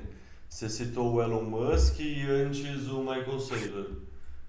O Google é uma dessas grandes empresas que na minha cabeça, sei lá, se for o Google ou a Amazon ou a Apple, tanto faz. Uma dessas empresas realmente começar a se inserir no ecossistema e comprar Bitcoin também, vai ser a validação final, se pá. Quer dizer, final num sentido, sei lá, o Michael Saylor é ainda de uma empresa pequena que é meio à margem da bolsa americana, não é uma das empresas que são protagonistas da bolsa americana e, portanto, é protagonista, protagonista do mercado mundial. E aí, sei lá, eu talvez seja otimismo ingênuo, não sei, eu queria te perguntar, o que, que você acha disso? Tipo, sei lá, quando um Google, uma Amazon, um Facebook, uma Apple, você acha que realmente é isso ou, tipo, no fundo, uma vai fazer isso e ainda as outras vão estar de boa e não vai começar essa teoria dos jogos? Não, eu acho que eles vão fazer, é, principalmente nesse momento de inflação nos Estados Unidos subindo, né? Ainda mais você pegar uma Apple da vida que tem um caixa gigantesco. Se brincar, eu acho que o caixa dela é maior do que Do que o nosso PIB, né? Um as assim. empresas. É, uma coisa da nossa bolsa, assim. sei lá, um bagulho assim. É, tipo, da nossa bolsa, é uma coisa inimaginável, assim, o caixa dela. E você acha que uma empresa dessa quer ver o caixa evaporando? Não. Só que antes da empresa fazer isso publicamente, por que que elas não estão fazendo isso publicamente ainda? Por questão de. de, de pô, elas estão ali no mercado consolidado, estão ali, o governo passa a mãozinha na cabeça delas. Elas não podem simplesmente falar, ó, foda-se governo e eu vou fazer isso. A exemplo da Tesla lá. A Tesla, na hora que anunciou que ia aceitar Bitcoin, passou um tempo, um mês. Pô, veja bem, não, não é bem assim. Ué, pô, o que, que você acha que aconteceu? Os É. caras chegaram neles e falaram, ô, meu, ô, ô, Elon Musk, vem cá, meu amigo. Você quer continuar vendendo seu carrinho elétrico aí em paz, tranquilamente, com seu mercado aí certinho, seus juros negativos aí garantidos, belezinha, seus empréstimos? Então, vamos conversar aqui. Sabe aquela, esse negócio seu de aceitar Bitcoin? Repensa isso aí, cara, sabe? Veja bem, veja direitinho isso aí. Pensa direitinho e depois conversa de novo comigo aqui. Aí o cara vai lá e não, veja bem, não é bem assim, nós não vamos aceitar Bitcoin, nós vamos aceitar Dogecoin. É, o Bitcoin gasta energia, Bitcoin é ruim para o meio ambiente. Tá?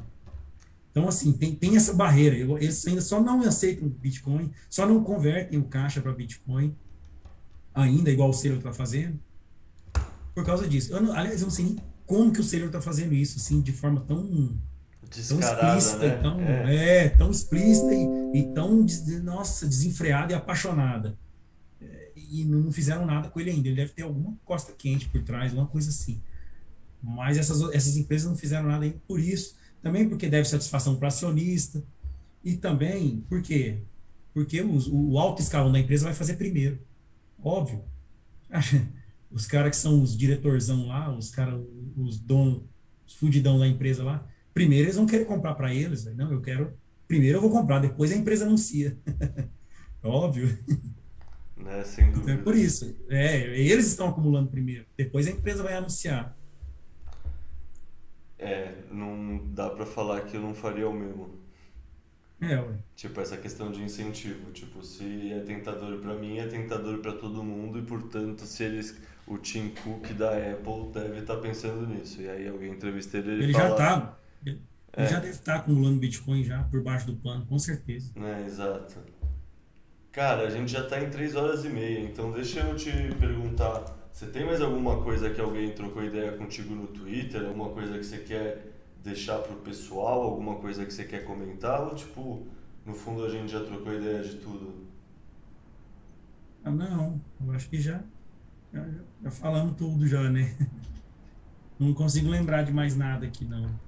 Pô, cara, então você que dá mais tempo de eu falar um segundo ou outro, agradecer pela participação é da hora pra caralho ver, tipo, explica Bitcoin crescendo, deixando de ser só eu conseguindo sei lá, organizar outros plebes e não tão plebes assim pra vir trocar ideia, tipo, é legal pra caralho. E tipo, sei lá, no fundo, portas abertas para outras participações e agora que o Explica Bitcoin está deixando de ser um projeto pessoal para ser um bagulho maior, um coletivo, também abrir a porta do coletivo para você pensar em alguma maneira de você quiser participar, seja produzindo conteúdo, seja, sei lá, você tem um conhecimento aí que poucas pessoas têm, tá ligado? Então. É, eu conhe... é, o conhecimento que eu tenho, não muito da parte técnica do Bitcoin. Ah, não é? é não da parte filosófica, assim, é mais do que eu leio mesmo, dos livros que eu leio, eu gosto muito de ler. É mais da, da prática mesmo, da especulação. Isso aí eu sou digamos assim, isso aí realmente é a minha especialidade. É, você para assim, olhando de fora, é tipo, caralho, olha as coisas. Isso. Tipo, eu não entendo um terço do que você fala. Tipo, sabe, você, você pensa, caralho, o mundo é muito maior do que eu tô acostumado com meu, o meu DCA, com o meu hold. Deixa eu entender isso aqui. E é do caralho, assim, é um bagulho que. Sei lá, tipo, eu boto fé que a cultura média dos iniciantes, do pessoal no Twitter e tudo mais, é o fazer o hold, você falou que você faz com a grande maioria, mas é interessante, é, então, mas é interessante ver o outro lado também, que querendo ou não, tipo, é um conteúdo que existe muito menos. O conteúdo que existe sobre isso não é de qualidade. É tipo daqueles não. youtuber que faz aquelas caras ridículas, não tem o mínimo senso de dignidade e fica se vendendo para umas coisas patéticas, tá ligado?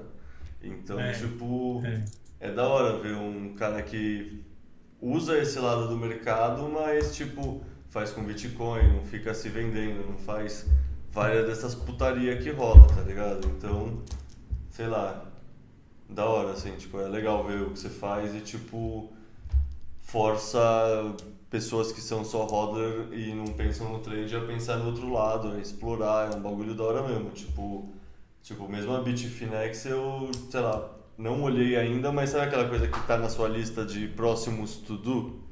É um bagulho que uhum. eu quero explorar porque tenho interesse, tá ligado? Tipo, é aquela coisa, se você consegue aumentar os seus satoshis de uma maneira íntegra, não tem por que não. Isso, tipo, você está dando liquidez para um mercado que quer liquidez, você está provendo é. valor é. para as pessoas, é justo, é livre mercado, é legal, tá ligado? É, vale a pena usar lá quando o juros está realmente alto. No momento não está. Tem uns sete meses que juros para BTC está ridículo. Então, no momento não vale a pena. Você vai emprestar, você vai basicamente emprestar seu dinheiro de graça. Correr risco e emprestar de graça. Não rola. Mas eu estou sempre avisando lá no Twitter, postando print quando o negócio. Eu, eu fico olhando, claro, eu quero aproveitar também. Então eu estou sempre postando. Então, quando acontecer de novo, pessoal vai ficar sabendo. Quem, quem quiser vai ficar sabendo. Quem acompanha vai ficar sabendo. Então, é só acompanhar lá. E, nossa, uma coisa que eu queria falar no início, ou falar no finalzinho. É louvável mesmo essa atitude sua de fazer, tomar essa iniciativa, de fazer essa essa, informa, essa, essa, essa educação financeira, né? Você, o João Grilo, o Coreia, pô, os caras é, é uma salva de palmas pro pessoal mesmo. Parabéns. Né? Pô, obrigado. Show de bola. Mas assim, eu vou te falar uma coisa que eu acho que eu deixei implícito, falei um pouco pra Nina, mas é quase como se não fosse uma escolha, tá ligado? Eu imagino que você sente essa mesma coisa no como você trabalha com Bitcoin, tá ligado? No seu caso é mais essa parte de especulação e tudo mais, mas tipo, cara, eu acordo, eu não sei o que eu quero fazer, eu quero ver uma podcast de Bitcoin. Eu, tipo, tô à tarde em casa, sabe? Tipo, um momento de tédio e de ócio, eu orbito para querer fazer alguma coisa com Bitcoin, para produzir algum conteúdo, para consumir algum conteúdo, sabe? Tipo, é aquela coisa, né? A gravidade da toca do coelho é muito forte. Tipo, muito forte. Você vai sendo puxado e você não volta, assim, tipo, é. É doido. Tipo, o Leta de um ano atrás não entenderia o Leta de hoje. Eu só quero ver onde vai estar o Leta daqui a um ano, tá ligado? Porque é o que eu falei no comecinho, tipo. Como isso evolui rápido, tipo, a frase que a Nina falou de estudo, assim, imagino você que tá, sei lá, quase 10 anos já, 8 anos, sei lá, tipo, deve, é. deve ser a sensação de décadas, assim, tipo, porque assim, desde que eu entrei, que faz pouquíssimo tempo, é bizarro quanto de coisa já aconteceu, tá ligado? A China baniu, entrou Elon Musk, o bagulho caiu sei lá quanto por, sabe, tipo, tipo, aconteceu coisa pra caralho. O governo americano tentou passar lei escondida, um país adotou, tá ligado? Vai acontecendo as coisas e parece que é só natural e fluido e passa muito rápido. É bizarro a velocidade de tudo isso. É, é nossa, muita coisa aconteceu nesse, nesse percurso aí. Há um ano no Bitcoin, um ano para quem está na toca do coelho, parece que são cinco anos para quem está vivendo uma vida normal, né? É, a diferença entre quem está na toca do coelho e quem só comprou um pouco de Bitcoin. Por isso que eu pergunto pro pessoal no começo há quanto tempo você está na toca do coelho, porque isso é subjetivo. Tipo, a pessoa pode é. responder, é. pô, comecei a comprar, mas na real eu só realmente entendi um ou dois ou três anos depois.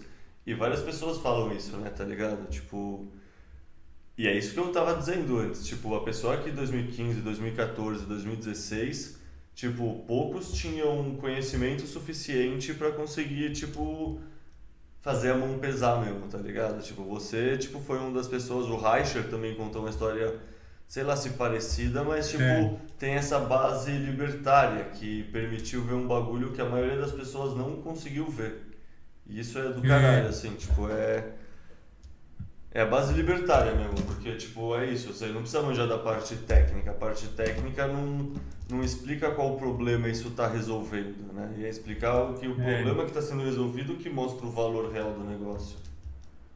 Exatamente, exatamente. Quando você tem uma base libertária, anarcocapitalista, com um fundamento em escola austríaca, você chega à conclusão de imediato que o Bitcoin é o único caminho. Não tem não existe outra forma. Não existe outra forma de, de, alcançar seu objetivo. É, cara, é muito doido. Há um ano e meio atrás eu jamais pensaria, pensaria que eu ia estudar isso. É, acabou de chegar do correio o meu, a revolta de Atlas e, tipo, tô estudando economia austríaca. Tipo, nem sabia que existia uhum. dois anos atrás, tá ligado? É, Tipo, a Toca do Coelho é muito é. legal por causa disso, né? Ela abre as portas que você nem sabia que existia e como é tanta pessoa tão bem informada, tão crítica, tão criteriosa, tão analítica, você tá ligado que as recomendações que vêm são boas e são pessoas que pesquisaram pra caralho pra sentir a vontade de dar uma recomendação dessas.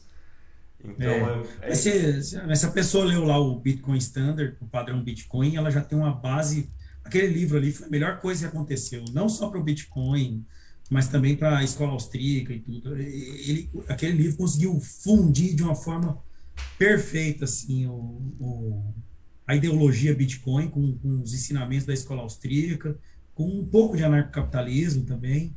aquele livro ali é perfeito. Quem leu aquele livro ali já está bem avançado no assunto. Bota fé, puta, puta livro, é um dos É. livros que... Livraço, Livraço. livraço. Você já leu o Fiat Standard? Não, esse aí tá no meu, no meu carrinho aqui de compras. É, também. Eu ainda não li, mas... Tipo, o Seyfadin é um cara que eu respeito pra caralho. Ele é um cara tipo... Demais. Inteligente, mas também independente, tá ligado? Ele é, tipo... É, É, nossa, é do caralho. Ele tipo, tem uma autonomia, assim, uma. Tipo, afiado, tá ligado? Uma navalha afiada, assim. é, né? Tipo, é, o cara. é, não vejo a hora de ver, ler o, o, o Fiat Standard também. É, tá na fila aqui, tá no carrinho. Próxima compra que eu fizer dos livros internacionais aí, ele vai vir no pacote. Bom, é isso, Anon. Não sei se você quer falar mais alguma coisa ou interrompo aqui. Não, pra mim tá de boa. Vou pedir um- uma janta aqui e comer.